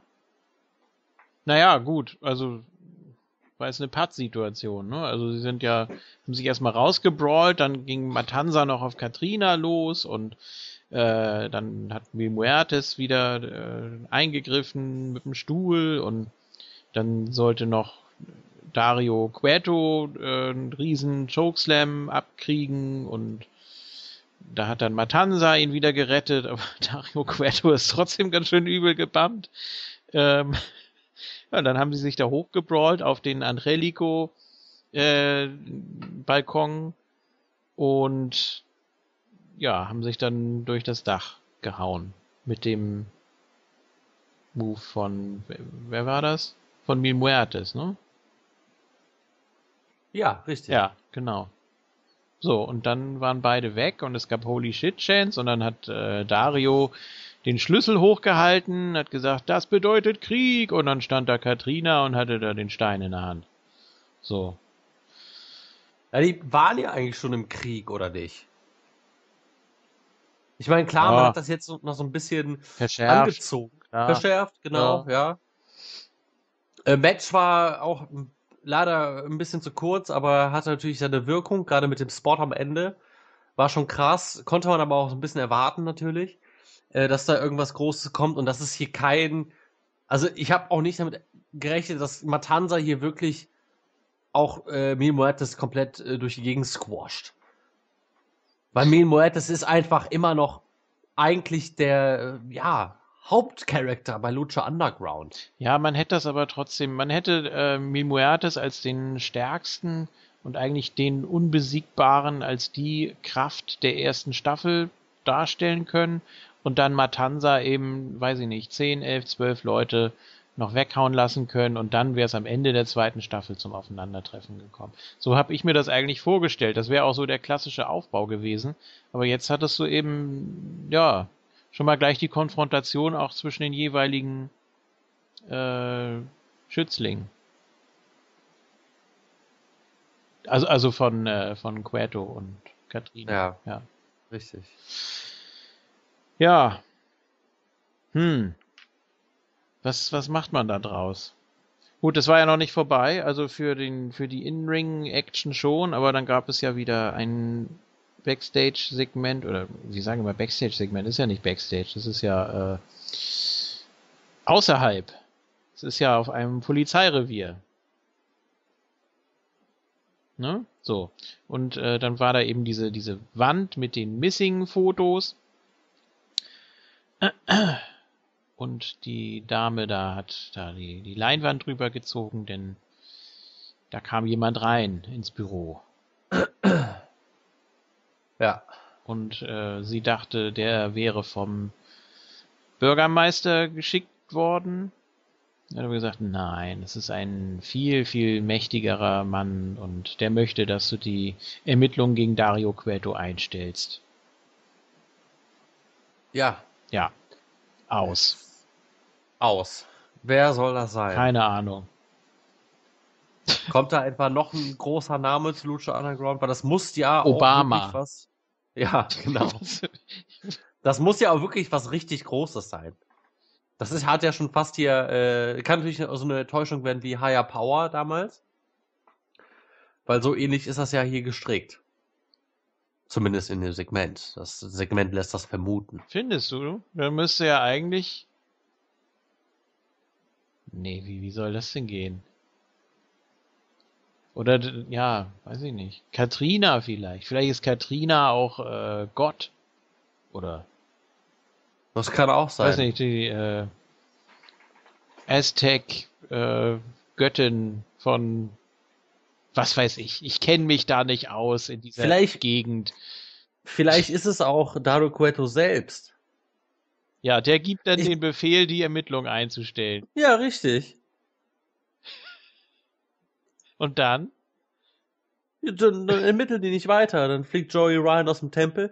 Nee, ist halt, ähm, ist halt auch die Frage, wie, es da wirklich weitergeht und was man da vorhat. Denn klar, das, das ist auch eine der Major Storylines.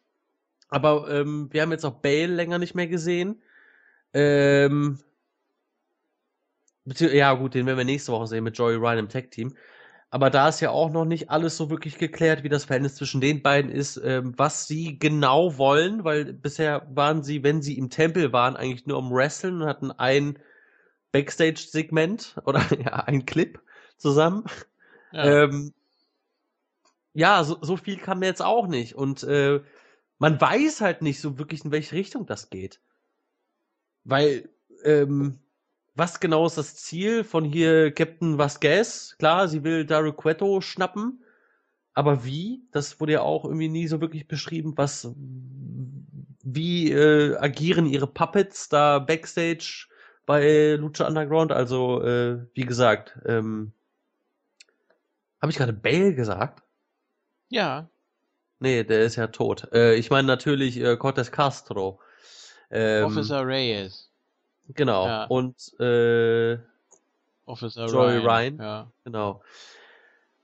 Ich finde das schon ganz spannend, ähm, weil was ich auch gut finde an diesen Segmenten ist, dass die wirklich so wirken wie eine richtige Serie und das finde ich cool. Ja, gut, das ist jetzt nicht so auf Dexter-Niveau, ne? Aber es ist Nein, einfach natürlich so, nicht. Ähm, ja, es, es, es durchbricht eine Wand auf jeden Fall und es äh, schafft nochmal neue Möglichkeiten. Vor allem, weil ja keiner, wir sagen das ja jedes Mal wieder, in der Halle weiß, dass es diese Szenen gibt. Und dass es dann eben immer eine Überraschung ist, wenn da irgendwas passiert, was äh, von der einen Welt in die andere überschwappt. Und ja, ich weiß nicht, was kann man da jetzt machen? Vielleicht ist es auch Vince. Vielleicht. Das wäre krass, oder? Vince hat äh, Triple A gekauft und äh, übernimmt da jetzt. Und dann will er nicht, dass äh, das gegen Cueto ermittelt wird, weil äh, weil er auch ein Bruder ist von ihm und Matanza. So. Oder ist es äh, Solomon Crow, der ja für die dritte Staffel zugesagt hat? Der ist dann wichtiger und mächtiger als der Bürgermeister. Wer weiß. Ähm, Hm. Übrigens noch eine kleine News. MVP ist wieder rausgeflogen Ja, bei Lucha. das ist ein Ding, ne? Ja, finde ich sehr schade. Wegen einem Podcast von ihm. Aber das steht auch alles in der Moontalk-Gruppe. Das kann man auch äh, auf dem Cyborg nachlesen. Ja. www.moonsault.de Ja. und natürlich äh, nicht zu vergessen, äh, auf Facebook findet man uns auch. Facebook.com slash group slash ms.moontalk. Richtig. Ah. Und ihr könnt auch unsere Like-Page liken. Für die wir jetzt eine Abkürzung äh, gemacht haben, die mir gerade Genau. nicht einfällt. Mir schon, Ja? denn es ist äh, facebook.com slash msmoontalk. Alles zusammengeschrieben. Gut. Mensch, das ist ja sehr einprägsam. Richtig. Ja.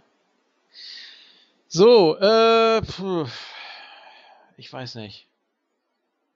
Man, muss ja irgendwie dann eine Verbindung herkriegen bis zum Finale dann. Oder? Oder man muss zumindest enthüllen, wer der äh, mächtige Hintermann da ist. Richtig. Ja. Vielleicht wird das dann wirklich die, der große Storyline-Aufhänger für die, fürs Finale, für die, und dann äh, für die dritte Staffel. Vielleicht hätte das MVP sein sollen. Vielleicht. Ach, Kann ich mir auch gut vorstellen eigentlich. Er würde in die Rolle passen. oder bringt man doch Conan wieder zurück? Oh nee. Das muss nicht sein. Es muss ja irgendeiner sein, der auch so ein bisschen Backstage-Einfluss hat. Oder der, ja, ja, eigentlich nicht, wenn der mächtiger ist als der Bürgermeister. Was kommt denn dann? Der, der Governor oder was? Ja. Schwarzenegger. Ja, richtig. Zack. Dann haben wir das Duell mit Cage, was wir vorhin angesprochen haben. Ja. Der wird dann zum Cyborg. Und da gibt's ähm, äh, ja Schwarzenegger gegen Cage. Finde ich gut, will ich sehen. So. Nein, da gibt's doch noch was dazwischen. Zwischen Bürgermeister und Governor, oder? Ich weiß nicht, wie das in Amerika ist. Da gibt's doch, äh, ja, die Stadt hat den Bürgermeister, so. Und dann kommt doch noch nicht der Staat, da gibt's auch noch einen Bezirk, oder nicht? Ich weiß Ja. es nicht. Auch nicht. Äh.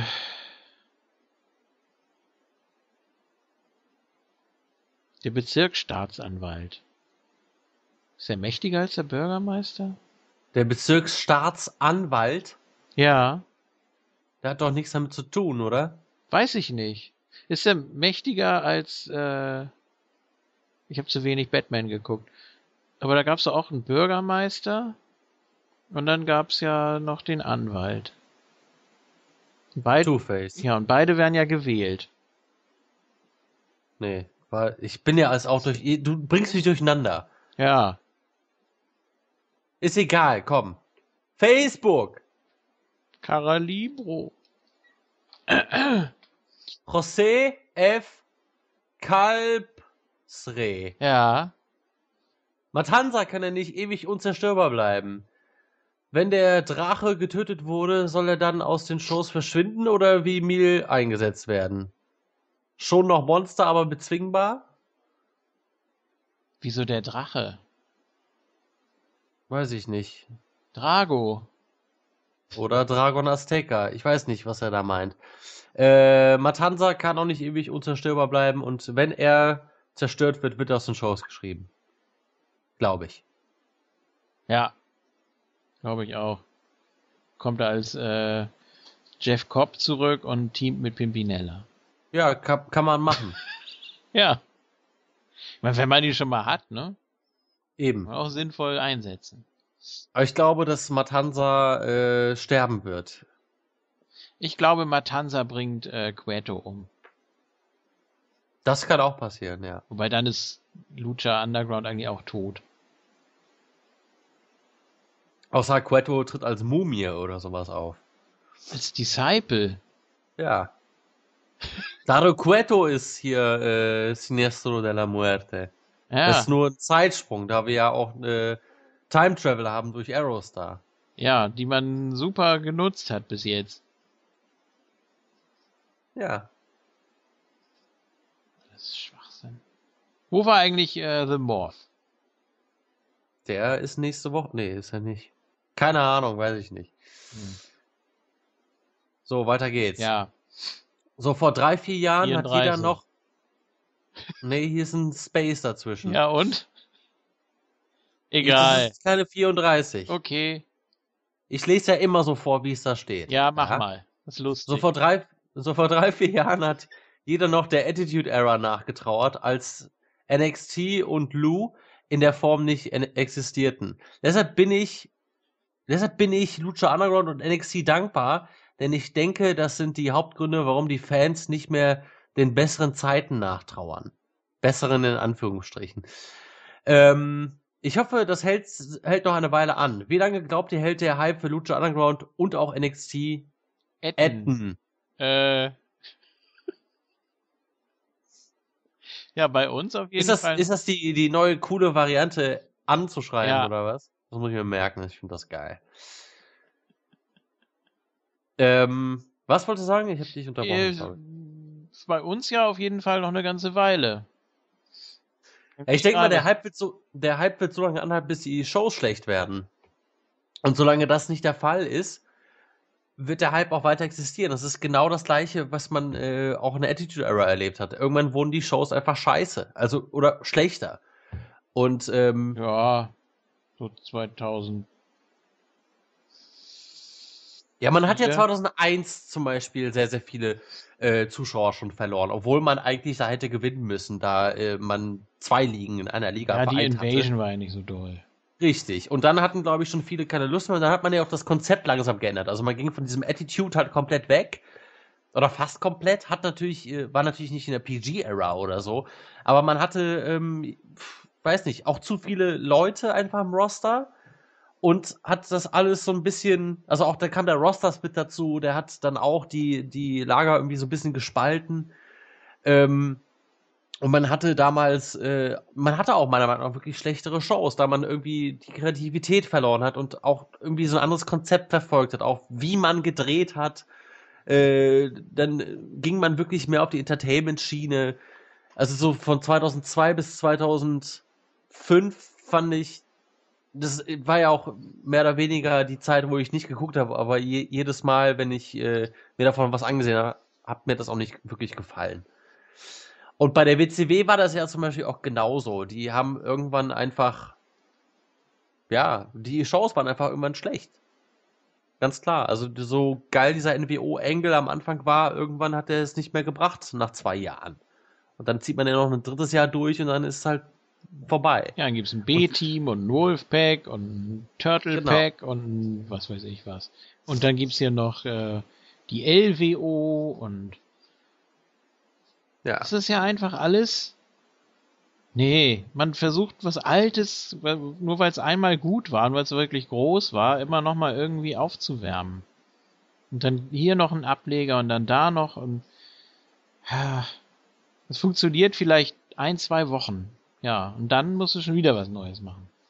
Richtig. Und Lucha Underground hat, dann, hat halt äh, den Vorteil, ähnlich wie die ECW damals, die natürlich nicht so groß war wie die WWE oder die äh, WCW, aber man hat halt wirklich so ein, so ein Nischenprodukt erschaffen, was man abfeiert. Und ähm, ich würde da schon äh, Lucha Underground mit äh, zum Beispiel ECW vergleichen, denn die wurden ja auch bis zuletzt, bis sie pleite waren, abgefeiert und auch gehypt.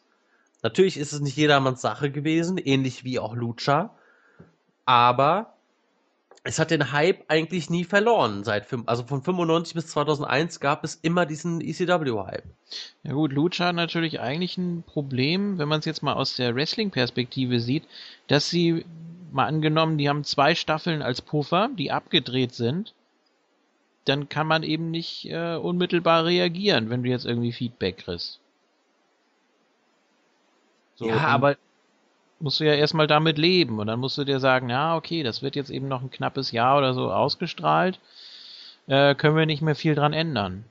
Ja, aber da hat man halt eben auch den Vorteil gegenüber TNA zum Beispiel, die ja auch irgendwie zwei Monate im Voraus tapen oder das mal gemacht haben, wo sich alle drüber aufgeregt haben. Und das bei Lucha Underground, äh, da regt sich ja niemand drüber auf. Da hat auch jeder, da hat auch keiner Lust, irgendwie hier bei Wikipedia nachzuschauen, was da gerade passiert oder so, oder sich spoilern zu lassen. Das ist halt das Schöne an dem Produkt, weil es halt wirklich komplett anders ist als alles andere im Wrestling. Weil man kann das nicht hier mit, mit irgendwelchen. Es gibt keine Wrestling-Liga, die man, die so ist wie Lucha Underground. Und das ist wirklich was komplett Außergewöhnliches. Und man hatte halt wirklich Bock drauf. Und bei TNA, äh, zum Beispiel, ich will jetzt nicht TNA hier dissen, aber halt TNA ist eine stinknormale Wrestling-Liga.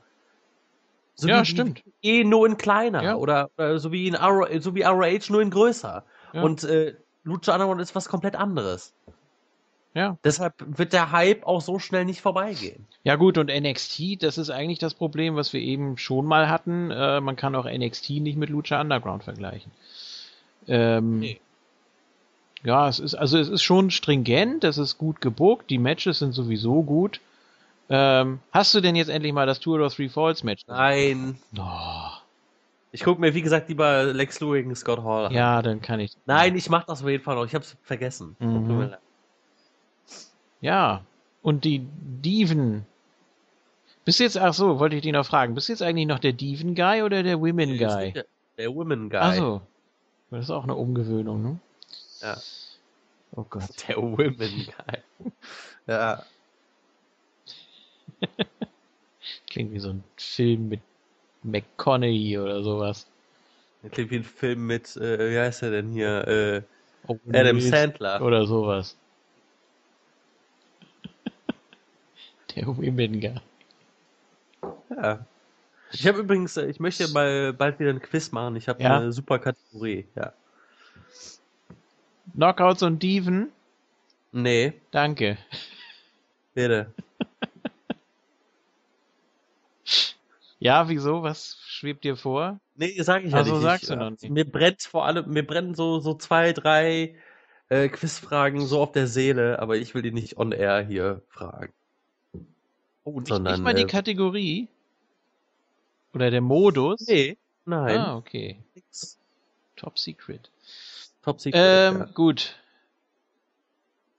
Ähm, ja, wie lange hält der Hype noch an? Bis es, äh, ja, eigentlich bis was Besseres kommt. Ja. Wenn jetzt die WWE plötzlich sagt, ja, komm, hier mit äh, Shane ist alles super und äh, wir geben uns jetzt mal richtig Mühe, dann kann das auch sein, dass Lucha Underground nicht mehr so interessant ist. Ja. Aber da müssen sie schon einen ganz, ganz großen Schritt machen. So. Äh, Erhan Koros. Rip Treffe. Wie fandet ihr Dragon Azteca Junior? Für mich hat er die Show gestohlen beim Match. Ja, Weiß ich nicht mehr. ich auch nicht. Ich fand den ganz okay, das weiß ich noch, aber ähm, Show gestohlen, keine Ahnung. Er geht ja auch eigentlich für, also für seine Bedeutung finde ich, dass er gerade ziemlich untergeht. Ja, ich glaube, der weiß auch selber nicht so wirklich, äh, was er eigentlich bedeutet, oder? Also so kommt mir das vor. Er wirkt wie so ein, halt, er ist der, der, der Schüler von Ray. Ray ist hier der, der große Name. Ich Mhm. meine, das will ich auch gar nicht so wirklich kritisieren, sondern ich finde das ähm, halt spannend zu beobachten, weil ich glaube, dass Dragon Azteca Jr. gar nicht so wirklich weiß, wozu er in der Lage ist. Oder wo, wer er eigentlich ist. Dass er anscheinend einer der wichtigsten Typen in diesem, in dieser Stammgeschichte da ist. Ja, wenn er rauskriegt, dass äh, Black Lotus äh, seinen Vater umgebracht hat, geht er ja auch nicht hin und sagt, mhm, okay. Richtig. Ah ja, ist okay. Ja. Naja, sein, sein Vater war das ja, glaube ich, nicht, oder? Ja, oder der, wie will man das denn Der nennen? Vorgänger. Der Vorgänger, ja. Das klingt aber auch doof. Kommt Black Lotus. Ach, ich habe deinen Vorgänger umgebracht. Ja, Ist okay. ist okay. Stück Melone? Mein Gott. So. Ist PJ Black eher Tweener? Er hat ja versucht, Phoenix zu helfen. Also ich fand PJ Black nie, äh, habe ihn nie als Heel empfunden. Das war, glaube ich, so mein Problem, das ich hatte. Und dann auch äh, diese Fusion mit ähm, Jack Evans. Die war ja, das war auch eher so eine Zweckgemeinschaft wegen Drago. Ja, aber Also- Drago ist ja auch klar Face. Warum soll er das ja, Ja, machen? nein, das wird. Äh, aber PJ Black und, und, und Jack Evans, die waren sich ja auch nie so richtig grün. Wieso? Die hatten ein Match gegeneinander gehabt, das war's. Wenn überhaupt, Mhm. oder? Doch, die hatten ein Match gegeneinander, oder? Ja, Ja. Das hat äh, Jack ja, Evans genau, das. War, So. das war das erste Match Ja. von, von PJ Black. Da Hat- war er Face. Ja, genau. Und dann hat er aber doch, es war doch eher so halbherzig. Ja gut, dann ist er doch Tweener. Keine Ahnung, ich, PJ Black verstehe ich halt momentan. Er ist der Derwolf. Ja, genau. Mhm. Stimmt. Wenn du äh, das nächste Tippspiel verlierst, musst du mir erklären, was ein Derewolf ist. Das hat In, äh, ähm, Matt Striker schon. Ja? Äh, ja. Er hat gesagt, das ist eine Mischung aus Daredevil und Werwolf. ja, toll. Weiß ich auch. Und, und was soll das sein? Daredevil ist eine Netflix-Serie und oh mein Gott. Werwolf ist äh, hier Twilight. Ja? Ja. Ich dachte äh, Michael Jackson bei Thriller. Oder Michael J. Fox bei Teen Wolf. Ja, guter, super Film übrigens. Ja. Hm. Nächste Frage. Ah, na gut. Was erwartet ihr von ESDLM? Ist das der neue Name für ihn? ja, also der mit der lila Maske. Äh, ja, haben wir ja vorhin schon so ein bisschen drüber spekuliert. Er könnte jetzt natürlich so stark sein wie vorher alle drei. Alle drei zusammen. oh Gott. Ja. Und das ist natürlich nix. Weil die Disciples einfach schlecht waren. Wieso? Die haben Also die Disciples haben immerhin Hernandez getötet und Big Rick getötet. Ja, toll. Dann ist jetzt hier Lila Maske ist jetzt äh, so viel wert wie drei Disciples und tötet auch Leute. Und sonst kann er aber nichts. Oder wie? Weiß ich nicht. Und Katrina findet das aber super, weil er ihr bewiesen hat, dadurch, dass er Herzen rausreißt, die aussehen wie äh, diese Schleimkugel, die damals äh, Alf ausgepackt hat, wo dann die Kakerlake rauskam. Das weiß ich Und- nicht mehr. Ja. Ähm, Wir können das ja hier auch ähm, mit der nächsten Frage von Marco Mushimu. ja. Äh, Was heißt hier Lorenzo Lamas Hype? Keine Ahnung. Ich auch nicht. Danke. Äh, Äh, ach so, mach du. Worauf denkt ihr, läuft die Sache mit El Siniestro de la Muerte heraus? Könnte Emil Muertes den Rang als Katrinas Spielzeug Nummer 1 abkau- ablaufen? Nur um eine weitere Waffe im Kampf gegen Cueto sein oder sich äh, von Katrina und Mil abspalten? Grüße! Kannst du es nochmal sagen? Ablaufen. Was kann ich aber sagen? Ablaufen. Ablaufen. Ja, toll. Finde ich super. Ich werde dann äh, zurückspulen an der Stelle. Ja, ähm. pff. Eigentlich, eigentlich finden die Disciples Memuertes ja gar nicht so super. Also die müssen ja eigentlich froh sein. Dass sie Oder- tot sind, oder? Nein. Mal angenommen, die leben jetzt in dem lila. Es gibt ja keine Disciples mehr. Nein, er ist jetzt der Super Disciple. So, und der kann ja jetzt sagen, ähm, weißt du, Mil, ich fand das nie gut, wie du uns immer unterdrückt hast. Jetzt, jetzt kommt, der- jetzt kommt der dreifache Wrath äh, auf dich zurück. So. Und Mil ist aber inzwischen Face. Ja. Ne? Katrina nicht. Nee. Das ist alles sehr verworren. Und Gut jetzt, so. ähm, ja, das ist ganz toll. Das äh, vereinfacht auch die Reviews. Aber wir können natürlich auch äh, munter spekulieren. Ja, weiß ich nicht. Also klar, man kann jetzt, ähm, man kann natürlich was, was mit ihm machen, mit El Siniestro. Weiter? Hm, muss man aber nicht. Wie heißt der nochmal? De la Muerte. Achso. Was heißt denn Siniestro? Ist das so wie ein. Was, was ist denn das? Ein. Wie Sinister, oder? Sinister? Sinister Minister. Minister.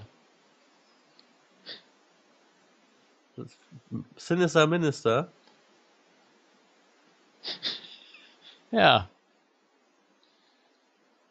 Nee, Sinister Minister heißt das so. Von der Betonung, oder? Keine Ahnung. Nee, andersrum. Sinister Minister. So. Ist auch egal. Jedenfalls, äh, nö, er muss sich nicht besonders hervortun. Kann doch dann einfach sein, dass Muertes sagt, ach, wenn ich jetzt auf jemanden sauer bin, muss ich eben nur noch einen verprügeln und nicht mehr drei. Ja. So. Spart er Kräfte für Matanza. Aber man hat sich ja was dabei gedacht. Ne? Das war ein ziemlich aufwendiger Effekt eigentlich. Ne? Da hat man ja jetzt mal ein paar Dollar investiert in die CGI und äh,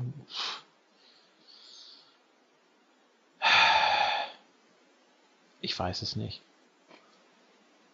Ist er jetzt Face oder keine Ahnung. Ja, man kann das auch wirklich nicht sagen. Ich meine, das ist jetzt äh, eine der Cliffhanger gewesen und klar kann man wild spekulieren, aber man kann in jede Richtung bei Lucha Underground spekulieren. Könnte auch sein, dass er jetzt gar nicht mehr zu sehen ist. Es könnte alles sein. Deshalb äh, einfach nächste Woche einschalten bei Lucha Underground und selber gucken. Ja, bei iTunes Richtig. oder iTV oder wie das heißt. Apple Kram da. Genau, für nur 29,99 Dollar. pro Folge. pro Folge. Richtig. Das wird laufen. Ja, schön. Dann haben wir jetzt auch äh, Facebook abgehakt und sind dann auch durch mit dieser Ausgabe. Fällt dir noch was ein? Nee. Nee, haben alles gesagt, was es zu sagen gab. Ich merke auch, wie meine Stimme langsam äh, den Geist aufgibt. Ich habe so. äh, so viel die letzten Tage nicht gesprochen wie heute. Dann erhol dich mal noch ein bisschen, denn äh, wir werden ja bald Payback tippen. Bäh. Ja. Gut. Da gibt's doch hier Jericho gegen Ambrose, ne? Ja, Ja, das wird gut. geht. Und wahrscheinlich äh, irgendwas mit dem Bullet Club oder sowas. Ja, hier, äh, Spoiler für die nächste NXT-Ausgabe. Ja, Äh, ich weiß nicht, ob du es mitbekommen hast. den Titelwechsel. Ja, Samoa Joe ist neuer NXT World Heavyweight Champion. World Heavyweight. ja, was denn? Ja. Heißt er nicht so? Nein, das ist ein Brand. Ach so. Das ist nur NXT Champion. World Heavyweight. Oh Gott, dann hätten wir ja zwei World Title. Wer möchte das denn sehen? Äh, weiß nicht. Rasputin vielleicht. Wer? Guck doch mal NXT, bitte. Nein. Warum denn nicht? Keine Zeit. Da ist aber alles drin, was du gut findest. Nee, da ist hier No Way Jose. Ja, den kannst du ja skippen. Und äh, Baron Cor... Oh nee, der ist in der WWE. Ja. Aber Nakamura findest du gut. Und Ja. äh, gut wrestlende Damen findest du gut. Und Ja, äh, Die habe ich auch in der WWE. Und bei Lucha. sinnvolle Storylines findest du gut. Ja. Ja, Habe ich auch bei Lucha. du guckst jetzt erstmal das Tour of Three Falls und dann äh, frage ich dich bei Payback nochmal ab. Wer war das nochmal? Sami Zayn gegen äh, Joe. Ja, Sami Zayn gegen Joe. Das klingt gut. Ja. Aber immer besser als ein Finn Balor, denn der suckt. Hast du denn was von ihm mal gesehen? Ja, den Entrance. Mein Gott. Finde ich furchtbar. Ja, was soll ich dazu sagen? Nix mehr. Mir fällt nichts mehr ein. Bis, Gut. äh, ja. Nächste Woche dann, wenn wir Payback tippen. Tschüss.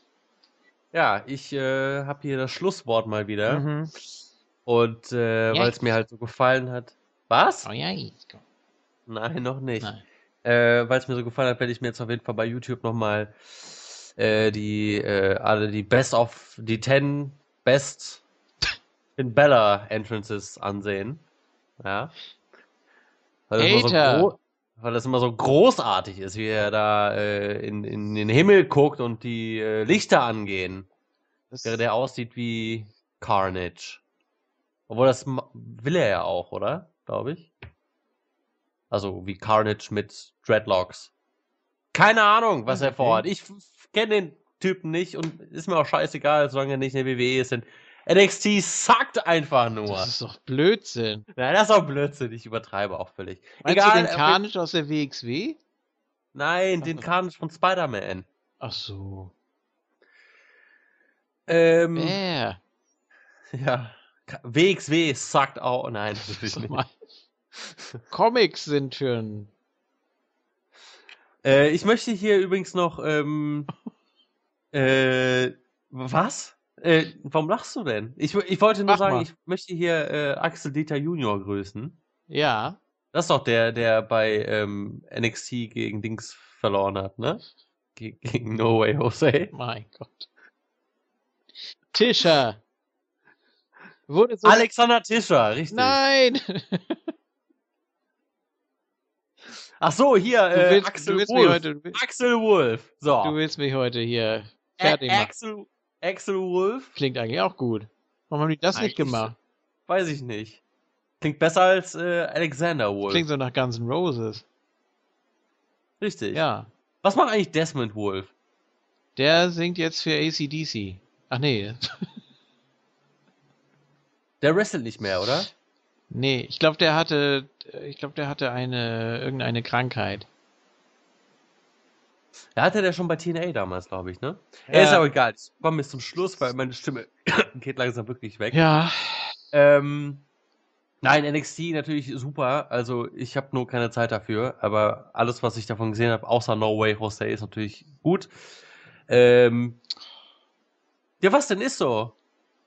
Äh, ich, ich kann zu NXT jetzt nicht Schlechtes sagen. da ist Regal der GM. Ja, ich weiß, natürlich, es ist super, aber ich, ich finde keine Zeit dafür.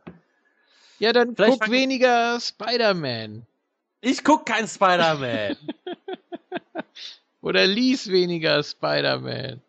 ich hab keine Comics zu Hause. Na, muss ich mal nachgucken. Ja, komm, Ja. komm hier vorbei, guck nach. Schubladen keine- sind ja offen. Richtig. Ja. Kann jedermann reingucken. Äh, ja, wie gesagt, ich gucke mir jetzt noch äh, Finn Balor Entrances an Ja. und sage, Eben schon nicht lustig. nee, ich äh, meine das ernst, weil ich finde die Entrances gut. Ja, muss man ganz klar sagen. Da hat die WWE sie selber übertroffen. Äh, der neue Undertaker, natürlich. Ja, das ist ja Bray Wyatt. Nee, das war der alte Undertaker. Inzwischen natürlich Finn Balor, er wird den Undertaker sowas von beerben. Der Taker ist der alte Bray Wyatt, so rum. Ja, kann man auch so sehen. Äh, ich freue mich auf jeden Fall ähm, darauf, dass. Äh, ja, das wollte ich einfach noch sagen. Äh, zur WWE. Äh, Luke Gallows ist wieder zurück. Das ist ja der Wahnsinn. Also da habe ich mich wirklich richtig gefreut. Der Typ hat für mich alles, was ein. ja, ja. Kannst du ja nächste da? Woche dann. Ich stelle mir gerade äh, Papa Shango mit dem Godfather Entrance vor. Ja. Stell mal. Gab's äh, das mal irgendwie von der Playstation irgendwie so abgefilmt oder so? Stimmt. Muss ich mal Musst du gucken. bei YouTube gucken. Ja. Das ist auch äh, hier The Place to Be, wenn man Fernseher hat. Ja. Mhm. Oder äh, Netflix oder WWE Network oder. Amazon äh, Prime. Amazon Prime, richtig. Größer als Netflix. The, the Man in the High Castle. Habe ich die erste Folge gesehen. Und? Ja. Ich will das gucken. Egal. Äh, euer Isco. Solange du nicht Mozart in the Jungle guckst. Ich guck äh, Bella in the Club. So. Tschüss.